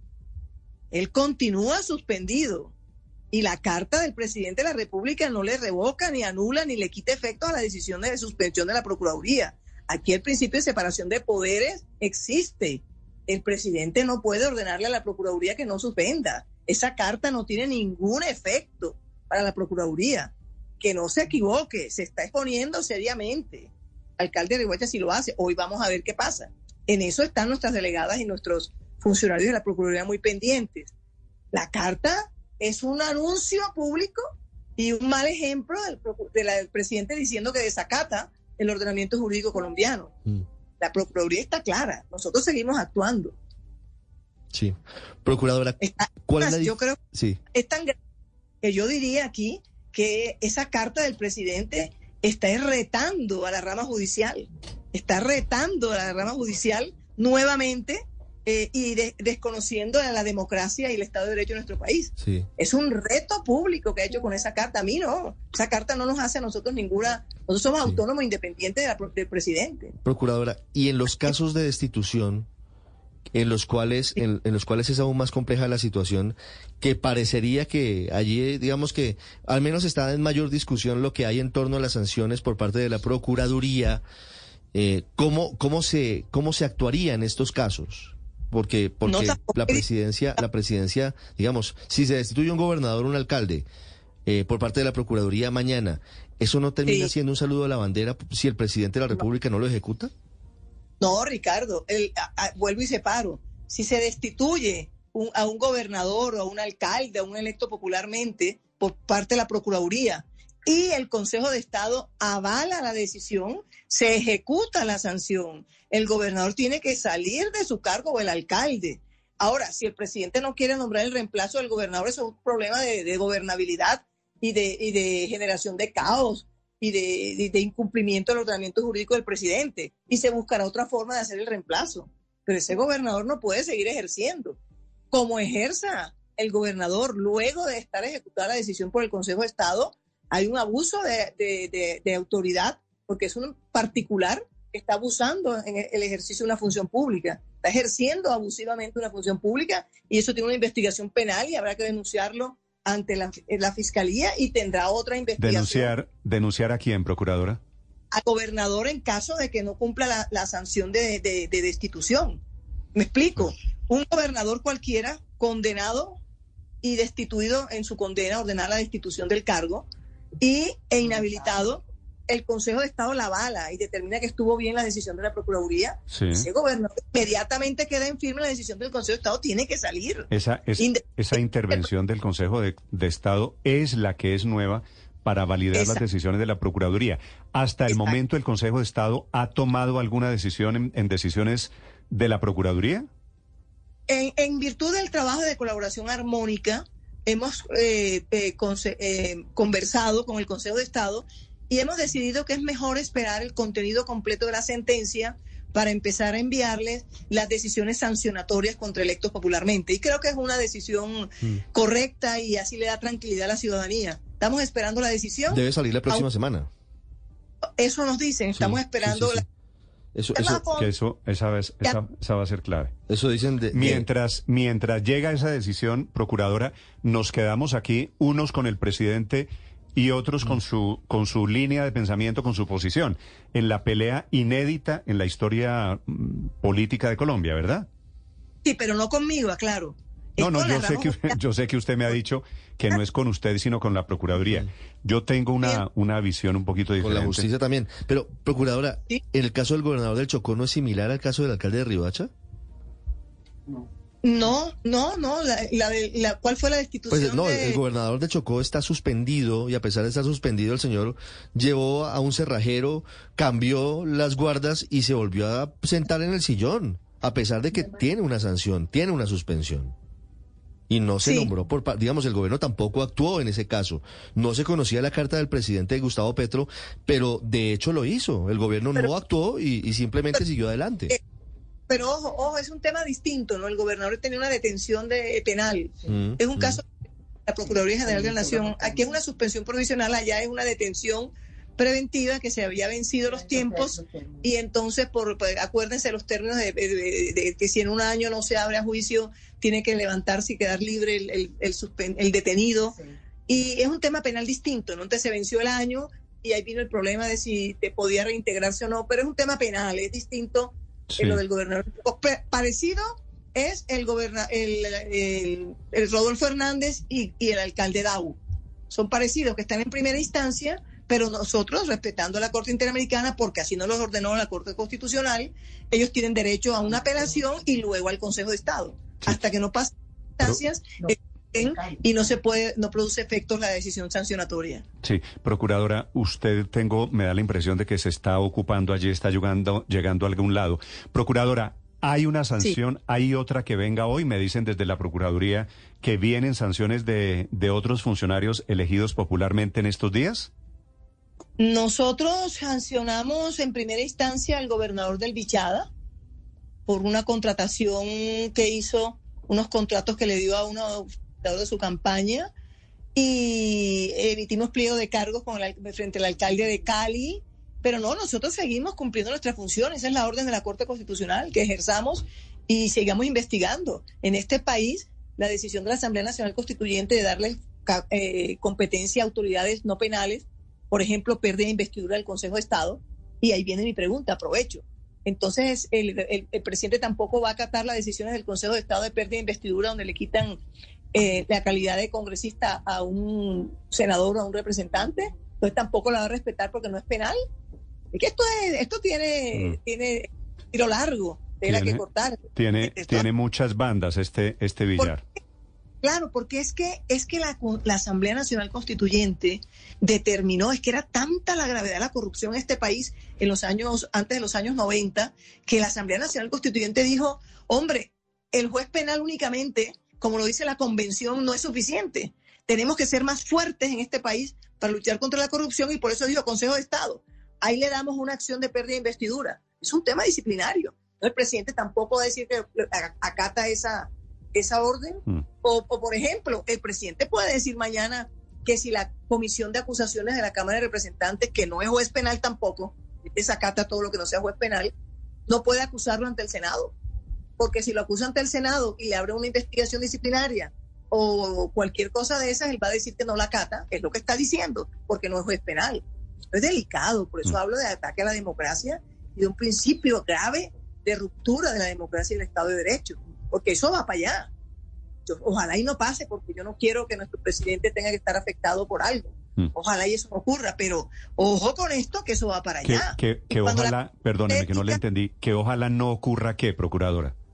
Que ojalá no ocurra ninguna investigación contra el presidente de la República, porque eso, eso es catastrófico para todos, pero en nuestro estatuto, nuestra estructura Pero el único, el único organismo que puede investigar al presidente es la Comisión de Acusaciones. Pero no es juez penal que no es un juez penal. Entonces, digamos, eh, trayendo, la... trayendo ah, eh, la carta de, de las últimas horas, el presidente lo que podría hacer eventualmente es no reconocer a la comisión de acusación porque no es un órgano penal. Y como no se puede sancionar a, a, un funcionario elegido por voto popular por parte de una autoridad que no es penal, mejor dicho, entonces eh, podría acogerse a esa mejor dicho, petición. procuradora, el lío tiende a crecer. Es que el problema es claro el presidente cuando dice que solo acata la sentencia de la Corte Interamericana, es decir, que solo un juez penal puede investigar y sancionar a un funcionario electo popularmente, está rompiendo toda la estructura colombiana. La Comisión de Ética del Congreso no podría suspender o sancionar a un congresista la Comisión de Acusaciones de la Cámara de Representantes no podría investigar al presidente porque tampoco es juez penal. La pérdida de investidura del Consejo de Estado tampoco la va a acatar el presidente porque no es un juez penal. La revocatoria de inscripción de candidatos electorales a, puestos públicos tampoco podría entonces acatarle al presidente porque no es un juez penal y te podría dar muchísimas situaciones en donde la estructura de la Asamblea Constituyente dijo que hay autoridades que no son jueces penales que sí pueden sancionar a funcionarios electos popularmente. Mm. Ese es la peligrosidad del mensaje del presidente cuando dice que solo acata la sentencia de la Corte Interamericana. Ese es el peligro. Esta es la versión. Escuchan ustedes a la procuradora Margarita Cabello. Son las 7 de la mañana, 59 minutos. Le agradezco aceptar este diálogo, procuradora, hoy que el país está intentando digerir la magnitud del lío, del desafío que hay institucional en Colombia. Le, le agradezco y le deseo un feliz día, procuradora. Gracias, Néstor. Un abrazo para todos. Margarita Cabello, que es una de las dos partes en esta batalla. Ocho en punto, Felipe, como se da cuenta usted, este es apenas el comienzo de una batalla que va a tener otras muchas derivaciones. Néstor, yo creo que una de las derivaciones que va a tener esta batalla eh, por la posición del presidente Petro es que yo creo que la Corte Constitucional no debe estar contenta con esta decisión, porque no es que esté peleando con la procuradora, ya lo ha dicho, no, es que está desacatando una sentencia de la Corte Constitucional. ¿Y usted cree, Felipe, que en la Corte Constitucional ¿Esto que está pasando hoy lo ven en favor de Petro o en favor de la Procuraduría? No, no, yo creo que lo ven en contra de Petro, entre otras cosas, porque imagínese usted, con un alcalde inhabilitado que se sienta ahí, que sacaron ya el primer decreto, como lo comentamos temprano aquí, de la emergencia económica para La Guajira, ¿usted cree realmente que la Corte Constitucional le va a aprobar esa emergencia económica? O no le va a tumbar la tributaria o la paz total. Es que esto es una pelea contra la Corte Suprema, eh, la Corte Constitucional. No es con Margarita Cabello. Es con una sentencia de la Corte. Y yo no creo que a los magistrados les parezca divertido que el presidente de la República desacate esa sentencia, entre otras cosas, por lo que explicaba ahora la doctora Margarita, porque entonces, y, y que yo creo que Ricardo Espina dio en el clavo. A Petro entonces ya nadie lo puede tocar porque la comisión de acusaciones no es juez penal. Es que es, gravísimo lo que está pasando. Eh, Ahora, la, pero la Corte Constitucional, mire, yo, creo que la Corte Constitucional va la procuradora a venirse con todo contra Petro. La procuradora, como acaban de escuchar ustedes, se atreve a decir que aquí hay un rompimiento institucional que está pero en riesgo. Es que lo hay, Néstor. Es, muy grave lo que dice, escucho, pero escucho le, le, agrego, Néstor, una cosa y es que no solamente hay molestia en la Corte Constitucional, si, si, no sé si alguna vez se llegó a presentar una situación como la que hoy se está viendo y es que hay una gran preocupación en la mayoría de instancias de la rama judicial en torno a la actitud del presidente Gustavo Petro frente a la justicia. Ya hemos visto que son conocidos los enfrentamientos con el fiscal Francisco Barbosa, ya hemos visto los enfrentamientos con el Consejo de Estado, este que queda planteado con la Corte Constitucional y agréguele otro con la Corte Suprema de Justicia, ¿Por? que está muy molesta. pero no, pero ¿de dónde sacamos la teoría de que esto es contra la Corte Constitucional? E, esa es la teoría de, la, Procuradora y me parece hábil desde el punto de vista de comunicaciones. déjeme terminar la idea, pero, pero no corresponde nada con la realidad. lo que la Procuradora dijo como para que nosotros estemos repitiendo. Héctor, espere que Ricardo está soltando una tesis. ¿Modera Felipe o el director? Ya escucho. No, modero yo sí tengo que interrumpirle usted para que deje hablar. Déjeme terminar la idea. Calma, tranquilo. No se sulfure, tranquilo. Tranquilo. Yo intento. Ya tendrá su tiempo para atacar a la Procuradora. Intento a veces sin éxito que todos puedan hablar. A ver, Ricardo, termina usted. En la Corte Suprema hay mucha molestia por el trino del presidente Gustavo Petro de ayer, saludando la llegada de Antonia Urrejola como delegada de la ONU para investigar el supuesto entrampamiento contra Jesús Santrich. La Corte Suprema dijo, pero si nosotros ya emitimos una sentencia en donde descartamos la teoría del entrampamiento, ¿cómo es posible que el presidente de la República desconozca decisiones judiciales para traer un organismo internacional a que investigue lo que ya investigó la justicia? Usted lo que me dice es, se está incubando Entonces, imagínese un, usted. un clima... Ok. Hay molestia en la Suprema, hay molestia en la Constitucional, hay molestia en el Consejo de Estado, hay molestia en la Fiscalía. Súmelos. Ok. Ahora, Héctor, escucho su teoría. Sí, pero déjeme primero eh, eh, pedirle a, a, Ricardo que no descalifique mis opiniones. Yo no ataco a la procuradora, no tengo nada con la procuradora y no me parece leal en esta conversación pública eh, utilizar semejante argumento. Yo tengo unos argumentos jurídicos que los comparte además mucha gente y, y que además son el fruto de pues, ver, décadas esos, de estudio. Escucho esos argumentos. De, décadas de estudio, pero yo escucho las excusas de Ricardo de, mi, de la descalificación de mis opiniones, porque no me parece respetuoso con los oyentes que lo hagamos así. Eh, ahora, eh, Dicho eso, me quedo esperando las excusas, pero dicho eso, eh, tengo que decir lo siguiente, Néstor. A mí me parece que la procuradora ha hecho una cosa hábil en relación con tratar de poner la pelea del presidente Petro contra las Cortes. No tiene nada que ver eh, la situación de esto con el fallo de la Corte Constitucional que digamos, mantuvo una competencia relativa de la Procuraduría con la posibilidad de sancionar a los eh, funcionarios elegidos popularmente. Y digo relativa porque en realidad en la práctica quien impone la sanción a partir de la decisión de la Corte Constitucional no es la Procuraduría, sino el Consejo de Estado. Eh, la decisión de la Corte es que esas sanciones de la Procuraduría no pueden ser efectivas sin que, la, sin que el Consejo de Estado las revise y las avale. O sea que quien termina poniendo la sanción es el Pero, Consejo de Estado y no la pregunté- Procuraduría. de- de- déjeme hacer una precisión.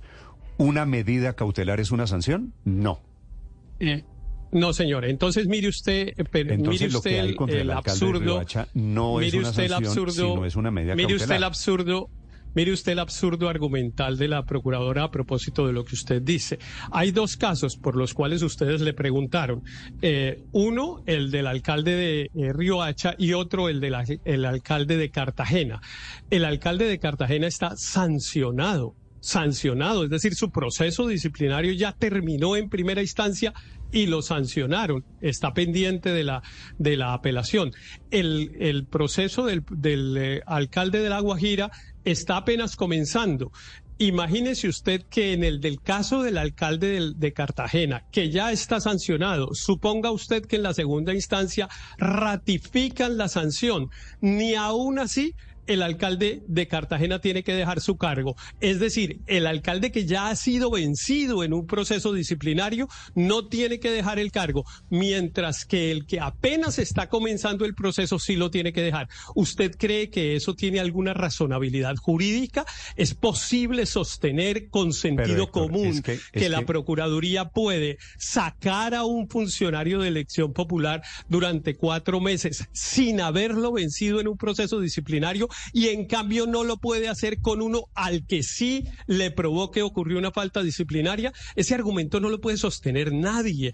Eh, eso es absolutamente insostenible. Es por supuesto que la Corte Constitucional le dijo a la Procuraduría que sus sanciones no eran eficaces si no las podía poner un si no las ponía un juez. La Procuraduría se coge del tema de decir la, la medida cautelar no es una sanción y por lo tanto sí la puedo sí la puedo imponer. Pues no, eh, no la puede, no la puede, no la puede imponer porque además en derecho se suele decir que quien puede lo más puede lo menos y aquí y aquí no puede lo más, no puede destituirlo automáticamente ni puede suspenderlo automáticamente eh, ni nada. Esto que usted dice, Héctor Felipe, porque como se dan cuenta los oyentes, hay argumentos para lado y lado y me parece que está bien tenerlos en cuenta. Yo creo que vale la pena esperar el fallo de la Corte, Felipe, ¿no? Eh, ¿Cuál, la fallo de la Corte? yo creo que el fallo es que tampoco conocemos el fallo de la Corte. Conocemos un comunicado, un comunicado de, prensa, pero la sentencia en detalle solamente se conocería, y digo se conocería porque todo puede pasar y puede aplazarse la próxima semana. Entonces, estamos hablando seguramente de la, lectura juiciosa de ese documento sobre, este sobre esta ley, la ley que modificó la estructura de la Procuraduría para cumplir el fallo de la CIDH. Lo que, lo que seguramente,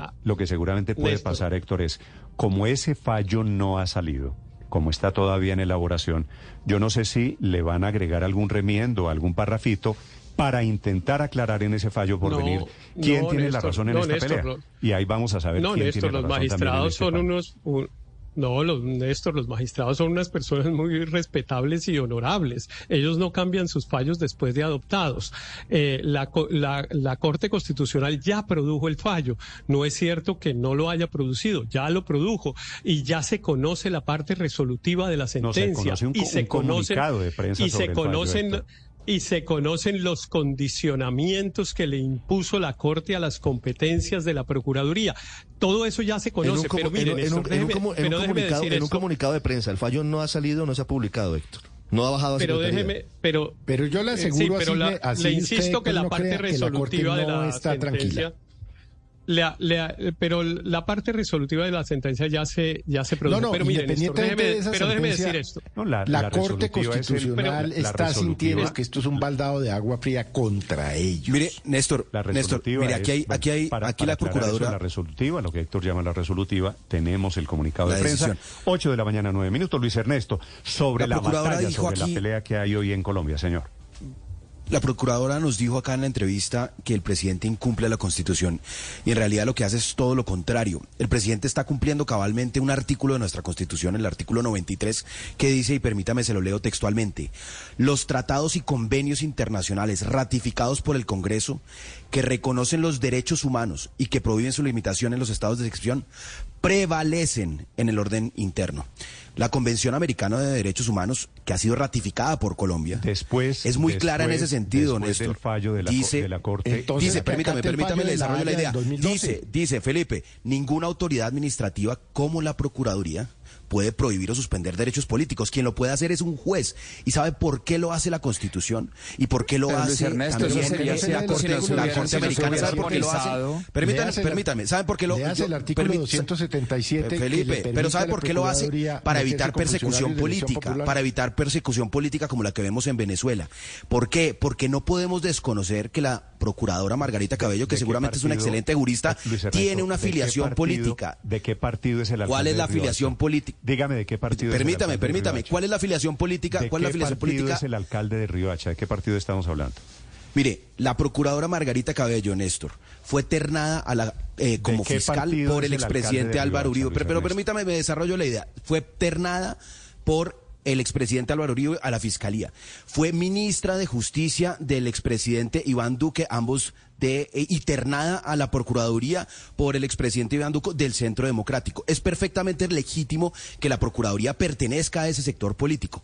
A diferencia de un juez de la República que llega allí por la Corte un concurso, Justicia, un magistrado llega allí por un concurso y a través de y esa distinción, esa distinción entre una autoridad administrativa y una autoridad eh, de- y una y un juez de la República es importante para evitar lo que nosotros aquí hemos condenado Ernesto, en estos micrófonos le- como le- lo que se vive en Venezuela. Nosotros Petro nos indignamos cuando en. Venezuela No me un- respondió, cuando en Venezuela Ernesto. sancionan a, No me a- a la oposición y lo tiene persiguen. Ernesto, entonces dígale al presidente Petro que Es no que- terne a para ver, fiscal porque dentro de un año se le va a devolver. Sí, y la. Procuraduría, Néstor, lo que usted quiere escuchar, la Procuraduría sí, claro que ha sancionado a personas del Centro Democrático, ha sancionado a personas de distintas militancias políticas, claro que sí. Aquí lo que está en discusión no es esa decisión en particular, Néstor. Acá lo que está en discusión No, es el principio general usted está diciendo que la de procuradora garantizar la democracia. pero no sabe de qué partido es el, Garantizar- el alcalde de No, que estamos allí, hablando, mire, que es, el- que es es un muy sencillo. Néstor. Y no Néstor, de la procuradora es ha sancionado, la procuradora ha sancionado a funcionarios y ha suspendido a funcionarios de todos los partidos políticos. Ahí no está el punto. El punto está en el principio general. Y el principio general lo que busca es proteger la democracia. ¿Por qué? Porque Entonces si acabemos, la Luis procuradora, llámese como se llame, la procuradora, llámese como se llame, que es una autoridad administrativa, tiene facultades de jueces y que eso es lo que dice justamente la Convención Americana que no debe tener, se puede prestar para violar y restringir derechos políticos. Eso es lo que hacen en Venezuela, eso es lo que hacen en Sí, es muchas, que no es- muchos países que no son democracias. Ernesto, y por eso la Convención lo que protege es la democracia y lo que está haciendo el presidente es que ese es, es- es el recoger ese principio democrático Ernesto, de la Convención Americana que Colombia suscribió. institucional que hay en Colombia. Eh, Cámbienlo. s- Felipe, Exacta, entre, otras cosas dicen, Si no ok, les gusta, la procuradora- cámbienlo, pero la eso es lo procuradora que hay. llega allí eh, por una decisión con una vinculación política. Entonces, mejor que la decisión quede en manos del fiscal. ¿Y quién elige al fiscal? La Corte Suprema de Justicia deterna que envíe adivina quién. Adivina, adivinador. El presidente. El presidente de la República. Así que Entonces, dentro es- de un año, yo quisiera oír ese dentro es de un el año diseño doctor que Luis, tenemos en Luis las instituciones en Colombia. que el fiscal es de Petro porque lo ternó Petro. A ver, Vamos a ver cómo- si lo cómo dice, a ¿no? Vamos a ver si Luis embrollo. Ernesto lo dice. ¿Qué Y tal- Néstor, fíjese que uno- lo que dice... ¿Qué tal que uno lo- dijera dentro de un año que el fiscal o la procuradora, porque vendrán procuradores y fiscales nuevos el año entrante, entonces que como son, tienen relación seguramente con el presidente Petro, entonces las, rela- las decisiones son inválidas porque tienen origen político, porque así lo decidió la Y Constitución. en Colombia. abre, y abre el espacio, Néstor, para que no se cumplan. Con este, con este ejemplo que está dando el presidente, básicamente está diciéndole a los funcionarios públicos, ese, ese es uno de los principales puntos que señaló la procuradora, es cuando no les guste el fallo, simplemente no lo acaten. Es muy grave. Y lo que dice Luis Ernesto sería cierto si no existiera el fallo de la Corte Constitucional o el pronunciamiento de la Corte Constitucional en donde avala la armonización que pidió las, la- los, los organismos internacionales. Pero es que ya eso se hizo y ya la Corte Constitucional lo avaló y la procuradora fue muy clara en este en este punto, es una medida cautelar.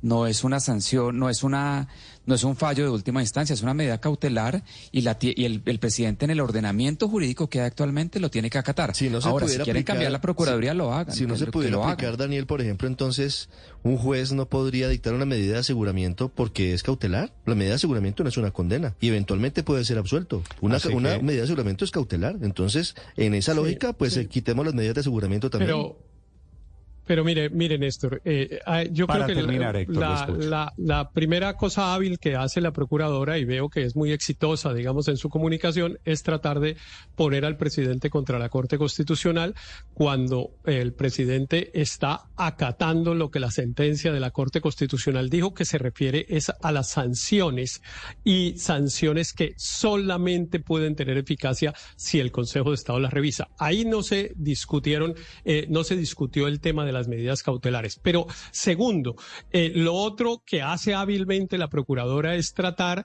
de, utilizando esa figura de que muchas personas creen que Petro pues tiene ínfulas de dictador y que no reconoce la separación de poderes, entonces este es un señor que lo que está es desafiando la justicia y etcétera. Esa es una, una comunicación hábil porque se coge de ese prejuicio que muchas personas tienen del presidente, pero esconde una cosa, que todas las batallas jurídicas en relación con este tema, la procuradora las ha perdido. Las ha perdido en la Corte Interamericana de Derechos Humanos. Incluso hay un comunicado de junio del 2023 firmado por el secretario general de la OEA, volviéndole a decir a Colombia que por favor acate la decisión de la Corte Interamericana de Derechos Humanos. Mejor, que aplique el artículo 23 de la Convención Interamericana de Derechos Humanos, que sorprendentemente a la persona que le corresponde proteger los derechos humanos en Colombia le parece que es una ley extranjera. Pero- Habráse pero- visto, pero, Héctor, calificó de ley extranjera, Héctor, calificó ¿qué de ley hacemos? extranjera la Convención Americana de. Derechos Humanos. Deme pero déjeme opinión, decirle Héctor. otra ¿Qué cosa, hacemos Néstor. con la Procuraduría mientras pasa lo que tantas personas quisieran que es desaparecer, pero desaparecer déjeme- la Procuraduría, ¿de acuerdo? pero déjeme- ¿Qué hacemos pero déjeme decirle- desaparecen? Pero antes de eso, déjeme decirle otra cosa. Ella, por ejemplo, dice y se lo atribuye falsamente al presidente Petro que las personas que están que tienen una eh, sanción con inhabilidad por parte de la Procuraduría van a poder presentarse como candidatos en el próximo mes de octubre. En eso no tiene nada que ver el presidente Petro. Una persona se presenta a la registraduría y se inscribe y el Consejo Electoral le puede revocar la inscripción. ¿Y sabe qué pasa desde hace cuatro años? Que las, no desde ahora, sino desde hace cuatro años, el Consejo Electoral no revoca la inscripción de las personas que están inhabilitadas por la Héctor, Procuraduría. es que- Les permite teoría, inscribirse. Es que no está No, esa no es mi nada. teoría, es la- que es que la esa no carta es- de no. 25 páginas del presidente es No, inocua, si lo no me- entiendo bien. No, pero no, no, no me, no me, tal vez no me eh, hice entender bien. El argumento es que en el Consejo Electoral la inhabilidad que impone la Procuraduría en realidad no inhabilita. No, por eso, pero Usted de se va y se inscribe. Usted va, pero es que es el Consejo Electoral, no el, no, el presidente pero de la, pelea República. del presidente bueno, ahora, diciendo que no ahora, le nombra reemplazo a los sancionados por la ahora- Procuraduría. Ahora, va- No ahora pasa nada. vayamos al ahora vayamos al Consejo de Estado. El Consejo de Estado le acaba de decir en el caso del eh, senador, siempre se me olvida el nombre eh, del Alex. señor que sancionaron por ¿Alex usted Flores? al- No, Merlano, Alex, Merlano, no, no Merlano. Alex, sino Merlano, Merlano. Usted Eduardo no sabe Merlano. quién soy. Sí, exacto, Merlano. Usted no sabe quién soy yo. La procur- el Consejo de Estado le acaba de decir a la procuradora, usted no tiene competencia para sancionar funcionarios de elección popular. Pero no solo eso, sino que incluso hay un choque de trenes, ese sí grave, Néstor, ese sí difícil, y, la, y, y pues hasta ahora no se ha usado porque no tiene connotaciones políticas. La Corte Constitucional le dijo al Consejo de Estado que tenía que revisar las sanciones de la Procuraduría. ¿Sabe qué ha hecho el Consejo de Estado? Se ha negado a revisarlas. Ha dicho, no reviso esas decisiones porque no tienen el estándar internacional de la Convención Néstor, Americana de pero- Derechos Humanos. Yo no las reviso. Entonces la pelea no es con Petro, la pelea es con el sistema jurídico. El sistema jurídico dice que la Procuraduría no puede sacar a un funcionario de elección popular. ¿Qué hacemos? Ahí es donde yo no creo, podemos. Ahí es Néstor, donde yo pero- le digo con todo el Aquí- respeto, eso no es que el sistema jurídico diga eso. Hay diferentes interpretaciones y por eso estamos en esta batalla pero, de hoy. pero por eso, Néstor, hay una controversia que es muy de fondo, que es la que explica por qué en Colombia hay una procuraduría que toma estas decisiones y en el resto del mundo no. Por una razón elemental. Estas decisiones que son casi de carácter judicial no las deben tomar entes administrativos porque tienden a ser politizados y tienden a tomar decisiones políticas. Por eso en el mundo no existe. Entonces esta discusión no es baladí. Se está partiendo de la base que la Corte Constitucional apoyó las funciones de la Procuraduría y no es cierto. Al contrario, como lo dijo Héctor, lo que dice es que la sometió a, a revisión del Consejo de Estado, que sí es un ente eh, judicial. Sanciona, Aquí no, lo que hay es que una dice- controversia y se puede es manejar de dos maneras. la Procuraduría y ratifica el Consejo de Estado. ¿no? Sí, por eso. Pero, pero el Consejo del Estado es el que le da validez o no. Lo otro es un trabajo preliminar. Eh, aquí hay una discusión jurídica. Petro la plantea en, una carta por escrito y la procuradora, en vez de contestarla por escrito, aceptar que hay razones jurídicas de fondo, que existen eventuales riesgos de seguir el camino que ella propone, lo plantea en una posición, una discusión política, llena de calificativos delicadísimos Mm. Pero- sobre pero, el Álvaro, presidente. es que- Entonces es que ahora tenemos no fiscal y procurador Su alevosos, su acusadores del presidente Á- permanentemente. Álvaro, su razonamiento sería perfecto, pero es que no es la primera vez que tenemos procurador en Colombia. No es la primera vez que el procurador es elegido como se eligió a esta procuradora. No es la primera vez que se sanciona a un funcionario público elegido pero, popularmente pero en Colombia. a esta procuradora le Lle- corresponde. Llevamos, Pero es que llevamos la, esto la- la sentencia de la CIDH le corresponde a esta procuradora. Y a esta procuradora le correspondió eh, adaptar la legislación colombiana a esa sentencia. Y lo hizo de una manera eh, cuestionable. Cogió al Congreso para que le avalara una cantidad de funciones judiciales eh, mediante la entrega de una cantidad de puestos. La Corte Constitucional ha corregido esa situación y le ha quitado esas funciones eh, judiciales, reiterando que es el Consejo de Estado. leo distinto, Pero en vez de una discusión jurídica, hay una distinto, discusión Álvaro. política. Yo lo leo distinto. Fiscales y procuradores alevosos que bien tienen origen político del gobierno anterior, haciendo Ah, política alevosos porque defienden la Constitución y la No, institucionalidad. No, pues, es posible, es posible que en esta discusión quien esté defendiendo la Constitución sea Petro y la procuradora esté buscando hacerle un esguince leo- a la Constitución. Yo leo distinto el fallo de la Corte. La Corte le mantiene las facultades de sancionar a funcionarios elegidos por voto popular a la Procuraduría. Lo que pasa es que le pone un eh, requisito posterior y es que el Es el Consejo, de Estado, Estado, sí. debe poner el chulo. Y no es cierto tampoco que el Consejo de Estado tenga una posición unánime en torno a esa posibilidad de que lo haga o no lo haga. Hay un grupo de magistrados que está de acuerdo con el presidente Petro y hay otro grupo de magistrados que está de acuerdo con la procuradora. La sala plena del Consejo de Estado Bueno, tendrá que creo, tomar una determinación Felipe, final sobre cuál será la posición frente a ese fallo de la Creo Corte. que vamos a escuchar. Hay un fallo de la Corte, Néstor. Eh, hay desarrollos pelea- de esto. De esta pelea mucho más, porque vienen fallos, es cierto, que era lo que usted decía al principio. Vienen fallos y estos tribunales tienen en sus manos decisiones muy importantes que comprometen, por supuesto, políticas públicas. Son las 8 de la mañana, 22 minutos. Para quienes quieran opinar, estamos en el canal de YouTube, estamos en redes sociales, mi cuenta Néstor Morales, la cuenta blurradio.com. En segundos, el presidente de Ecopetrol, aquí en Mañanas Blue.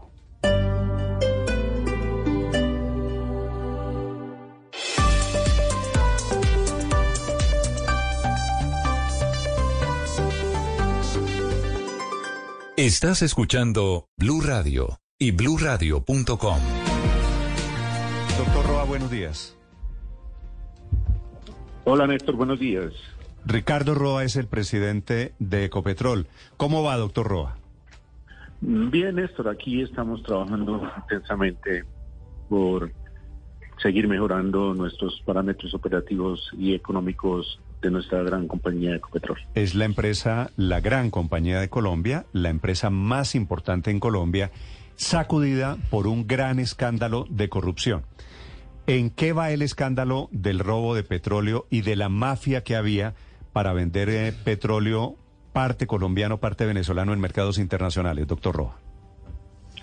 Sí, Néstor, en las últimas horas, pues ustedes han conocido a través de muchos medios de comunicación la, la situación y los resultados de este operativo, pues que se, re- se remota prácticamente a, a agosto del año 2021, donde la Dijín, producto de varias denuncias que se venían haciendo desde Ecopetrol, eh, solicita información adicional y hace una trazabilidad según la cual podría estarse dando una situación de fraude y de contrabando de, de co- de combustible. Esto es, son dos delitos claramente identificados y lo que se ha conocido en los últimos días es prácticamente resultados importantes de todos estos de estas investigaciones que conllevan justamente cifras muy muy significativas en todos los frentes en la cantidad de empresas involucradas la cantidad de eh, prácticamente estamos hablando de 363 capturas de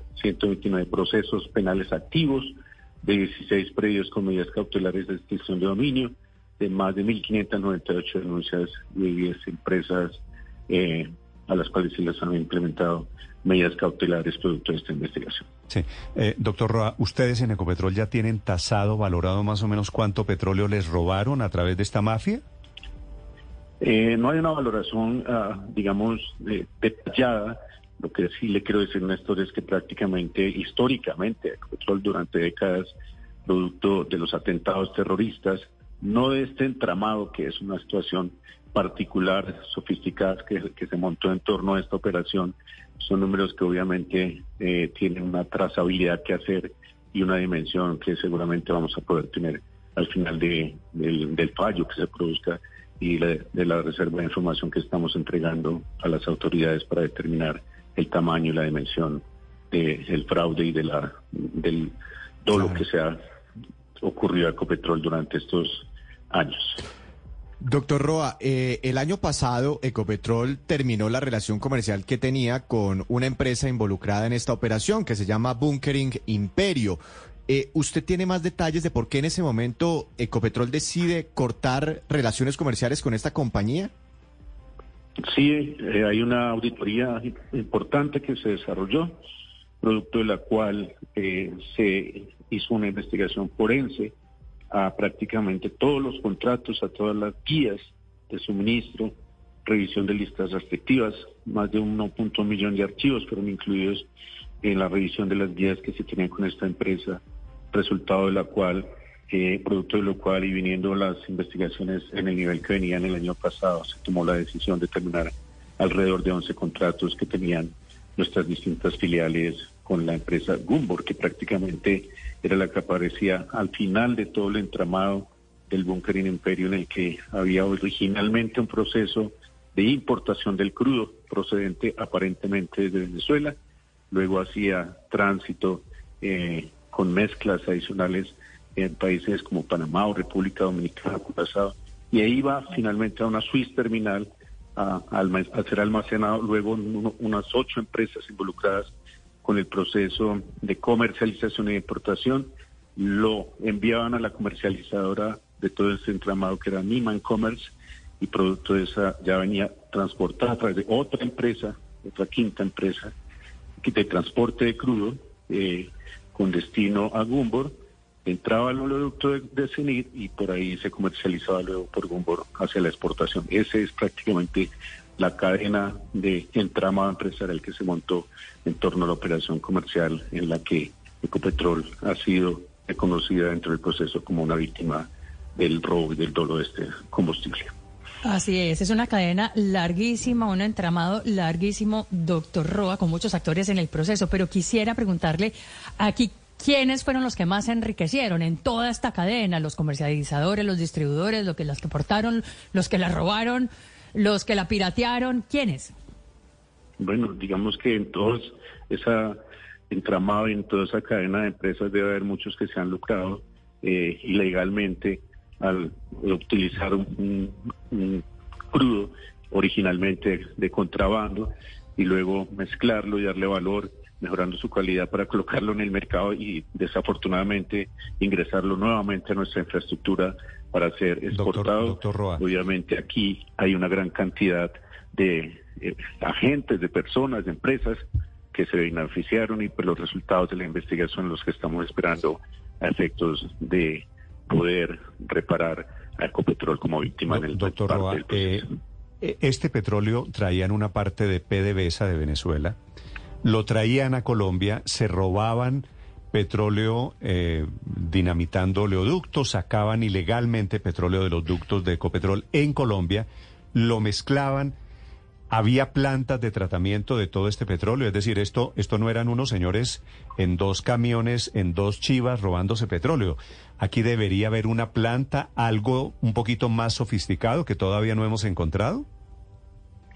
Pues ese, en ese todo, en ese ejercicio, en ese gran tramado de empresas y toda la logística que les acabo de mencionar, obviamente hay plantas de almacenamiento, hay plantas, hay infraestructura de transporte asociada al crudo de un lado al otro, el movimiento, no solo a través de buques, sino también a través de carros cisternas.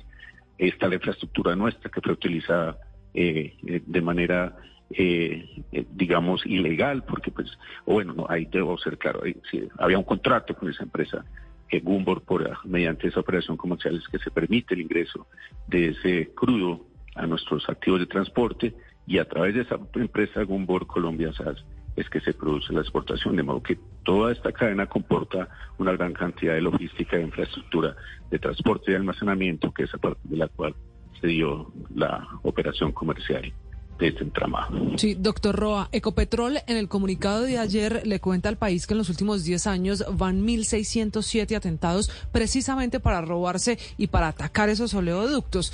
¿Qué relación tiene la guerrilla del ELN y las estructuras criminales en este entramado de corrupción?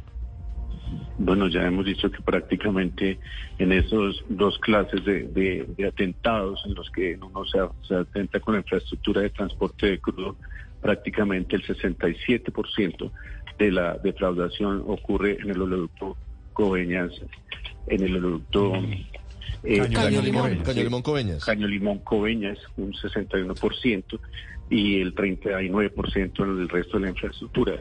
Y en tratándose de los refinados ya eh, destilados eh, que transportamos por los productos, el 86% de esos refinados son hurtados desde el producto Pozos Colorados hasta Galán y prácticamente la, información que tenemos de la Oficina de Inteligencia del Estado es que prácticamente entre el 65 y 70% de estos combustibles hurtados va con destino al narcotráfico, el 22 al 25% con destino a la minería ilegal y al comercio ilegal de este hidrocarburo y el del 5 y 8% a contrabando. Sí, doctor Roa, ¿hay funcionarios de Ecopetrol involucrados? No, la auditoría que hemos hecho hoy, hasta ahora que se hizo el año pasado y que vamos a seguir haciendo permanentemente, arroja que no hay por ahora un funcionario funcionario alguno de Ecopetrol involucrado. Obviamente no funcionarios, ex, exfuncionarios también, me imagino que la pregunta. la información que tenemos de las autoridades es una persona pensionada de hace varios años eh, involucrada en el proceso. Eso hace parte, digamos, de todo el acervo probatorio que en, el marco de la investigación. La auditoría, doctor Robal, perdóneme. Los detalles de este caso en particular. ¿La auditoría cubre a las empresas contratistas de Ecopetrol? La, auditoría cubre a los contratos de suministro y a las guías de suministro de combustible que tenía CENIT, JOCOL, OSENSA y el Oleoducto Central con la firma Gumbor. de esa firma, doctor Roa, le quería preguntar, porque, porque Gumbor parece clave para entender todo esto. ¿Qué hace Gumbor? ¿Qué clase de contratos tiene Gumbor con Ecopetrol o qué hace en el sector de petróleos en Colombia? Bueno, es una empresa que el papel que jugaba, lo describía yo, es la que prácticamente hace la comercialización, tiene contratos de transporte, tenía contratos de transporte con estas empresas de filiales que les acabo de mencionar de Ecopetrol y en esa suscripción de esos contratos, eh, en la investigación que se dice producto de la cual se llegó a la conclusión, son terminados los contratos el año pasado con la firma Cumbor, es una empresa comercializadora que hace la actividad de exportación. Pero Gumbor, ¿qué tiene? ¿Carro tanques o cómo transporta el petróleo? Pues la logística eh, normal, digamos, es por carro tanques, también es por buques, dependiendo obviamente de la disponibilidad de nuestra infraestructura hasta donde podamos, hasta donde se puede transportar el crudo a través de nuestra eh, infraestructura de transporte, pero obviamente hay puntos a donde el, el, oleoducto el poliducto no existe, entonces ahí se hace uso de carro tanques y si es en la plataforma marítima de buques para transporte. Doctor Roa, no solo Gumbor es una de las empresas privadas cuyos directivos están mencionados, bueno, no mencionados, no, investigados y ya perseguidos, acusados por la Fiscalía. Pero fíjese aquí hay una cosa, Néstor, y es que Gumbor Colombia ayer emitió un comunicado diciendo que ninguno de sus directivos está imputado. Entonces, que solamente responsabilizan a una persona. Y el señor Roger Arturo Galé. Que dice que es un particular y que es eh, un coordinador logístico, que él no es un directivo. ¿Usted sabe, ¿Usted sabe algo de este comunicado de Gumbor diciendo que no es con ellos el problema, doctor Roa? Yo desafortunadamente en esto no, conozco el comunicado. Sí. Le, le, preguntaba, está Niman Commerce, está Petro World, está Swiss Terminal, hay una Export Técnicas, la operadora SAS, Crudesan, empresas cuyos directivos han sido metidas aquí en este gran baile de corrupción. ¿Ecopetrol tiene alguna relación con estas empresas? En este momento no, lo, las tuvo comercialmente con Woodward y sus contratos fueron terminados. En este momento no tenemos ninguna vinculación comercial ¿Y, la- ni y- económica. con y- y las otras cómo aparecen metidas aquí? Ya, la relación, insisto, era, digamos, eh, detrás de todo el entramado, la relación que tenían las filiales de Ecopetrol a través de CENIR y otros oleoductos era con Woodward, Colombia SAS, únicamente. Pero, pero, doctor Roa, usted nos explica entonces que se robaban el petróleo de los oleoductos a través de esas válvulas que inyectan, sí, ahí, ahí sacan el, el crudo de contrabando y lo volvían a meter a la infraestructura de Ecopetrol para exportarlo como, como petróleo mm, legal. Es parte del proceso que hemos identificado mediante el cual se le daba toda la vuelta a este combustible. Además de traer crudo aparentemente proveniente de Venezuela, se le aplicaban para introducirlo a nuestra logística de transporte, a nuestra infraestructura de transporte, mezcla de, combustibles líquidos menos pesados que traían. Eso mejora obviamente la calidad y la comercializa- la comercialidad de este producto, le da valor agregado y una vez hecha esa mezcla eh, ingresaba nuevamente a la infraestructura de transporte y a través de esa comercializadora Gumbor iba al mercado. ¿Tienen ustedes identificado lo que tiene identificada la DIJÍN en el sentido de que habría dos actividades ilícitas distintas? Una por parte de, de estas empresas, de estos empresarios, y otra por parte del ELN, es decir, los empresarios serían los que traían el crudo desde Venezuela, le mezclaban los aditivos y al final terminaban exportándolo por los puertos de Colombia, sobre todo en el Caribe. Y otra, la del ELN, que era más dedicada a darle golpes, a golpear el, el oleoducto, el tubo, para sacar el, petróleo y venderlo. Mire, la situación relacionada con los reiterados e históricos atentados a la infraestructura de transporte de crudo del país, todos la conocemos de décadas atrás. Este pareciera ser un tramado montado en los últimos años, dentro de lo cual las investigaciones arrojan alguna posibilidad de esa vinculación de esa gasolina hurtada a través de las válvulas ilícitas para incorporarla en la mejora de la calidad del crudo importado pesado que traían ilegalmente y en esas mezclas es donde hubiera una aparente confluencia de esos dos flujos. Pero toda la logística es, es absolutamente compleja, insisto, son más de 9.000 kilómetros de oleoductos y polioductos que tenemos eh, en el país instaurados. Son una gran cantidad de carrotanques moviendo el combustible donde no hay oleoducto y polioducto hay que moverlo a través de carrotanques.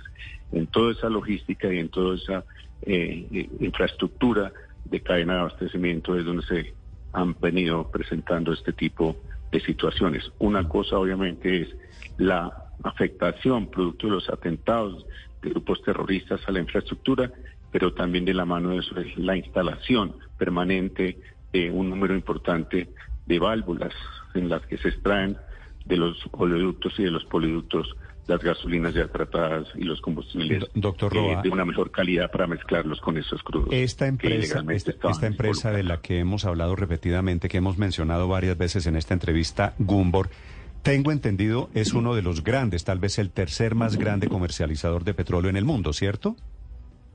Sí, hace parte de una empresa muy grande, de un entramado muy grande en el contexto mundial. Los compradores que le compraban a Gumbor este petróleo no sabían que era petróleo obtenido, tratado, conseguido ilegalmente. Néstor, este es, hace parte toda esa definición de esa minucia, hace parte justamente de la investigación que está por dar resultados muy pronto de fallar eh, y son elementos que nosotros pues conocemos desde donde se hace la recepción por parte de la de la transportadora de, de crudo con origen en, en la firma Niman Commerce. De ahí para adelante entra a nuestra infraestructura. Nuestra infraestructura tiene un tratamiento, tiene una generación de valor adicional y luego es colocada a esta comercializadora. Era colocada a través de los contratos. Sí, y lo Colombia- vendían y, y lo vendían al en el mismo mercado internacional. en ese mercado internacional, lo vendían al mismo precio del petróleo de Ecopetrol. Sí, pues el, el precio va a depender justamente del momento, pero obviamente es un precio de referencia. Normalmente tiene unos descuentos por calidad y en esa medición y en esa aplicación de esos parámetros es que se producía su colocación en el mercado internacional. Doctor Roa, a propósito de empresas, ¿cuál es el vínculo de Ecopetrol con la empresa Ismocol?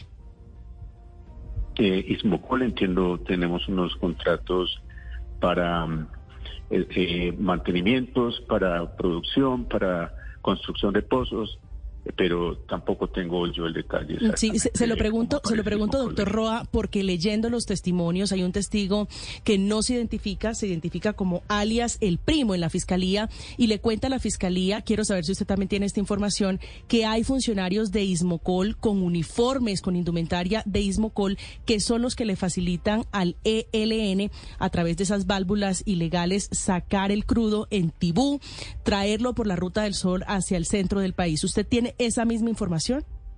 No, no la, no la tengo, realmente no la, la conozco el detalle de la misma, eh, pero pues es un parte del ejercicio que hemos venido haciendo cuando menciono yo las auditorías forenses a la trazabilidad de los contratos, del compliance, de las listas restrictivas, de todos los elementos que en protocolos de relacionamiento con las distintas empresas que tiene Ecopetrol. Hemos venido adelantando producto no solo de este fraude, sino de otros muchos que han venido siendo denunciados mm. por parte de muchas particulares y trabajadores de las del propio sindicato. Todas estas quejas han venido siendo recepcionadas, están siendo estudiadas. Me, me da la sensación, doctor Roa, de que a esta película le hace falta todavía encontrar la cocina o laboratorio o el nombre en donde procesaban ese petróleo. Es decir, esto no era que le echaban en una esquinita algún aditivo al petróleo para exportar miles de barriles de petróleo. Aquí el robo fue continuado y fue durante muchos años y hay unas personalidades muy importantes seguramente implicadas. Esa parte todavía nos falta, ¿verdad? Sí, Néstor, como, lo estoy diciendo y esto es soportado en información que entregan los organismos de inteligencia en el país prácticamente entre el 22 y el 25% de, de los combustibles que se hurtan van con destino a la minería ilegal y al comercio ilegal. Ahí seguramente debe haber montado toda la infraestructura para darle valor agregado mm. a las gasolinas o a los combustibles que hurtan y poderlos colocar en el mercado. Claro, esa puede ser una pista. La diferencia es que este petróleo no era para el consumo interno o del narcotráfico o de la minería ilegal, sino era un petróleo a gran escala dirigido al mercado de exportación ilegal. Gracias, doctor Roa, por actualizarnos en qué va el escándalo del día, el escándalo de Ecopetrol. Por el espacio, gracias. Gracias a usted, Ricardo Roa, el presidente de Ecopetrol 846. Esta es Blue Radio, la alternativa. Noticias sobre Mbappé que está reportando esta mañana la prensa española, Ricardo. Más cerquita parece inevitable Mbappé al Real Madrid. Es una novela eh, que no termina. Eh, está claro que le dijo no a la gente del Al Hilal y ya le ha puesto precio el PSG. La realidad es que Mbappé eh, definitivamente todo pinta como lo filtró en su momento la gente de PSG. Tiene un acuerdo y la realidad misma es el deseo infinito de ponerse de blanco con el Real Madrid. Rechazó 700 y pico millones de dólares, dos millones de dólares diarios para ir a jugar con el Real Madrid el gran Mbappé. Hoy es viernes, anote la fecha, padre, porque es posible que 28 de julio. Eh, cuando arranque la Liga de España, en un mes, vamos a estar viendo a Mbappé vestido de blanco. y están metiendo las gestiones que está haciendo inclusive la mamá de Mbappé el novelón deportivo del momento, Enrique Rodríguez.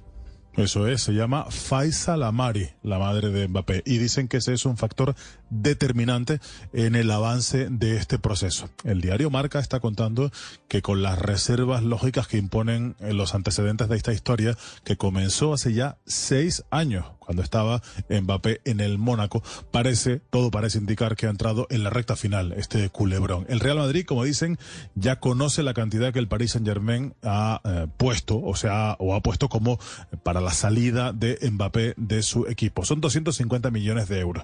Y es que el Paris Saint Germain tiene ahora mismo dos opciones, o cobrar esa cantidad menos de lo que tenían previsto al inicio, o que Mbappé se espere hasta finales de la temporada que viene y se vaya al Real Madrid gratis, a coste cero, como agente libre. Y eso evidentemente al Paris Saint Germain o el Paris Saint Germain no lo puede permitir. La base decisiva, dice, del, dice este artículo de marca, es la madre de Mbappé, que como digo ya se ha comunicado ella directamente con el Real Madrid y que de aquí al 31 de agosto deberá solucionarte, solucionarse este asunto. Sin embargo, hay también otro punto de vista a este respecto y es el de el diario ABC. Publica hoy ese periódico que el, eh, el Paris Saint Germain, a través del jeque Al-Khelafi, y esta es una jugada que de concretarse podría ser un auténtico nudo gordiano, digo, Al-Khelafi le habría ofrecido a Mbappé al Barcelona, a cambio de dos jugadores del equipo blaugrana, Gaby y Dembélé. Insisto, esto es una información que está publicando en primicia el diario ABC, de aquí, de Madrid, de la capital de España, esta misma mañana. Pero, evidentemente, más allá de lo que publica ABC, todo apunta a que la situación con el Real Madrid parece al menos, al menos la más probable, Néstor. ¿Cómo sería entonces la delantera del Real Madrid si se concreta? No, tendría una locura de equipo. O sea, Bellingham que ahora en la gira anda volando, creando y marcando desde mitad de cancha. Y sume a Vinicius junto a Mbappé. Ahí la tarea de Ancelotti va a ser... Eh, eh, Bellingham, Vinicius y Mbappé. Mm. ¿Le hacen cosquillas a Haaland? Todas. ¿Sí? Yo creo que sí, y más ahora que no tiene a Marés. Lo quiero, lo quiero ver. Que ese sí quiere billete. 8.51 minutos en Venezuela. El gobierno de Maduro está anunciando esta mañana que reversó la decisión de cobrar por el eh, diésel. Iban a cobrar algo más de un dólar por galón de diésel, que es prácticamente regalado. Se dieron cuenta que tendría un impacto altísimo en la inflación y reversaron la decisión. Santiago Martínez en Caracas. Sí, Néstor, mira, el gobierno de Nicolás Maduro a través de Petróleos de Venezuela pues reculó, retrocedió esa decisión de ajustar el costo de los combustibles, específicamente el diésel, y volverá entonces a subsidiar su precio a tan solo 3 bolívares por litro. 3 bolívares por litro, Néstor, quiere decir que el galón de diésel tendrá un precio de 0,37 dólares, o igual a decir que con un dólar se pagan 3 galones, cuando el ajuste de hace dos semanas dejaba su precio en 1,20 dólares por galón, aún el más barato del continente. El retroceso en la decisión que había habría sido tomada, te repito, hace apenas 15 días se debió, según una fuente dentro de PDVSA, a que tras una serie de reuniones con industriales, con agricultores y ganaderos, se habría demostrado cómo se elevaba la estructura de costos y eso impactaría directamente en el precio de venta de los alimentos. Pues recordemos que el diésel es mayormente usado en transporte público, en grandes camiones que transportan alimentos y en maquinaria industrial.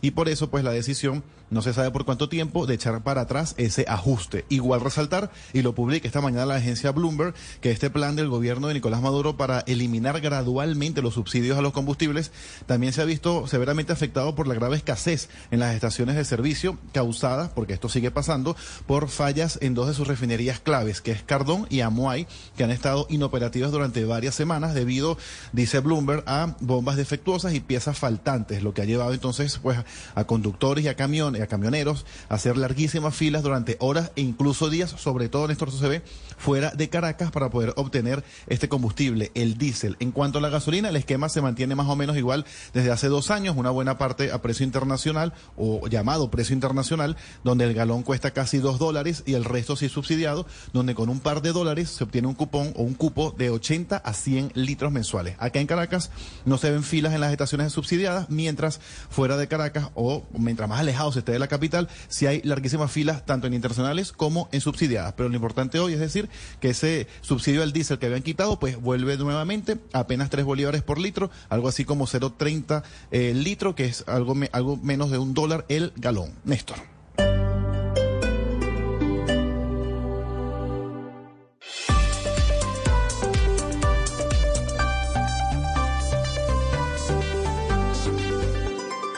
Estás escuchando Blue Radio y bluradio.com. 8 de la mañana, 58 minutos. Comportamiento del dólar esta mañana, Víctor. En estos primeros minutos, tendencia a la baja, Néstor abrió a la baja y alcanzó un precio mínimo de 3.911 pesos, es decir, que por algún momento estuvo a 11 pesos de distancia de llegar a la barrera de los 3.900 pesos. Eh, ha tenido cierta volatilidad, el máximo del día 3.940 pesos, cotización promedio 3.929 pesos, cae 3 pesos frente a la tasa representativa del mercado. Eh, estos días, Néstor, el dólar ha visitado o ha marcado varios mínimos desde junio del año pasado. Pero si hoy llegara a terminar de aquí a la una de la tarde por aquí en estos precios, tendríamos el dólar más barato de este año. Cotización promedio, 3.929 pesos. Quiere decir el dólar más barato del, de este año desde que llegó el presidente Gustavo Petro, desde que ganó en segunda vuelta, ¿verdad? En, en, segunda vuelta, eso fue el 19 de junio del año pasado, la tasa representativa del mercado ese fin de semana, eso fue un puente, recuerdo muy bien, estaba en 3.905 pesos. Hoy el mínimo de la jornada, 3.911, prácticamente en eso otra vez en los precios que tenía el dólar eh, cuando ganó la segunda vuelta presidencial el doctor Gustavo Petro. Con la disparada alcanzó a estar a 5.000, hoy por debajo de los 4.000 pesos. Son las 8.59 minutos. Quiere decir, dentro de un minuto, Felipe, comienza el desfile de candidatos por la registraduría. Hoy es día de inscripción. Bueno, el plazo vence mañana, pero entre hoy y mañana vamos a estar en estas, sabiendo quién se inscribe para qué y con el apoyo de qué partidos. Vamos a ver qué pasa en, en, en, en Bogotá, ¿no? ¿Habrá sorpresas?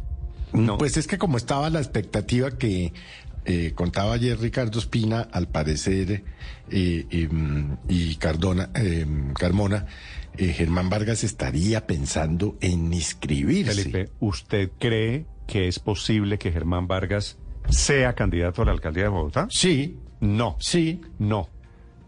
Pues, Oiga, pero, pues es posible, no, pero que no lo hagas distinto, pero claro que es posible. Posible, pero improbable. No, no, no. Sí. No, no, no, no, sé pues, si improbable podría, porque es posible, Felipe. la verdad es que Andrés Carmona ayer eh, nos, no, es nos posible hablaba que usted y yo de la vayamos tarde a la de- luna.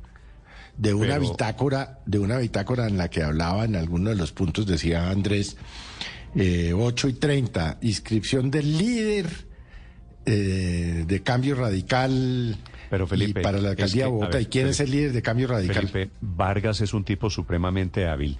Hace un año, para las elecciones presidenciales, usted acuérdese que no estuvo pendiente de si iba o no a ser candidato otra vez. Sí. Mi traducción, Felipe, es que usted y Andrés tan inocentes, se les ven los dientes de leche, están cayendo otra vez Sí. en la campaña de expectativa que monta Vargas con cambio radical. Pero si no es él, entonces por cambio radical podría ser el general Vargas. Pues Felipe, eh, Pues yo estoy diciendo lo que yo le oí ayer a Andrés, a Andrés Carmona. Yo no- Felipe, no- eh, es que, Porque- no, es pero además porque el... están en campaña de expectativa. Claro. Pues yo no y sé yo si no sé, ese, ese limita. comunicado, ese, ese comunicado, ese comunicado quedó redactado de tal manera para, para producir esta expectativa y para producir esta duda, porque no sabe uno si es que el líder de cambio radical va a estar allí o va a ser la persona que se va a inscribir. Naturalmente todo el mundo piensa en Germán Vargas Lleras y así nos van a tener hasta, hasta el momento de la inscripción, pero yo no sé, es decir, a mí- Le si usted me preguntara si mi opinión, Sí va a ser Vargas, no pero me no Germán. Probable. Sí. Usted me va a echar el cuento, Daniel, de que es un general de la policía, ¿no? Que es el general Vargas. Sí, tiene Mm. cuatro estrellas el, el candidato de cambio radical. ¿Y usted cree que va a ser el general Vargas el candidato? Sí, señor, yo creo que sí. Pero entonces, Yo si no es el sí. general Vargas, Y el ¿cuál es el otro Vargas del que estaban hablando No, ayer? Felipe. No, es él, es el general Vargas. ¿Seguro? Pues eso es lo que yo tengo entendido. Pues hagamos la apuesta. ¿Usted le preguntó al general Vargas si va a ser candidato? No, al general Vargas yo no le pregunté. ¿Usted cree que un pero- general de la policía, faltando tres meses para elecciones, se va a dejar eh, manosear de esta manera de un partido político? Bueno, el lunes, el lunes lo miramos y definimos si, Oh, si yo tenía razón o no. ¿Y qué va a apostar Daniel? Porque es que en esta mesa la maravilla que hacemos todos es que apostamos, pero nadie paga las lo que quieran, les apuesto Daniel lo que quieran. del padre Linero. No, no, El apartamento les apuesto. Al pero buen no entendedor, pocas palabras, Néstor. Está, está comenzando, Felipe, en, en la registraduría del desfile y así como en Bogotá hay una gran expectativa, yo creo que no, pero pues hay mm, diferentes opiniones de si se mete Vargas o no. En el país se están moviendo esta mañana intensamente fichas para cuadrar apoyos para mover el ajedrez. Camila Carvajal. Sí, señor, esta es una carrera literalmente contra el tiempo porque mañana vence el plazo, serán estas uh, próximas 48 horas muy intensas para ir a la registraduría, a la nacional aquí en Bogotá o a las distintas registradurías en los departamentos de Colombia para que quede lista la carrera comience de manera oficial para saber quiénes serán alcaldes, gobernadores, concejales, diputados a partir del próximo mes de octubre cuando los colombianos vamos a las urnas. En Bogotá ustedes ya hablaban de la gran expectativa de hoy, alrededor alrededor de Cambio Radical, que sería el candidato que complete la baraja de opcionados en la capital del país. Pero si le parece, Néstor, vámonos para las regiones, porque no solo es Bogotá. En Cali y en Valle del Cauca, el petrismo no tiene candidatos tan fuertes ni para la alcaldía ni para la gobernación, a pesar de que el presidente Gustavo Petro pues fue un ganador en las elecciones presidenciales en esa región. Arrancan fuertes en esta campaña a la alcaldía de Cali, Roberto El Chontico Ortiz y también Alejandro Eder. Y en el caso de la gobernación, usted lo sabe muy bien, ya en la piscina, ahora sí oficialmente metida allí en las elecciones, Dilian Francisca Toro, la mujer que estaba al frente del partido de la U y obviamente Tulio Gómez. En Cali, donde el eh, sonajero se está moviendo muy parecido a Medellín, en la intención de los que ya fueron de volver a hacerlo. La contienda en Medellín es con Federico Gutiérrez, que parece ser el próximo alcalde de Medellín, aunque esto apenas está empezando, porque pues el otro rival sería el candidato de Independientes, el del alcalde Daniel Quintero eh, y el doctor Juan Carlos Upegui es el opcionado para competir con Federico Gutiérrez. Muchos dicen que no le va a dar y que por eso Fico, el que fue candidato a la presidencia, podría volver a ser alcalde de Medellín y coincidir con que quien vuelva al centro administrativo administrativo de la Alpujarra al piso 12 de la gobernación de Antioquia sea Luis Pérez Gutiérrez, que oficialmente va mañana a la registraduría, pero que ya hizo oficial su aspiración. Finalmente, Luis Pérez, que siempre ha dicho piensa en grande, ese es el eslogan de la campaña, se va a inscribir con el aval de ASI y para eso está moviendo el ajedrez porque tendrá Luis Pérez Gutiérrez que competir en este caso con Eugenio Prieto, aval liberal, el del partido que acompañó a Luis Pérez en la anterior contienda electoral y obviamente el continuismo que lo representa en el departamento de Antioquia Luis Fernando Suárez, que usted sabe trabajó con Aníbal Gaviria. Eso en lo que está pasando en Medellín, pero también hay noticias en Bucaramanga, en general en Santander, el controvertido investigado por corrupción Rodolfo Hernández, ex candidato presidencial, otros siete candidatos se inscribieron a la gobernación de Santander, mientras que para la alcaldía de Bucaramanga, Néstor, escuche la cifra, hay 13 candidatos. Obviamente, los sonados, los con opciones son el ex senador Horacio José Serpa y el ex concejal Cristiano Jaime, Cristian Jaime eh, Andrés Bertrán. Esto, por último, para cerrar, le doy a usted el nombre que tengo de la costa caribe, que es de pronto, Néstor, donde el escenario está pues más fácil o por lo menos más cantado, porque en Barranquilla ya se está cumpliendo la inscripción de Alejandro Char, que quiere ser alcalde por tercera vez y también por tercera vez se inscribe Eduardo Verano de la Rosa para la gobernación del Atlántico. Una tercera aspiración, la del doctor Verano de la Rosa, será una inscripción a las 11 de la mañana. Así que el desfile está empezando, lo veremos en las próximas horas y terminado este fin de semana empezará, arrancará en firme la carrera por llegar a alcaldías y gobernaciones. Pero, eh, Camila, ojo con Barranquilla. Lo de Alex Char, de acuerdo pero es que se le están juntando apoyos a Alfredo Varela, que es el otro candidato, sí. para enfrentarse a Verano de la Rosa. Y, y, esa candidatura de Verano de la Rosa obviamente se enreda un poquito si a Varela le llegan apoyos de diferentes sectores políticos. Por ejemplo, ¿Máximo Noriega iría o no iría? Máximo Noriega no va porque no fue apoyado por el, por el pacto por histórico. el petrismo. Entonces, el petrismo y un sector de otro político, Entonces, de otra orilla política, esta va a terminar con Alfredo Varela. Si me permite, usted tiene razón. Mucho más claro el panorama en la alcaldía de Barranquilla que en la gobernación. Podrá de pronto enredarse, pero entonces quedémonos hoy en que la carrera arranca con dos grandes favoritos, Eduardo Verano de la Rosa y obviamente el doctor Varela. Sí. Ya se inscribió Vanessa en Barranquilla. ¿Ya se inscribió esta mañana Alex Char?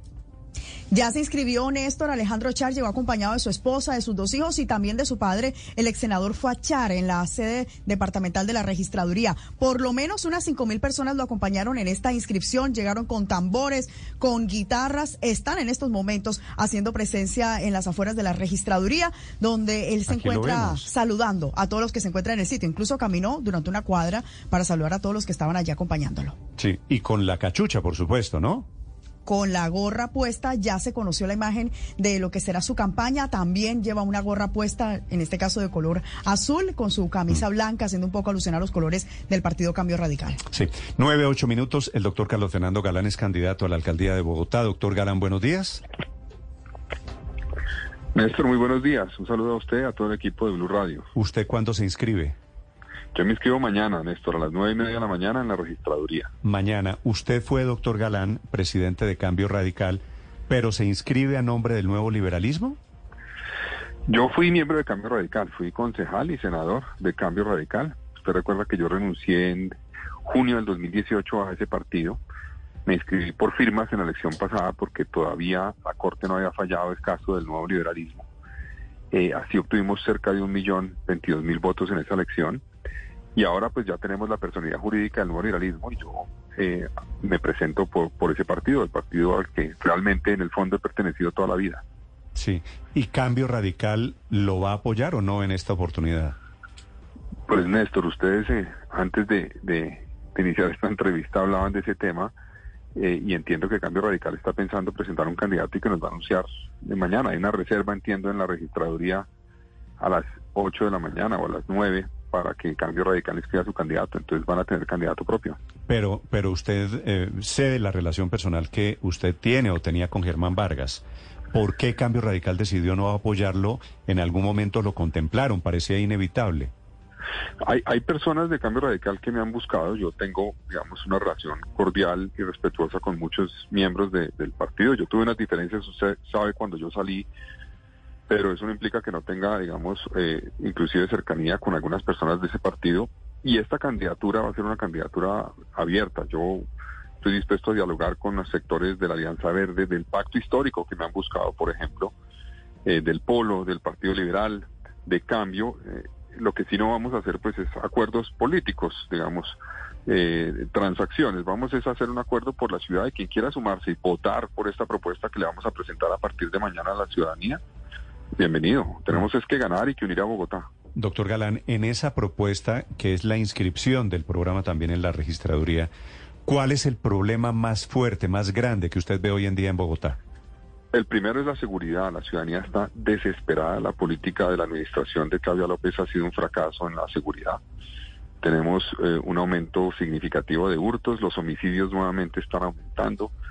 Bogotá, Néstor, tiene una tasa de 12.8 por cada 100.000 habitantes de homicidios, pero hay situaciones concretas en territorios como Ciudad Bolívar, donde la tasa es superior al 30 por cada 100.000 habitantes, inclusive en el centro, en Santa Fe, en Mártires es superior al 50%.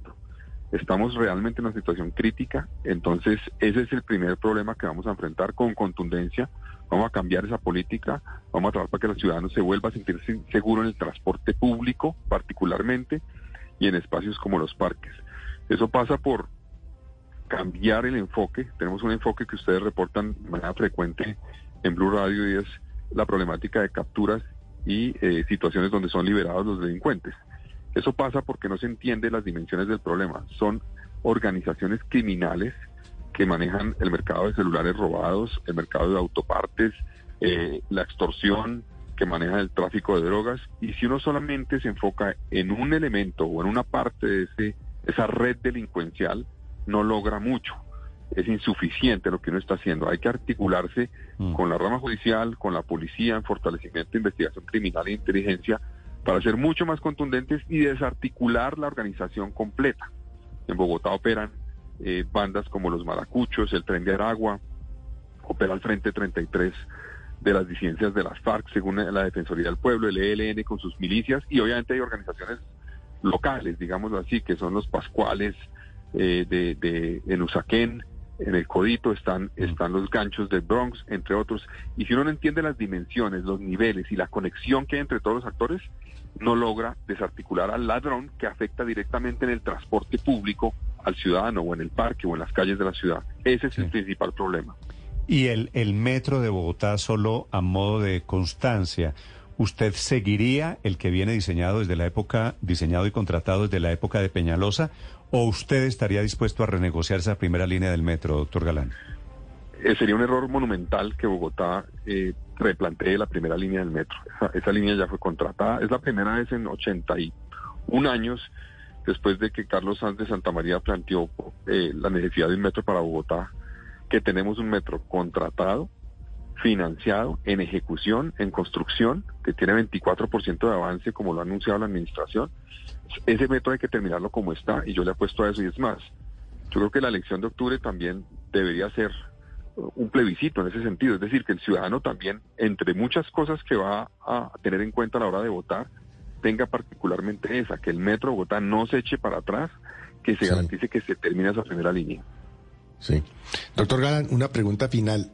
¿Cuál es su opinión sobre el eh, llamado corredor verde de la carrera séptima? Pues eh, Felipe, mire, Bogotá lleva, ese, este es también uno de los símbolos que tenemos en nuestra ciudad para demostrar que hemos sido incapaces en ponernos de acuerdo en proyectos de ciudad. Llevamos pues 25 años también con diferentes proyectos. Samuel llegó diciendo que no iba a ser el Transmilenio por la séptima, sino un metro, y no hizo ninguno de los dos.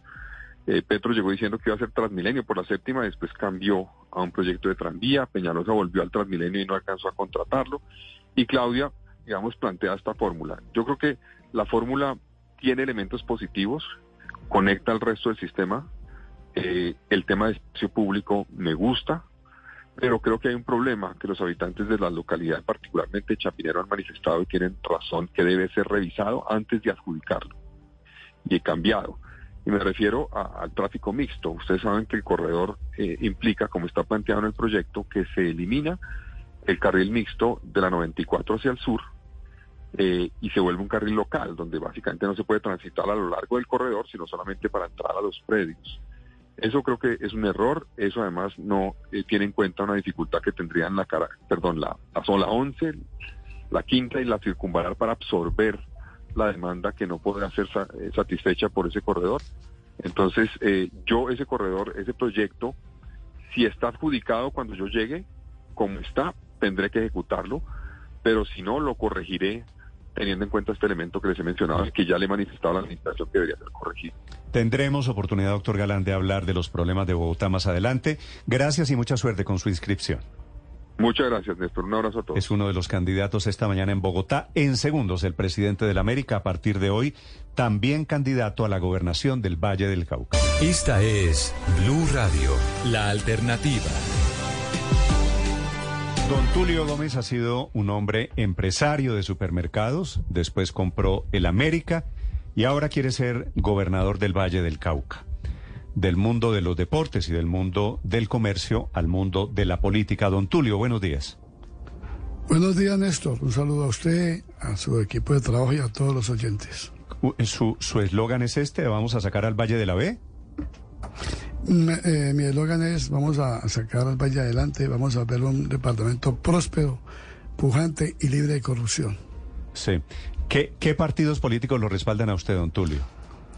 Bueno, le cuento. Eh, inicialmente que empezamos irnos para la alcaldía, recogemos 517 mil firmas en 42 días, que es, es, un, es un récord. Pero no me sirven para la, para la gobernación, entonces acudimos a, a un aval. Como no pertenezco a ningún partido político y nunca he estado en política, casi que no consigo ese aval. El partido Fuerza eh, en Marcha nos dio ese aval y Coabal del Partido Verde. Tengo que agradecerle ¿Y de quién, de quién es ese partido Fuerza en Marcha, que yo no lo había escuchado? Del senador Fernando Cristo. Ah, eso es liberal samperista. Yo la verdad no sé si es samperista, yo sé que es del doctor Juan Fernando Cristo. Sí, eh, pero don Tulio, usted se presenta como una fórmula diferente, pero mire que está haciendo lo mismo que hacen todos los políticos. Quiero ser alcalde de Cali. Muchachos, recojan firmas. No, ya no quiero ser alcalde de Cali, ahora quiero ser gobernador del Valle. Eh, busquemos un partido político por ahí, el de garaje, el que primero se aparezca. ¿Eso no es, en teoría, lo que usted quiere combatir? Bueno, primero que todo, eh, yo aspiraba a la alcaldía, pero eh, mi familia, mis, mis, mis, mis, hijas me decían, papá, ¿por qué se meten en ese enredo? Pues yo no, tenemos que volver al valle, lo que me daba el valle. Pero en Cali hay muchos temas que son más de gobernación que de alcaldía. El tema de la infraestructura, el tema de la, de la universidad de, de Agua Blanca, de los jóvenes, el tema del tren de cercanías, la conectividad de Cali con, con Yomo, con Jamundí, con Buenaventura. Entonces yo pienso que eh, desde la gobernación hay, un tema más gerencial con el cual me siento cómodo y me siento identificado. Ahora bien, eh, en 10 días no alcanzaba a recoger firmas, tenía que buscar un partido. Busqué un partido joven, partido nuevo, que no tiene mm, historial de corrupción ni nada. Mm. Sí, Ahora, el hecho de que yo busque un partido, eh, sea bueno o malo, no me hace a mí bueno ni malo. Yo tengo mis principios. Cuando una persona tiene principios y tiene valores, el 99% de sus decisiones ya están tomadas. Sí, Y me dicen en Cali que Cambio Radical también lo apoya, lo está apoyando, que usted es muy cercano a Motoa. Sí, le voy a contar. eh, algunos algunos mm, políticos de que me conocen, dirigentes políticos del Partido Conservador, de Cambio Radical, etcétera, ven, ven con simpatía nuestra propuesta y nos apoyan. ¿Y el partido Cambio Radical lo va a avalar a usted también? No, no, señor, el pa- Partido Cambio Radical no me va a avalar, pero sí tengo buena relación con Motoa y, y nos va a apoyar. Sí, me dicen que usted eh, vive, pues vi- vive en el sentido político que es muy cercano a Motoa, ¿no? Sí, es, es un senador que me parece un, un hombre honesto que, que ha hecho por el Valle y, y- y somos amigos. Como somos amigos de muchos, yo tengo muchos amigos en la política porque pues son 50 años en Cali en la vida dirigencial y hemos Y tenido relación también, con todos. don Tulio, ¿y también lo apoyan los verdes? Sí, señor, también me apoyan los verdes. No, pero usted lo que tiene es respaldo político, es decir, así que sea como una candidatura sin partidos políticos detrás, no, cambio radical, eh, el exministro Juan Fernando Cristo, eh, Duvalier Sánchez de lo Verde, es decir, usted tiene su maquinaria, doctor Tulio, ¿no? No, yo no tengo maquinaria, tengo simpatizantes, tengo gente que, que está que No, porque no yo tengo, yo no tengo político. maquinaria, pero tengo amigos que tienen maquinaria, más o menos, ¿no? Bueno, los partidos políticos tienen su maquinaria, pero no tengo maquinaria y tengo amigos del Polo Democrático, de Cambio Radical, de- del, del Centro Democrático, de todos los partidos. Es que yo a mis amigos no les exijo que sean de uno u otro partido, porque la corrupción no tiene color político ni tiene estrato. Don Tulio, ¿y quién es su llave para la alcaldía de Cali? Eh, yo no tengo llave, pero sí he, he conversado con casi todos los candidatos. He conversado con Roberto Ortiz el Chontico, con Alejandro Eder, con Diana Rojas, con Wilson Ruiz, con Denis Mendoza, con, con Denis Rentería. He hablado con casi todos. Ok. Me gusta Wilson Ruiz, me gusta, me gusta Wilson Diana Ruiz. Rojas, me mujer. Wilson Ruiz es eh, conservador y le gusta Diana, Diana Rojas, que es liberal. Yo no sé qué partido es, yo miro la persona y me parece que gente de Diana Rojas no sé qué partido es, me gusta su propuesta, es una mujer joven, valiente. Eder también me gusta porque es un hombre que es un empresario. De hecho, Antico no, no me disgusta tampoco. Pero ¿qué queremos? Que si yo quiero hacer algún apoyo a algún alcalde, lo primero es que no, que no haga acuerdos políticos que, que, que acuerdos pero, politiqueros. pero teniendo en cuenta que la, que la bandera suya que me ha repetido es no hacer acuerdos políticos, le gustan muchos políticos, don Tulio. Ernesto, no es que me gusten políticos, me gustan amigos que están en la política. Es que yo no soy político. Es más, usted y yo estamos hablando, no sé ni siquiera a qué partido pertenece. Yo no le, yo miro en la persona. Ahora, el hecho de que haya un, de que haya un partido político, eso no quiere decir que sea bueno ni malo. Todos, todos somos políticos. Lo malo es la politiquería. Mm. Don Tulio, ¿qué de lo que usted ha aprendido en negocios, en sus supermercados o en, o en el América de Cali, qué de eso es aplicable a política? Primero que todo, la eficiencia administrativa, el servicio a la comunidad, el mejoramiento y la inclusión de la gente, de la gente de recursos mm, bajos, eh, la capacitación y la infraestructura. Y en el América también he aprendido a, a- a- a- que el deporte es un gran media- es un gran medio para apoyar a los jóvenes. ¿Cómo es su relación con el actual alcalde, con el alcalde Ospina? Tengo buena relación, tengo buena relación y yo con ninguno peleo, yo a todos les respeto sus creencias, sus, sus formas y tengo una buena relación con la gobernadora actual, con todo el mundo. Sí, pero, Aquel que piensa, aquel que piensa diferente no es, no es mi enemigo. Pero va a tener que mojarse en algún momento, don Tulio. No es que en algún momento que yo tenga a alguien que, que sea corrupto, eh, eh, la primera No por eso, pero es que está muy bien gobernar con la gente que no es corrupta, por supuesto. Pero a esto al- en algún momento digo hay que mojarse y hay que decir con quién está o con quién no está. Porque usted no puede estar con el alcalde Ospina, que es petrista, y al mismo tiempo con don Wilson Ruiz, que es antipetrista. Es decir, ese, ese sancocho, según, según he visto en la historia política de Colombia, tiende a no salir bien, don Tulio. Néstor, es que yo no estoy con Iván, yo no estoy con, con, con, con Iván. Tenemos una relación porque él es el alcalde y nosotros utilizamos el estadio. Pero eso no me hace que yo sea de la línea de Iván. Y si tengo una relación con, con, Wilson Ruiz, no quiere decir que yo sea de la línea de él. Yo, yo con todo el mundo converso. No, lo que digo es que usted está buscando el apoyo al tiempo de Eder, que es antiospina, y al tiempo está recibiendo apoyos cercanos del Partido Verde del Duvalier, alcalde Ospina, Duvalier Sánchez, que, es, que es representante de la Cámara, es verde y es petrista. Yo estoy buscando el apoyo de los ciudadanos. Es lo que yo busco, el apoyo de los ciudadanos. No me importa qué partido sean, yo busco el apoyo de los ciudadanos. ¿Y usted cree que esos eh, partidos políticos y esos ciudadanos, dirigentes políticos, lo van a apoyar a usted sin esperar algo a cambio? Yo les puedo, ¿qué les puedo dar a cambio? Una administración eficiente, transparente y, y trabajar por el departamento y por la ciudad. No, no, es lo que les puedo ofrecer. Yo no les puedo ofrecer contratos ni, ni, secretarías para hacer eh, malos manejos, no. Mm.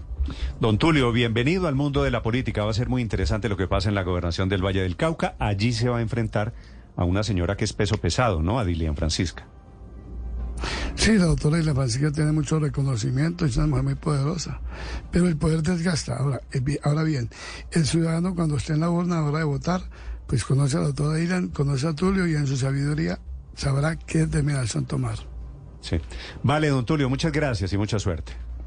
Muchas gracias. Eh, don Tulio es todavía, Ricardo, presidente de la América de Cali. No, no, él no es presidente. El presidente es, Mauricio Romero. Okay. Él es el máximo accionista de la América de Cali. Recuerde que en 2014 empezó a comprar algunas acciones. Eh, y en 2016 ya se hizo, sí, y ya en el 2016 se hizo como máximo accionista del equipo Escarlata. Y yo creo que hay dos fenómenos. Uno, el futbolero, ¿no? El, caballito de batalla de la América y el, el resurgimiento de la mechita. Y dos, el tema de, ustedes recordarán, las tiendas La 14, muy del Valle del Cauca, estaban quebradas. Él compró buena parte de esas tiendas hoy por hoy se llaman La Montaña y en Cali... El, historial de él de éxitos como empresario sé que es larguísimo, sé que es muy nutrido. Ahora, claro, había sido creador de, la cadena de supermercados Superinter. en realidad, eh, antes de eso, Superinter se convirtió en una empresa muy importante que terminó comprada y absorbida por el éxito. Exacto. Eh, no, en realidad es un, un empresario pues, pues importante, exitoso. Eh, yo no sé, a mí, digamos, en, en, el Valle del Cauca, pues creo que la gente tiene buena opinión de él, pero me parece que esa duda de haber hecho prácticamente toda la precampaña como para ser candidato a la alcaldía y haber terminado siendo candidato a la gobernación, lo puede afectar. Es la impresión que tengo porque la gente terminó pero no sabiendo dónde era que tenía que estar. Claro, Héctor, va a ser muy interesante hoy y mañana porque vamos a ver de estas historias muchas, ¿no? De candidatos, de movimientos políticos que iban para una cosa, que terminan yendo para otra, con unos o apoyos. que no van, que se retiran. Por ejemplo, claro. Hay, claro, hay muchos que han terminado saliéndose con unos apoyos raros, como por ejemplo con los que llegó el candidato a la alcaldía de Cali, eh, para seguir hablando del Valle, Alejandro Eder, que, que pues siempre había sido como como alejado de la política, amigo tal vez de Sergio Fajardo, pero pues ayer llegó con todos los partidos políticos a inscribirse, pues con los conservadores, con Cambio Radical, con el Partido Liberal y eso aparentemente le está le está costando. Están muy interesantes estas jugadas. Vamos a ver cómo salen estas apuestas porque las hay en Cali, está en este, en este momento todavía Alex Char en la registraduría en Barranquilla. Así pues, de esto, de este sorbo, va a haber muchos muchos sorbos de estos en la política en Colombia en estas próximas horas en, todas las ciudades. Señor eh, Luis En esta elección por primera vez tenemos muchísimos más partidos, porque como lo hablábamos hace meses, eh, el Consejo Nacional Electoral ha estado reviviendo varias personerías jurídicas. Muchos de esos partidos realmente no tienen candidatos o no han logrado consolidar sus formas, pero ahora escuchar, por ejemplo, que un candidato fuerte realmente, como va a ser Tulio, compitiendo la gobernación, se ha avalado por un partido por el, del, del exministro Juan Fernando Cristo, que además tiene varias apuestas en todo el país. Ese es un partido que ya tiene tres senadores y se perfila para tener una fuerza interesante. Pero déjeme decirle algo de, de la candidatura aquí en Bogotá y de los comentarios que hacíamos sobre la posible llegada del, ex, del general retirado Vargas o del mismo eh, ex vicepresidente Germán Vargas. La gran paradoja que tienen los candidatos aquí en Bogotá es que si bien hoy, creo yo, hay un mandato por eh, una alternativa a lo que representa el presidente Gustavo Petro en Bogotá, lo dijo el mismo candidato Bolívar, una suerte de referendo sobre el gobierno de Gustavo Petro aquí en Bogotá. Entre más candidatos compitan en la centroderecha y en la derecha, más posibilidades hay de algo que sería muy remoto, pero que... Mm. No descartemos y es que haya un triunfo en primera vuelta, porque recordemos que la primera vuelta establece, si usted tiene más del 40% y una diferencia de 10% ¿Y a con quién el ve, contendor. Luis Ernesto, a quién ve usted con el 40% en Bogotá? No, hoy no veo a nadie, pero la realidad es que hoy solo hay un candidato en la izquierda eh, del espectro político en Bogotá. Todos los demás están compitiéndose la centroderecha y la derecha. El único no hay candidato en la centroizquierda, solo hay un candidato en la izquierda que polariza mucho, pero que no tiene No, ¿y le contendor en ese sector. ¿Y le parece poco Robledo, el otro de izquierda? Eh, lo que pasa es que el, el, el, em, ex senador Robledo ha tomado una posición bastante, bastante crítica a lo que representa, digamos, el gobierno de Claudia López, el, gobierno de, de- de Gustavo Petro. No, y pero por esa Robledo razón queda, digamos, como en, pensando- Robledo sigue pensando lo que piensa y lo que ha pensado siempre. O sea, ¿usted Sí, tiene alguna duda, es Luis una- Ernesto, de que Jorge Enrique Robledo es un hombre de izquierda? No, no, no, no, no, O es sea, un hombre de izquierda. Sin duda alguna es un hombre de izquierda, pero no lo, no, Que- no veo ese, ese que peso. Que se camuflan, que se meten en otros partidos es una cosa diferente, pero pues obviamente eh, lo que pasa es que esa camuflada le va a costar caro porque no va a sacar, no, se, se quedó y sin ahora votos también de la izquierda. Néstor, usted que menciona a Robledo, eh, la gran, la gran paradoja. El senador Robledo muy seguramente hubiera apoyado a Carlos Fernando Galán, que entrevistamos acá. Eh, eh, no tenía intenciones de aspirar, pero aparentemente las diferencias que tuvieron para la conformación de una lista única eh, revivió los fantasmas que habían tenido en la coalición Centro Esperanza hace un año y llevó a que le compita. Y eso pues claramente no favorece a, Carlos Fernando Galán. Mejor dicho, peleas, Néstor. peleas. Cada vez que ustedes vean una alianza, detrás también hay una pelea. Son las 9.32. Señor Néstor. Aurelio. Yo quiero retomar la frase de Iván Name, presidente del Senado, en el famoso discurso el día de su triunfo. ¿Cuál fue la frase? La, fra- la frase fue, antes las personas perseguían a los partidos por los avales y ahora los partidos persiguen a las personas para darles avales. Yo creo que esa es la característica de estas elecciones. Hay una palabra de moda que no sé si usted ya la tenga ahí anotada en el registro. ¿Cuál es? Coavales. Coaval. Esta es la gran palabra de estas Coaval elecciones. quiere decir sancocho, ¿no? Me inscribo a nombre de varios claro, que piensan no, diferente. pero pero, pero ponga- haga un repaso de todos los candidatos de todo el país, coavalado por, y echan un chorro. Ahora, no se le olvide que esos avales o esos coavales después van por un porcentaje de la reposición de los votos, ¿no? Eh, yo estoy muy con la tesis de, Fo- de Alfonso Gómez Méndez. Él ha venido sacando en el periódico El Tiempo unas columnas que Felipe aquí también ha mencionado, donde la verdad es que estas elecciones son cada vez más circo. Entonces, ahora la figura, la figura se llama coaval. ¿A usted quién lo coavala? Me coavala fulano, fulano, fulano, fulano y perencejo. Eso es, es un chorro de partidos que a veces usted ni siquiera sabe cuáles son. Estamos frente a las, a las elecciones de los zancochos. De los zancochos políticos. eh, esos listas, 9:33 listas al-. Esos zancochos, en mi ignorancia y como ciudadano, ¿no generan una doble militancia? Es decir, usted apoyar dos candidatos distintos de diferentes partidos Es en un momento Don determinado. Tulio le dijo que iba a apoyar candidatos de otros partidos políticos. El partido que le da la bala a él es En Marcha, el doctor Juan Fernando Cristo y el Partido Verde. Pero cuando usted le pregunta a quién más, y él le dice me gusta tal, me gusta No, tal, es que, son, de otros partidos. Es que son deslices que hay Sí, en claro el que es que en, eh, en marcha no tiene candidato a la alcaldía de Cali, entonces le da libertad de apoyar eh, candidatos. Si en marcha tuviera un candidato a la alcaldía de Cali, tendría razón María Camila que no podría él estar sacando la larga lista que está sacando de posibles Mm. personas que apoya. Pero hay, hay varias cosas que me, que me llaman la atención, pero solo, hay, eh, solo le voy a mencionar una, Néstor, de esto que no la hemos mencionado, que es la cantidad de gobernadores repitentes que vamos a tener el 30 de Dilian octubre Francisca, elegidos. Eduardo Eh, Verano, Luis Pérez. ¿Quién Luis, más? Luis Pérez, Jorge, Jorge Rey en Cundinamarca, Jorge Carlos Rey en Amaya en Boyacá, Carlos Amaya en Boyacá sí. y Marcela Amaya en el Meta. Va a haber seis gobernadores que son seis que salieron hace cuatro años. Entonces es bastante eh, pues significativo. Eso no lo había visto realmente antes. Y yo ¿Y creo que por primera vez se va a elegir un cal- alcalde de Ciudad Capital por tercera M- vez, muchos, que es muchos Alex Char. reelegidos, muchos Eh, reelegidos. y alcalde haga, Federico. Héctor haga la misma lista con las alcaldías. Entonces, Fico claro. Gutiérrez en Medellín, Alex Char en Barranquilla. Sí, pero ¿Quién ahí, ahí paramos, porque no, yo que de ciudades capitales al menos no sé que haya otro que vaya a repetir, porque el otro es eh, eh, se me olvidó Lara, Rodrigo Lara En- en Sánchez, Neiva. creo que ese es su segundo Lara apellido, Restrepo, pero él va, pero él, no, Sánchez, Restrepo es el candidato a la alcaldía de Bogotá, Eh, pero Rodrigo Lara Sánchez, el del Huila, va a aspirar es a la gobernación Mm. y no a reelegirse como alcalde de Neiva. Ahí hay menos reelecciones, pero en las gobernaciones sí es, además porque yo creo francamente que todos los seis que le acabo de mencionar Van a eh, ganar. Pues van a ganar, Sí, van sí, a sí, ganar, sí. son, son Lo favoritos. veo, yo también lo veo venir. Gracias, Héctor. 9 de la mañana, 36 minutos en segundos. Información deportiva. Walsh with Daly. Little chance for James to turn. Tries to bend it. Oh, what a finish! What a finish. Magnificent goal from Lauren El Mundial Femenino no para. Lauren James, sí, así selló Inglaterra, super favorita al título. Su segunda victoria 1-0 ante Dinamarca. Las inglesas ya están en segunda fase. Reto y objetivo de Colombia, que este domingo se mide a Alemania. La selección, nuestra selección, tendrá dentro de pocas horas su último entrenamiento oficial en Sydney y la rueda de prensa previa al juego frente a las subcampeonas europeas. La arquera Sandra Sepúlveda ya se refirió a las alemanas y al poder de Colombia.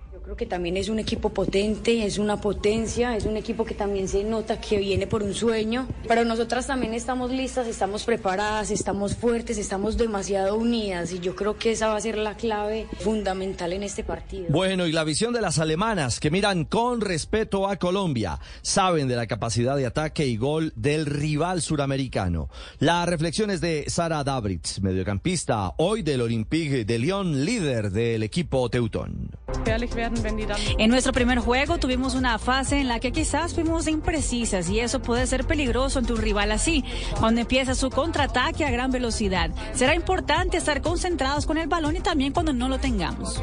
Las claves del duelo Colombia-Alemania se jugará este domingo desde las 4 de la mañana aquí por Blue Radio y el Gol Caracol. Tocando para Leo Suárez, pisó la pelota Leo Quiñones.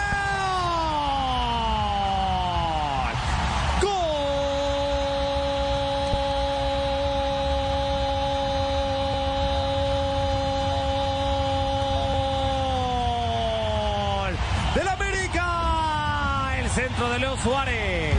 A primer palo donde Julián Quiñones acaba anticipando. Sí, gol colombiano, gol del América. Julián Quiñones sigue su sintonía goleadora con las Águilas, ahora en la Leagues Cup.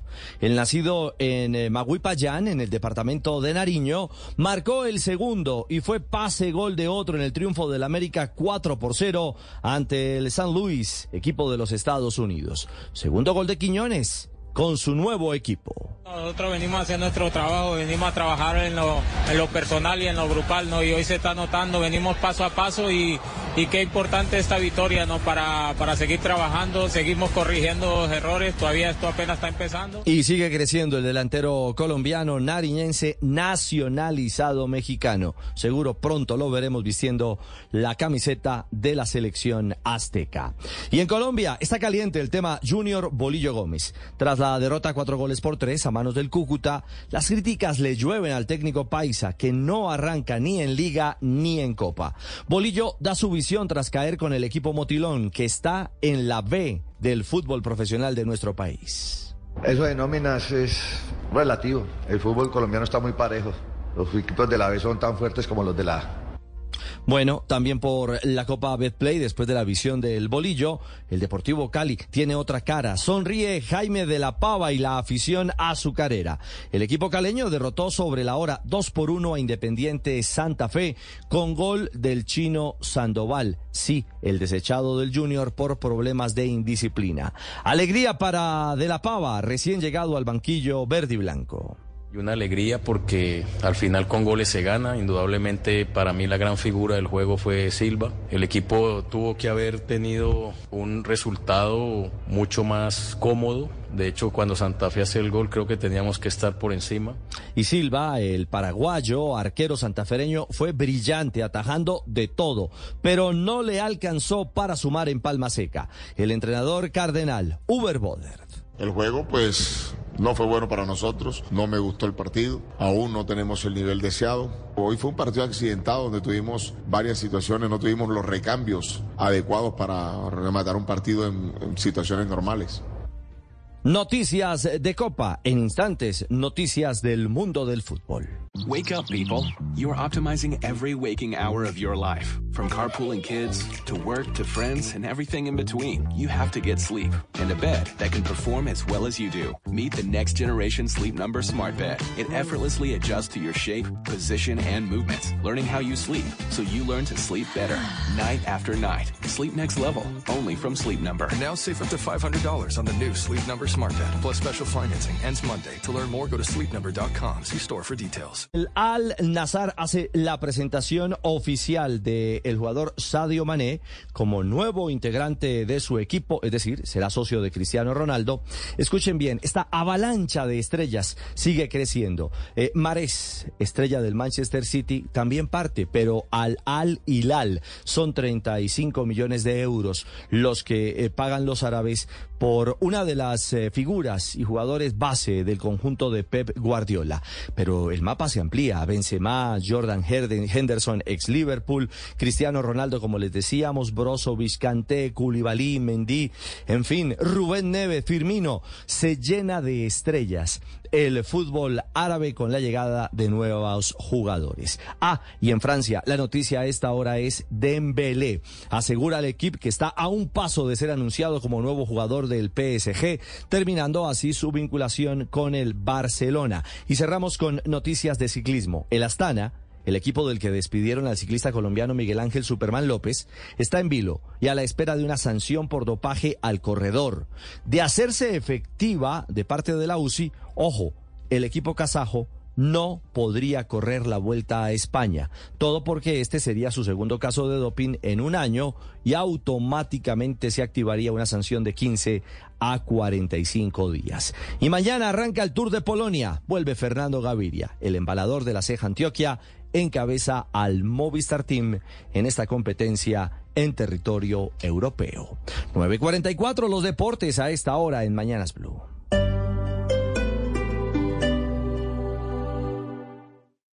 Esta es Blue Radio. Sintonice Blue Radio en 89.9 FM y grábelo desde ya en su memoria y en la memoria de su radio. Blue Radio, la alternativa.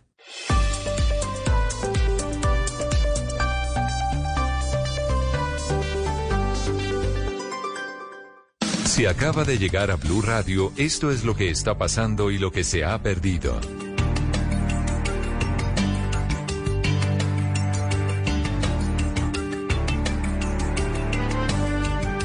9.48 minutos anuncia el gobierno nacional un consejo extraordinario de seguridad en La Plata, en el Huila, después de los durísimos enfrentamientos entre disidentes de las FARC y estos eh, hombres representantes del ejército atacados en una zona en donde había civiles. 9.48 minutos desde el Ministerio de Defensa, Mateo Piñeros. Sí, señor Néstor, pues en medio de los combates entre las disidencias al mando de alias Iván Mordisco y el ejército murió una niña de tres años que huía de las hostilidades. Esto fue en la vereda Villa Esperanza y en ese momento pues fue alcanzada por las balas. El Ministerio de Defensa está confirmando hasta ahora un Consejo de Seguridad en La Plata Huila. Va a estar encabezado por el comandante de la novena brigada, el coronel Pedro Pablo León, pero también está la Procuraduría, la Fiscalía y el ICBF. Recordemos, Néstor, que allí en terreno también hay una comisión de la Defensoría y de la ONU que están en este momento verificando la situación de seguridad de las comunidades, teniendo en cuenta pues que allí hay una fuerte presencia de las disidencias de las FARC. Sabemos que el ministro de Defensa volvió hoy a sus funciones, regresó hoy a la oficina después de haber estado internado unos días. Sin embargo, él no confirma su presencia en este Consejo de Seguridad. 9 de la mañana, 49 minutos, hablando de estos hechos de La En Huila. Hay una alerta allí en esa zona frontera con el departamento del Cauca por el aumento de familias desplazadas de zonas rurales por cuenta de la situación de orden público nuevamente muy deteriorada con esta presencia de los disidentes de las FARC. Silvia Lorena Artunduaga. Preocupación en el Huila por el aumento de desplazamientos forzados en el occidente del departamento. Y es que de acuerdo con el personero del municipio de La Plata, Edwin Anacona, a la fecha desde el Ministerio Público se han atendido más de 60 personas quienes ante el temor de ser asesinados o de que sus hijos sean reclutados han tenido que salir de su territorio. Bueno, hasta el momento tenemos un aproximado de 60 personas que han venido a declarar diferentes hechos generados por la violencia y a diferencia del año pasado, en todo el transcurso del año recibimos 66 declaraciones. Los datos son bastante preocupantes porque el número se puede llegar a doblar o a triplicar de acuerdo a las situaciones que tenemos hoy en día. Ante esta situación, el delegado del Ministerio Público hizo un llamado al gobierno, tanto departamental como nacional, para que se atienda esta problemática de manera inmediata. Hoy les decía, es día muy movido políticamente. Acaba de renunciar el presidente del Polo Democrático, el senador Alexander López, producto de las refriegas internas que hay por eh, las decisiones de apoyar a unos candidatos y negarle aval a otros candidatos. Andrés Carmona. Así es, Néstor. Buenos días. Si es que el senador del pacto y expresidente del Congreso estuvo metido en polémicas porque en varias regiones estaría negando la participación de candidatos del polo en las consultas del pacto, reteniendo avales o incluso cocinando avales polémicos, como el de Mario Fernández Alcocer a la gobernación de Sucre. Incluso la crisis es tal que el concejal de Bogotá, Carlos Carrillo, terminó presentando una tutela en su contra porque no solo lo destronaron de la candidatura a la alcaldía, sino también le negaron participar en los primeros puestos de la lista del pacto histórico al Consejo en una estrategia, según él, a favor de Rocío Duzán, hija del presidente de Colpensiones, Jaime Duzán. Escuchemos la puya que le echó Carrillo a Alexander López en el lanzamiento de la candidatura de Gustavo Bolívar hace algunos días. ¿Y qué hizo Alexander López? No firmar el aval. Es bien conocido que decidió no estampar su firma en el papel. ¿Y por qué lo hizo? Para poder negociar él desde arriba con mi capital político y con mi trabajo. Porque el pacto no puede convertirse en eso que tanto hemos combatido. Néstor, mire, la carta de renuncia dirigida al Comité Ejecutivo del Pueblo, el senador López sostiene que seguirá firmando los avales que le entregue la Comisión de Gestión Electoral a los candidatos que cumplan los requisitos legales, los acuerdos de coalición y adhesiones al pacto histórico, algo que hará mientras el Comité Ejecutivo decide un nuevo presidente de un partido que ha vivido roto desde hace varios años, Néstor. Mm, gracias, Andrés. Me da la impresión, Aurelio, que lo que hay allí en juego en el Polo Democrático es que hay unos petristas y otros que no son petristas, ¿no? No, no, no, todos son petristas. El problema es que la influencia o injerencia de Jaime Duzán como presidente de Colpensiones eh, eh, sobre el partido y sobre sus decisiones cada vez se ha vuelto más predominante. De hecho, usted sabe muy bien que... ¿Carrillo es petrista? Total, absoluto. Por supuesto que es ultrapetrista. casi que es una pelea entre quién es más petrista, si quiere que se la diga así más fácilmente. Pero mire, eh, eh, Néstor, usted se enteró cómo escogieron los cuatro candidatos y candidatas que van a ir del polo entre los diez de la lista del Consejo del Pacto Histórico en Bogotá porque cada partido mm. tenía un, cupo, una cuota. Entonces el Polo tenía cuatro. Los escogieron y escogieron de primero a la hija de Jaime Duzán, que sacó creo que 25 votos de 25 que estaban ahí. y entonces eso se volvió pues casi que la casa de Duzán. ¿Usted y sobre eso pues está protestando Carrillo. ¿Se acuerda la frase, no? ¿Para qué es el poder? Claro, para poder. Para poder. Y están pudiendo. Así es. 9 de la mañana, 53 minutos. Esta mañana también acaban de capturar al hermano de un gobernador indígena que está acusado de estar involucrado en el homicidio de Marco López, que fue dirigente de la campaña de Petro a propósito el año pasado. Valentina Herrera. Hola Néstor, buenos días. El homicidio del Taita Marcos López y miembro del movimiento AICO ocurrió en febrero pasado en el departamento de Nariño. En su momento el presidente Gustavo Petro pidió una intervención e investigación urgente por parte de las autoridades y es así como comienzan la Dijín a adelantar las interceptaciones. Primero lograron capturar a tres sicarios que trabajan para el ELN y fueron los que bajaron a este líder de su carro y le dispararon en su zona rural del municipio de Zapulles. Pero los seguimientos continuaron y en las últimas horas fue capturado Víctor Hugo Garrido Narváez, quien para el momento del homicidio era el conductor de ese vehículo y según las autoridades fue el mismo cómplice y el que llevó al líder al sitio donde iba a ser interceptado por los sicarios. Pero resulta, y el agravante es que este señor es hermano del gobernador del resguardo indígena Nixon Garrido y se supone que debería estar cumpliendo una condena en ese mismo resguardo por temas relacionados con violencia intrafamiliar y tortura. Sin embargo, su hermano le permitía salir a trabajar como conductor en algunas ocasiones. Víctor Garrido había huido a Ecuador, pero en las últimas horas se registró su paso por la frontera y es así como lo siguieron hasta capturarlo. Ahora están buscando a los responsables de también haber participado por parte del ELN en el planeamiento de la muerte de este líder. Y atención, acaban de aparecer los dos niños, 14 y 16 años, que estaban desaparecidos desde hace unos días en Bogotá. Los encontraron sus familiares.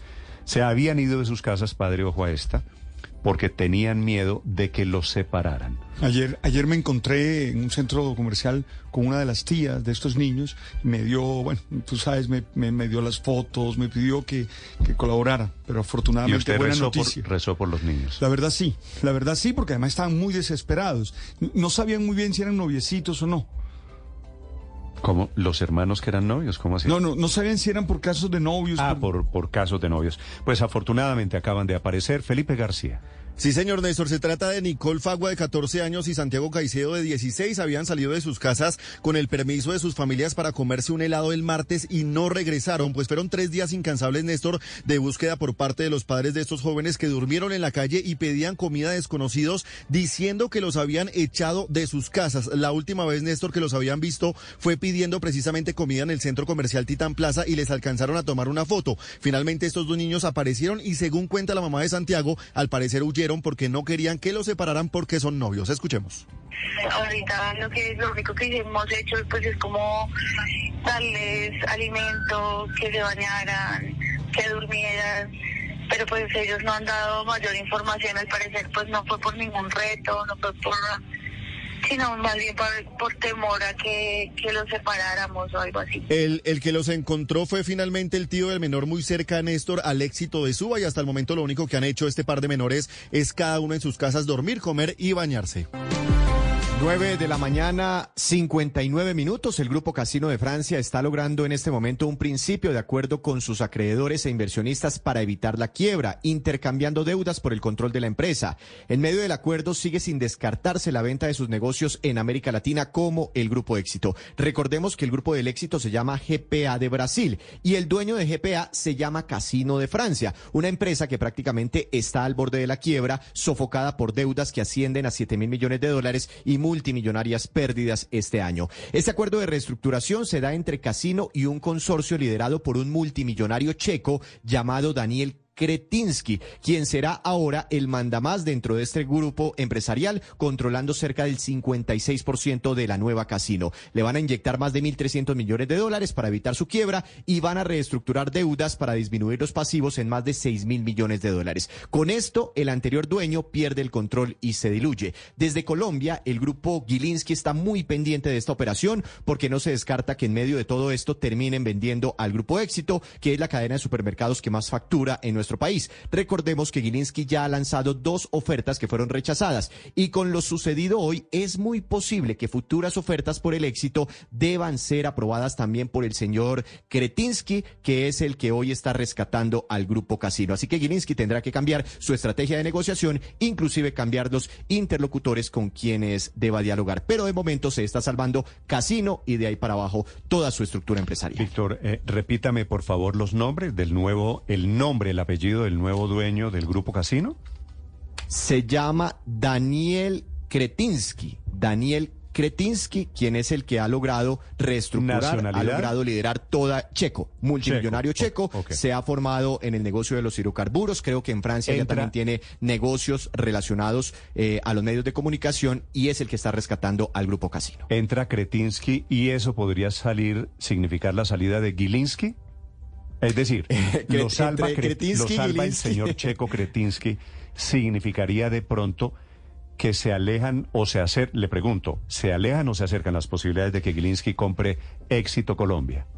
De momento le estoy contando, Néstor, sobre un principio de acuerdo. Esto todavía puede cambiar mucho en los próximos meses, pero prácticamente está quedando sellado este, este, este acuerdo. Y dentro de este acuerdo no se descarta, Néstor, que vendan al grupo éxito. Esa posibilidad todavía está abierta. Si el doctor Gilinski lanza una tercera oferta, yo creo que ya tiene Es que que, hablar es con este sea, señor, creo- con el creo- señor Kretinsky, los- los- para ser nombres exitoso. parecidos, Kretinsky Kretinsky y Gilinski podrían cerrar el podrían, negocio del éxito. podrían convivir. Ya tendría que cerrarlo, pienso Víctor, yo, En con el, el anuncio Kretinsky. de esta mañana desde Francia, dicen que van a vender sus activos en América Latina, que mantienen la idea de vender los activos en Incluso América Latina. Pavo de Azúcar, que es su gran apuesta Brasil, en Brasil. Claro. Y Sí, Disco, que es una cadena de supermercados en Uruguay. En Uruguay. Así que, ojo, Claro, pero- es, es muy grande el negocio. Pero en estos meses pueden, digamos, concretarse negociaciones siempre y cuando tengan el visto bueno del señor Kretinsky, que está liderando esta re- reorganización del Grupo Casino. Por eso le digo, si el doctor Gilinski, doctor Gilinski de Colombia, que es el que ha comprado Nutresa, el que está comprando negocios eh, de medios de comunicación y está intentando comprar al Grupo Éxito, quiere lanzar una nueva oferta por el Grupo Éxito, ya tendría también que eh, negociar con este señor Kretinsky. Y usted ve hoy, en este momento, con esta noticia de, de nuevo dueño, nuevo controlante de casino, ve más cerca la posibilidad de que llegue Gilinski.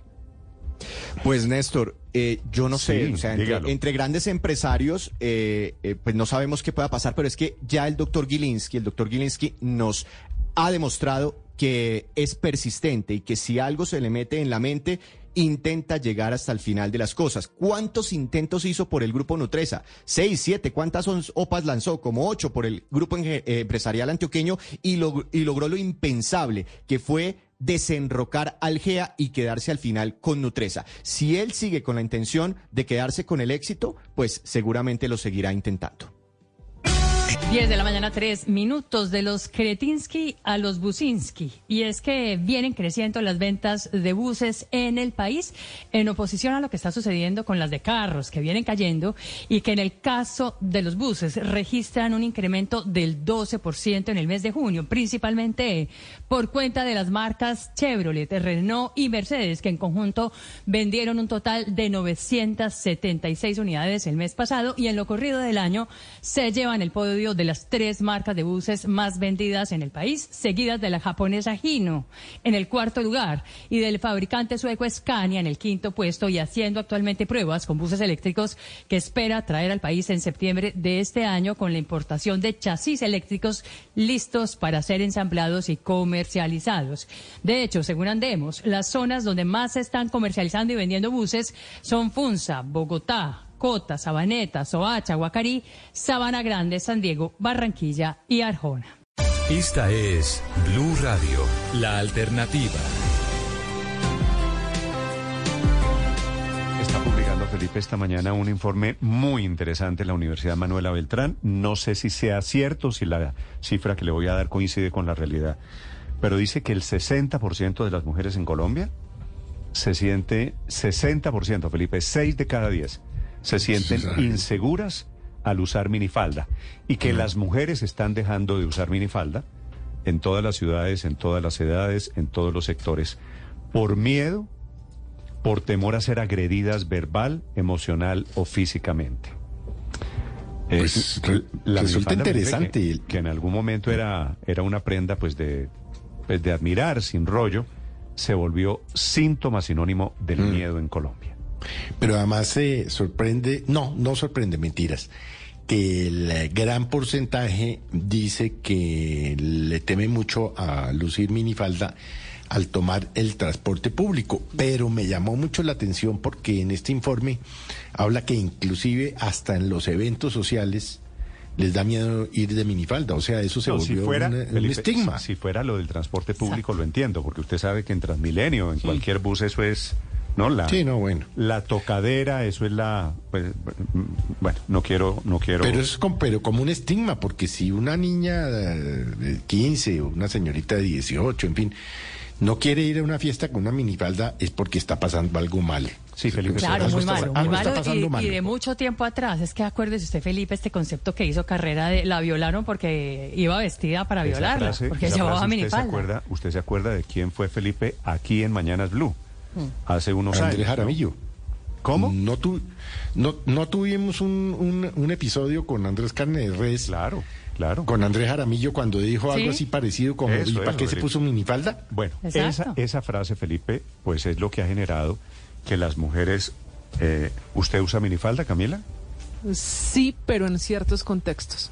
No para ir a trabajar, no para ir al transporte público.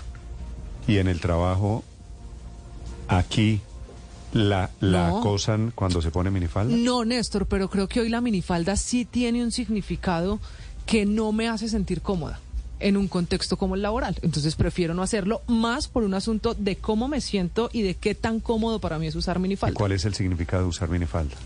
Pues que tiene un contexto distinto y que en un ambiente en el que no siempre las mujeres están tan cómodas, dicho, pues es fácil llegar de minifalda. María Camila, ¿usted usa minifalda?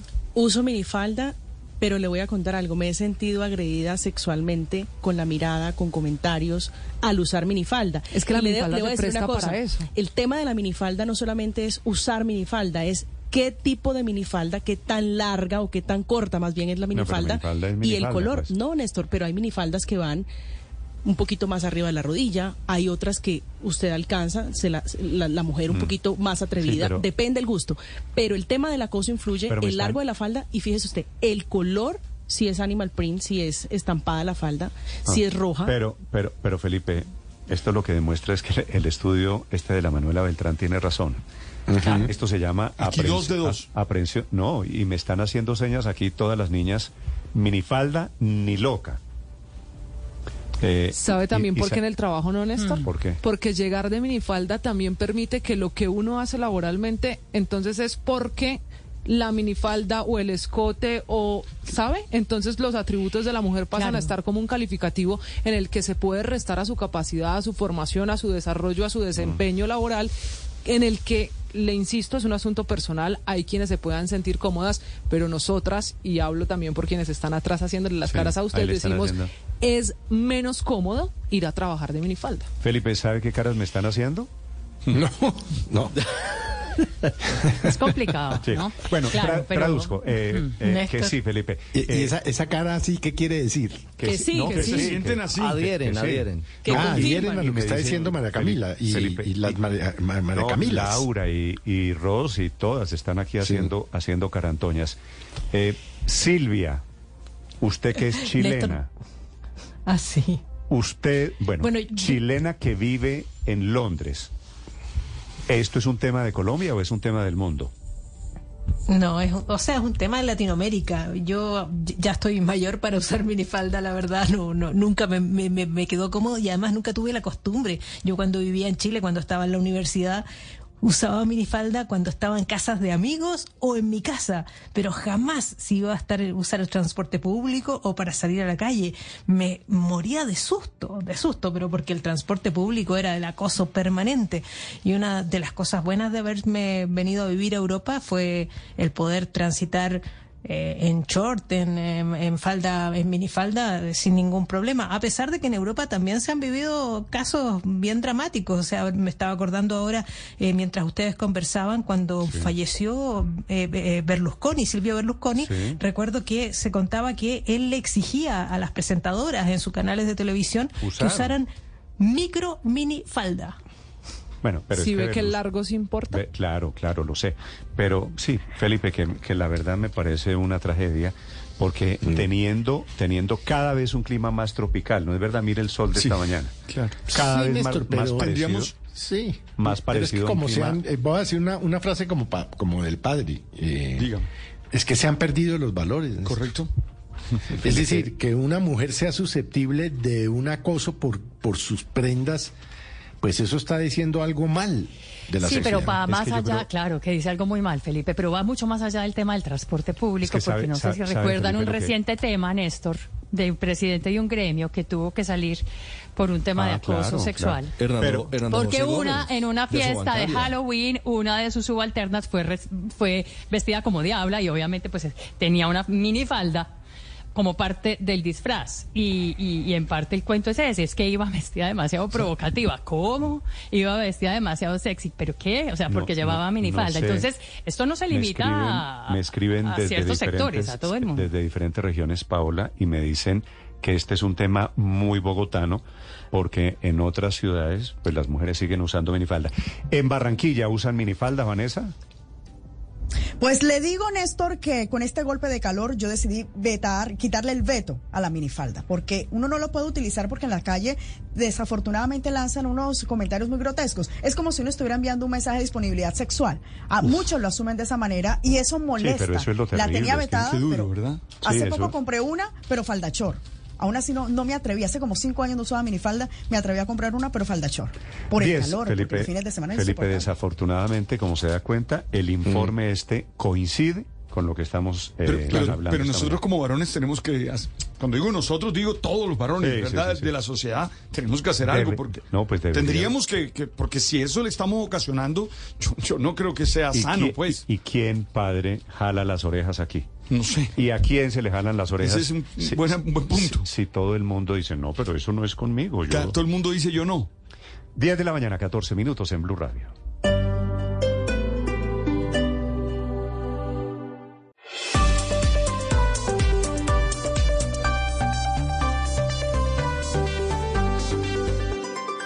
Estás escuchando Blue Radio y bluradio.com mañana, 18 minutos. Escuchamos al maestro Rubén Blades. Siempre es maravilloso escucharlo. Siempre hay una excusa que vale la pena para escuchar al maestro Rubén Blades W. Bernal. Como lo van a escuchar esta tarde, esta noche en Medellín, en el Polideportivo Sur, va a estar en concierto Rubén Blades. Concierto de Feria de Flores. Concierto de Feria de Flores, ya iniciando la Feria de Flores. Eso va a ser eh, en, el Polideportivo Sur, en Envigado. Y ya le cuento la nómina. Rubén Blades, Oscar de León, el Grupo Nietzsche, Papo Luca y la Sonora Ponceña, los hermanos Lebrón, Maelo Ruiz y Jan Collazo. Esto será en Medellín hoy y mañana en la ciudad de Bogotá. ¿En Envigado hoy?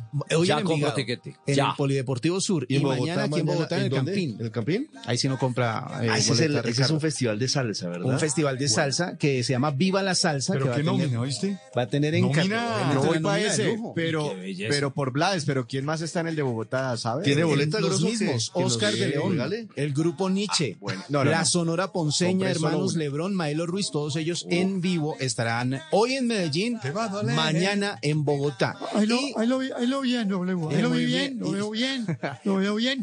por la Aurelio. Buena invitación para, buena invitación para Y mañana, y esta tarde. Víctor, aquí está la boletica de cortesía. Yo, no, no, yo no voy a poder ir a eso porque ya tengo boletas para Nodal. Ah, para, en el live. Que se presenta en el live. Y, es, y esto es el concierto de conciertos de mañana. Concierto de conciertos de hoy. ¿Ah, es hoy? Es hoy, señores, hoy. o sea, el, Estadio El Campín va a tener dos, dos conciertos. Hoy, concierto de conciertos. Miguel Mateos, Poligamia, incluyendo Andrés Cepeda. Jordano, Compañía Ilimitada, La Unión, Equimosis, Duncandú, La Mosca, Toreros Muertos, Amistades Peligrosas, un homenaje a Soda Estéreo y a Terciopelados. Que el Todos ellos el fútbol les agradece mucho los dos conciertos en el Campín. Voces y sonidos de Colombia y el mundo en Blue Radio y bluradio.com, porque la verdad es de todos. Son las 10 de la mañana y 22 minutos. Actualizamos las noticias en Blue Radio. Mucha atención. Hay noticia urgente desde la oficina del Alto Comisionado para la Paz. Acaban de ser levantadas las órdenes de captura contra los negociadores de las disidencias de alias Iván Mordisco. Eso implica que en las próximas horas tendría que quedar en libertad alias Gafas, el carcelero de Ingrid Betancourt. Mateo Piñeros. Sí, señor Ricardo, implica además que en pocos días entonces se destraban esos líos jurídicos que había con las disidencias al mando de alias Iván Mordisco y empezará un proceso de paz con este grupo. Entre estas personas a las que se les acaba de levantar la orden de captura por orden de la Fiscalía está alias Andrei, el eh, presunto responsable del atentado en contra del expresidente eh, Duque en Cúcuta, pero también está alias Gafas, el carcelero de Ingrid Betancourt, que en este momento está detenido en la cárcel La Picota y que en los próximos días tendrá que quedar en libertad para unirse a la delegación. Ya estaría entonces, como le digo Ricardo, todo listo para que empiecen las negociaciones con las disidencias al mando de alias Iván Mordisco. Gracias, Mateo. Estaremos eh, muy pendientes al desarrollo de esta noticia. Entre tanto, Piedad Córdoba no asistió a la, a la, dirigencia ante la Corte Suprema de Justicia, donde debía declarar por su presunta participación en la FARC política. Por no asistir, pierde el beneficio de ser escuchada y sigue la investigación en curso. Juanita Tobar. Piedad Córdoba tenía hoy una cita muy importante en la Corte Suprema de Justicia para declarar por una investigación que se cursa en su contra por la llamada FARC política, en la que supuestamente la senadora del Pacto Histórico habría recibido altas sumas de dinero desde Venezuela para financiar su campaña política al Senado y que presuntamente habría recibido beneficios políticos por la liberación de secuestrados en manos de los guerrilleros de las FARC, como es el caso de Ingrid Betancourt. Por este supuesto dinero que habría recibido la senadora, se cursa una investigación en su contra en la Corte para determinar si con dinero que vino de Venezuela habría comprado propiedades. Recordemos que el año pasado la Corte compulsó copias a la Fiscalía para determinar de dónde venían esos recursos e incluso ha venido investigando las propiedades que tienen los papás, los hijos y el ex esposo de la senadora Piedad Córdoba. Al no haber asistido hoy a la Corte, Piedad Córdoba perdió el beneficio que tenía de ser escuchada y esto quiere decir que la investigación va a seguir continuando en la Corte Suprema de Justicia, quien va a definir en los próximos días la situación jurídica, es decir, si le impone o no medida de aseguramiento a la senadora. Y ahora en Blue Radio, la información de Bogotá y la región. Noticia importante en Bogotá, la personería de la ciudad alertó que más de un millón de, de, menores matriculados en colegios públicos y privados están viviendo diferentes problemáticas de convivencia escolar. Esto pese a que hay una entidad en la alcaldía para estos asuntos. Juan Esteban Quintero. La Personería de Bogotá aseguró que han encontrado evidencias significativas de mejora en la convivencia en los entornos escolares, ya que siguen en aumento el acoso y vulneración de derechos, pese a la creación de una oficina para mitigar esos problemas de convivencia. Julián Pinilla es el personero de Bogotá. Es preocupante que en el Distrito Capital se registren más de 33 mil casos de abuso y violencia física y sexual así como accidentes y conductas suicidas de los cuales aproximadamente el 80% están en alto índice de riesgo. Asimismo, la personería señaló que el equipo de profesionales que acompaña las situaciones críticas no cuenta con las capacidades de respuesta suficiente para atender los colegios que requieren acompañamiento, pues son cerca de 1.977 instituciones educativas en la capital. Y con un 70% avanzan las obras para la reconstrucción del puente El Alambrado. Vamos a Armenia, Ángela Murillas. Autopistas del Café, la concesión encargada de reconstruir esta importante arteria vial, explicó que ya se ha montado la mitad de la estructura. Hasta la fecha ya fueron realizadas las perforaciones y fundidos de los pilotes que sostendrán el puente. Ese 65% de avance en las obras que registramos hoy, ya que estamos incluso por encima de lo que teníamos programado todo sale como está previsto, en octubre tendremos un nuevo puente la Alambrado. Se está a la espera de que la Corporación Autónoma Regional del Quindío entregue los permisos ambientales correspondientes para el lanzamiento del puente.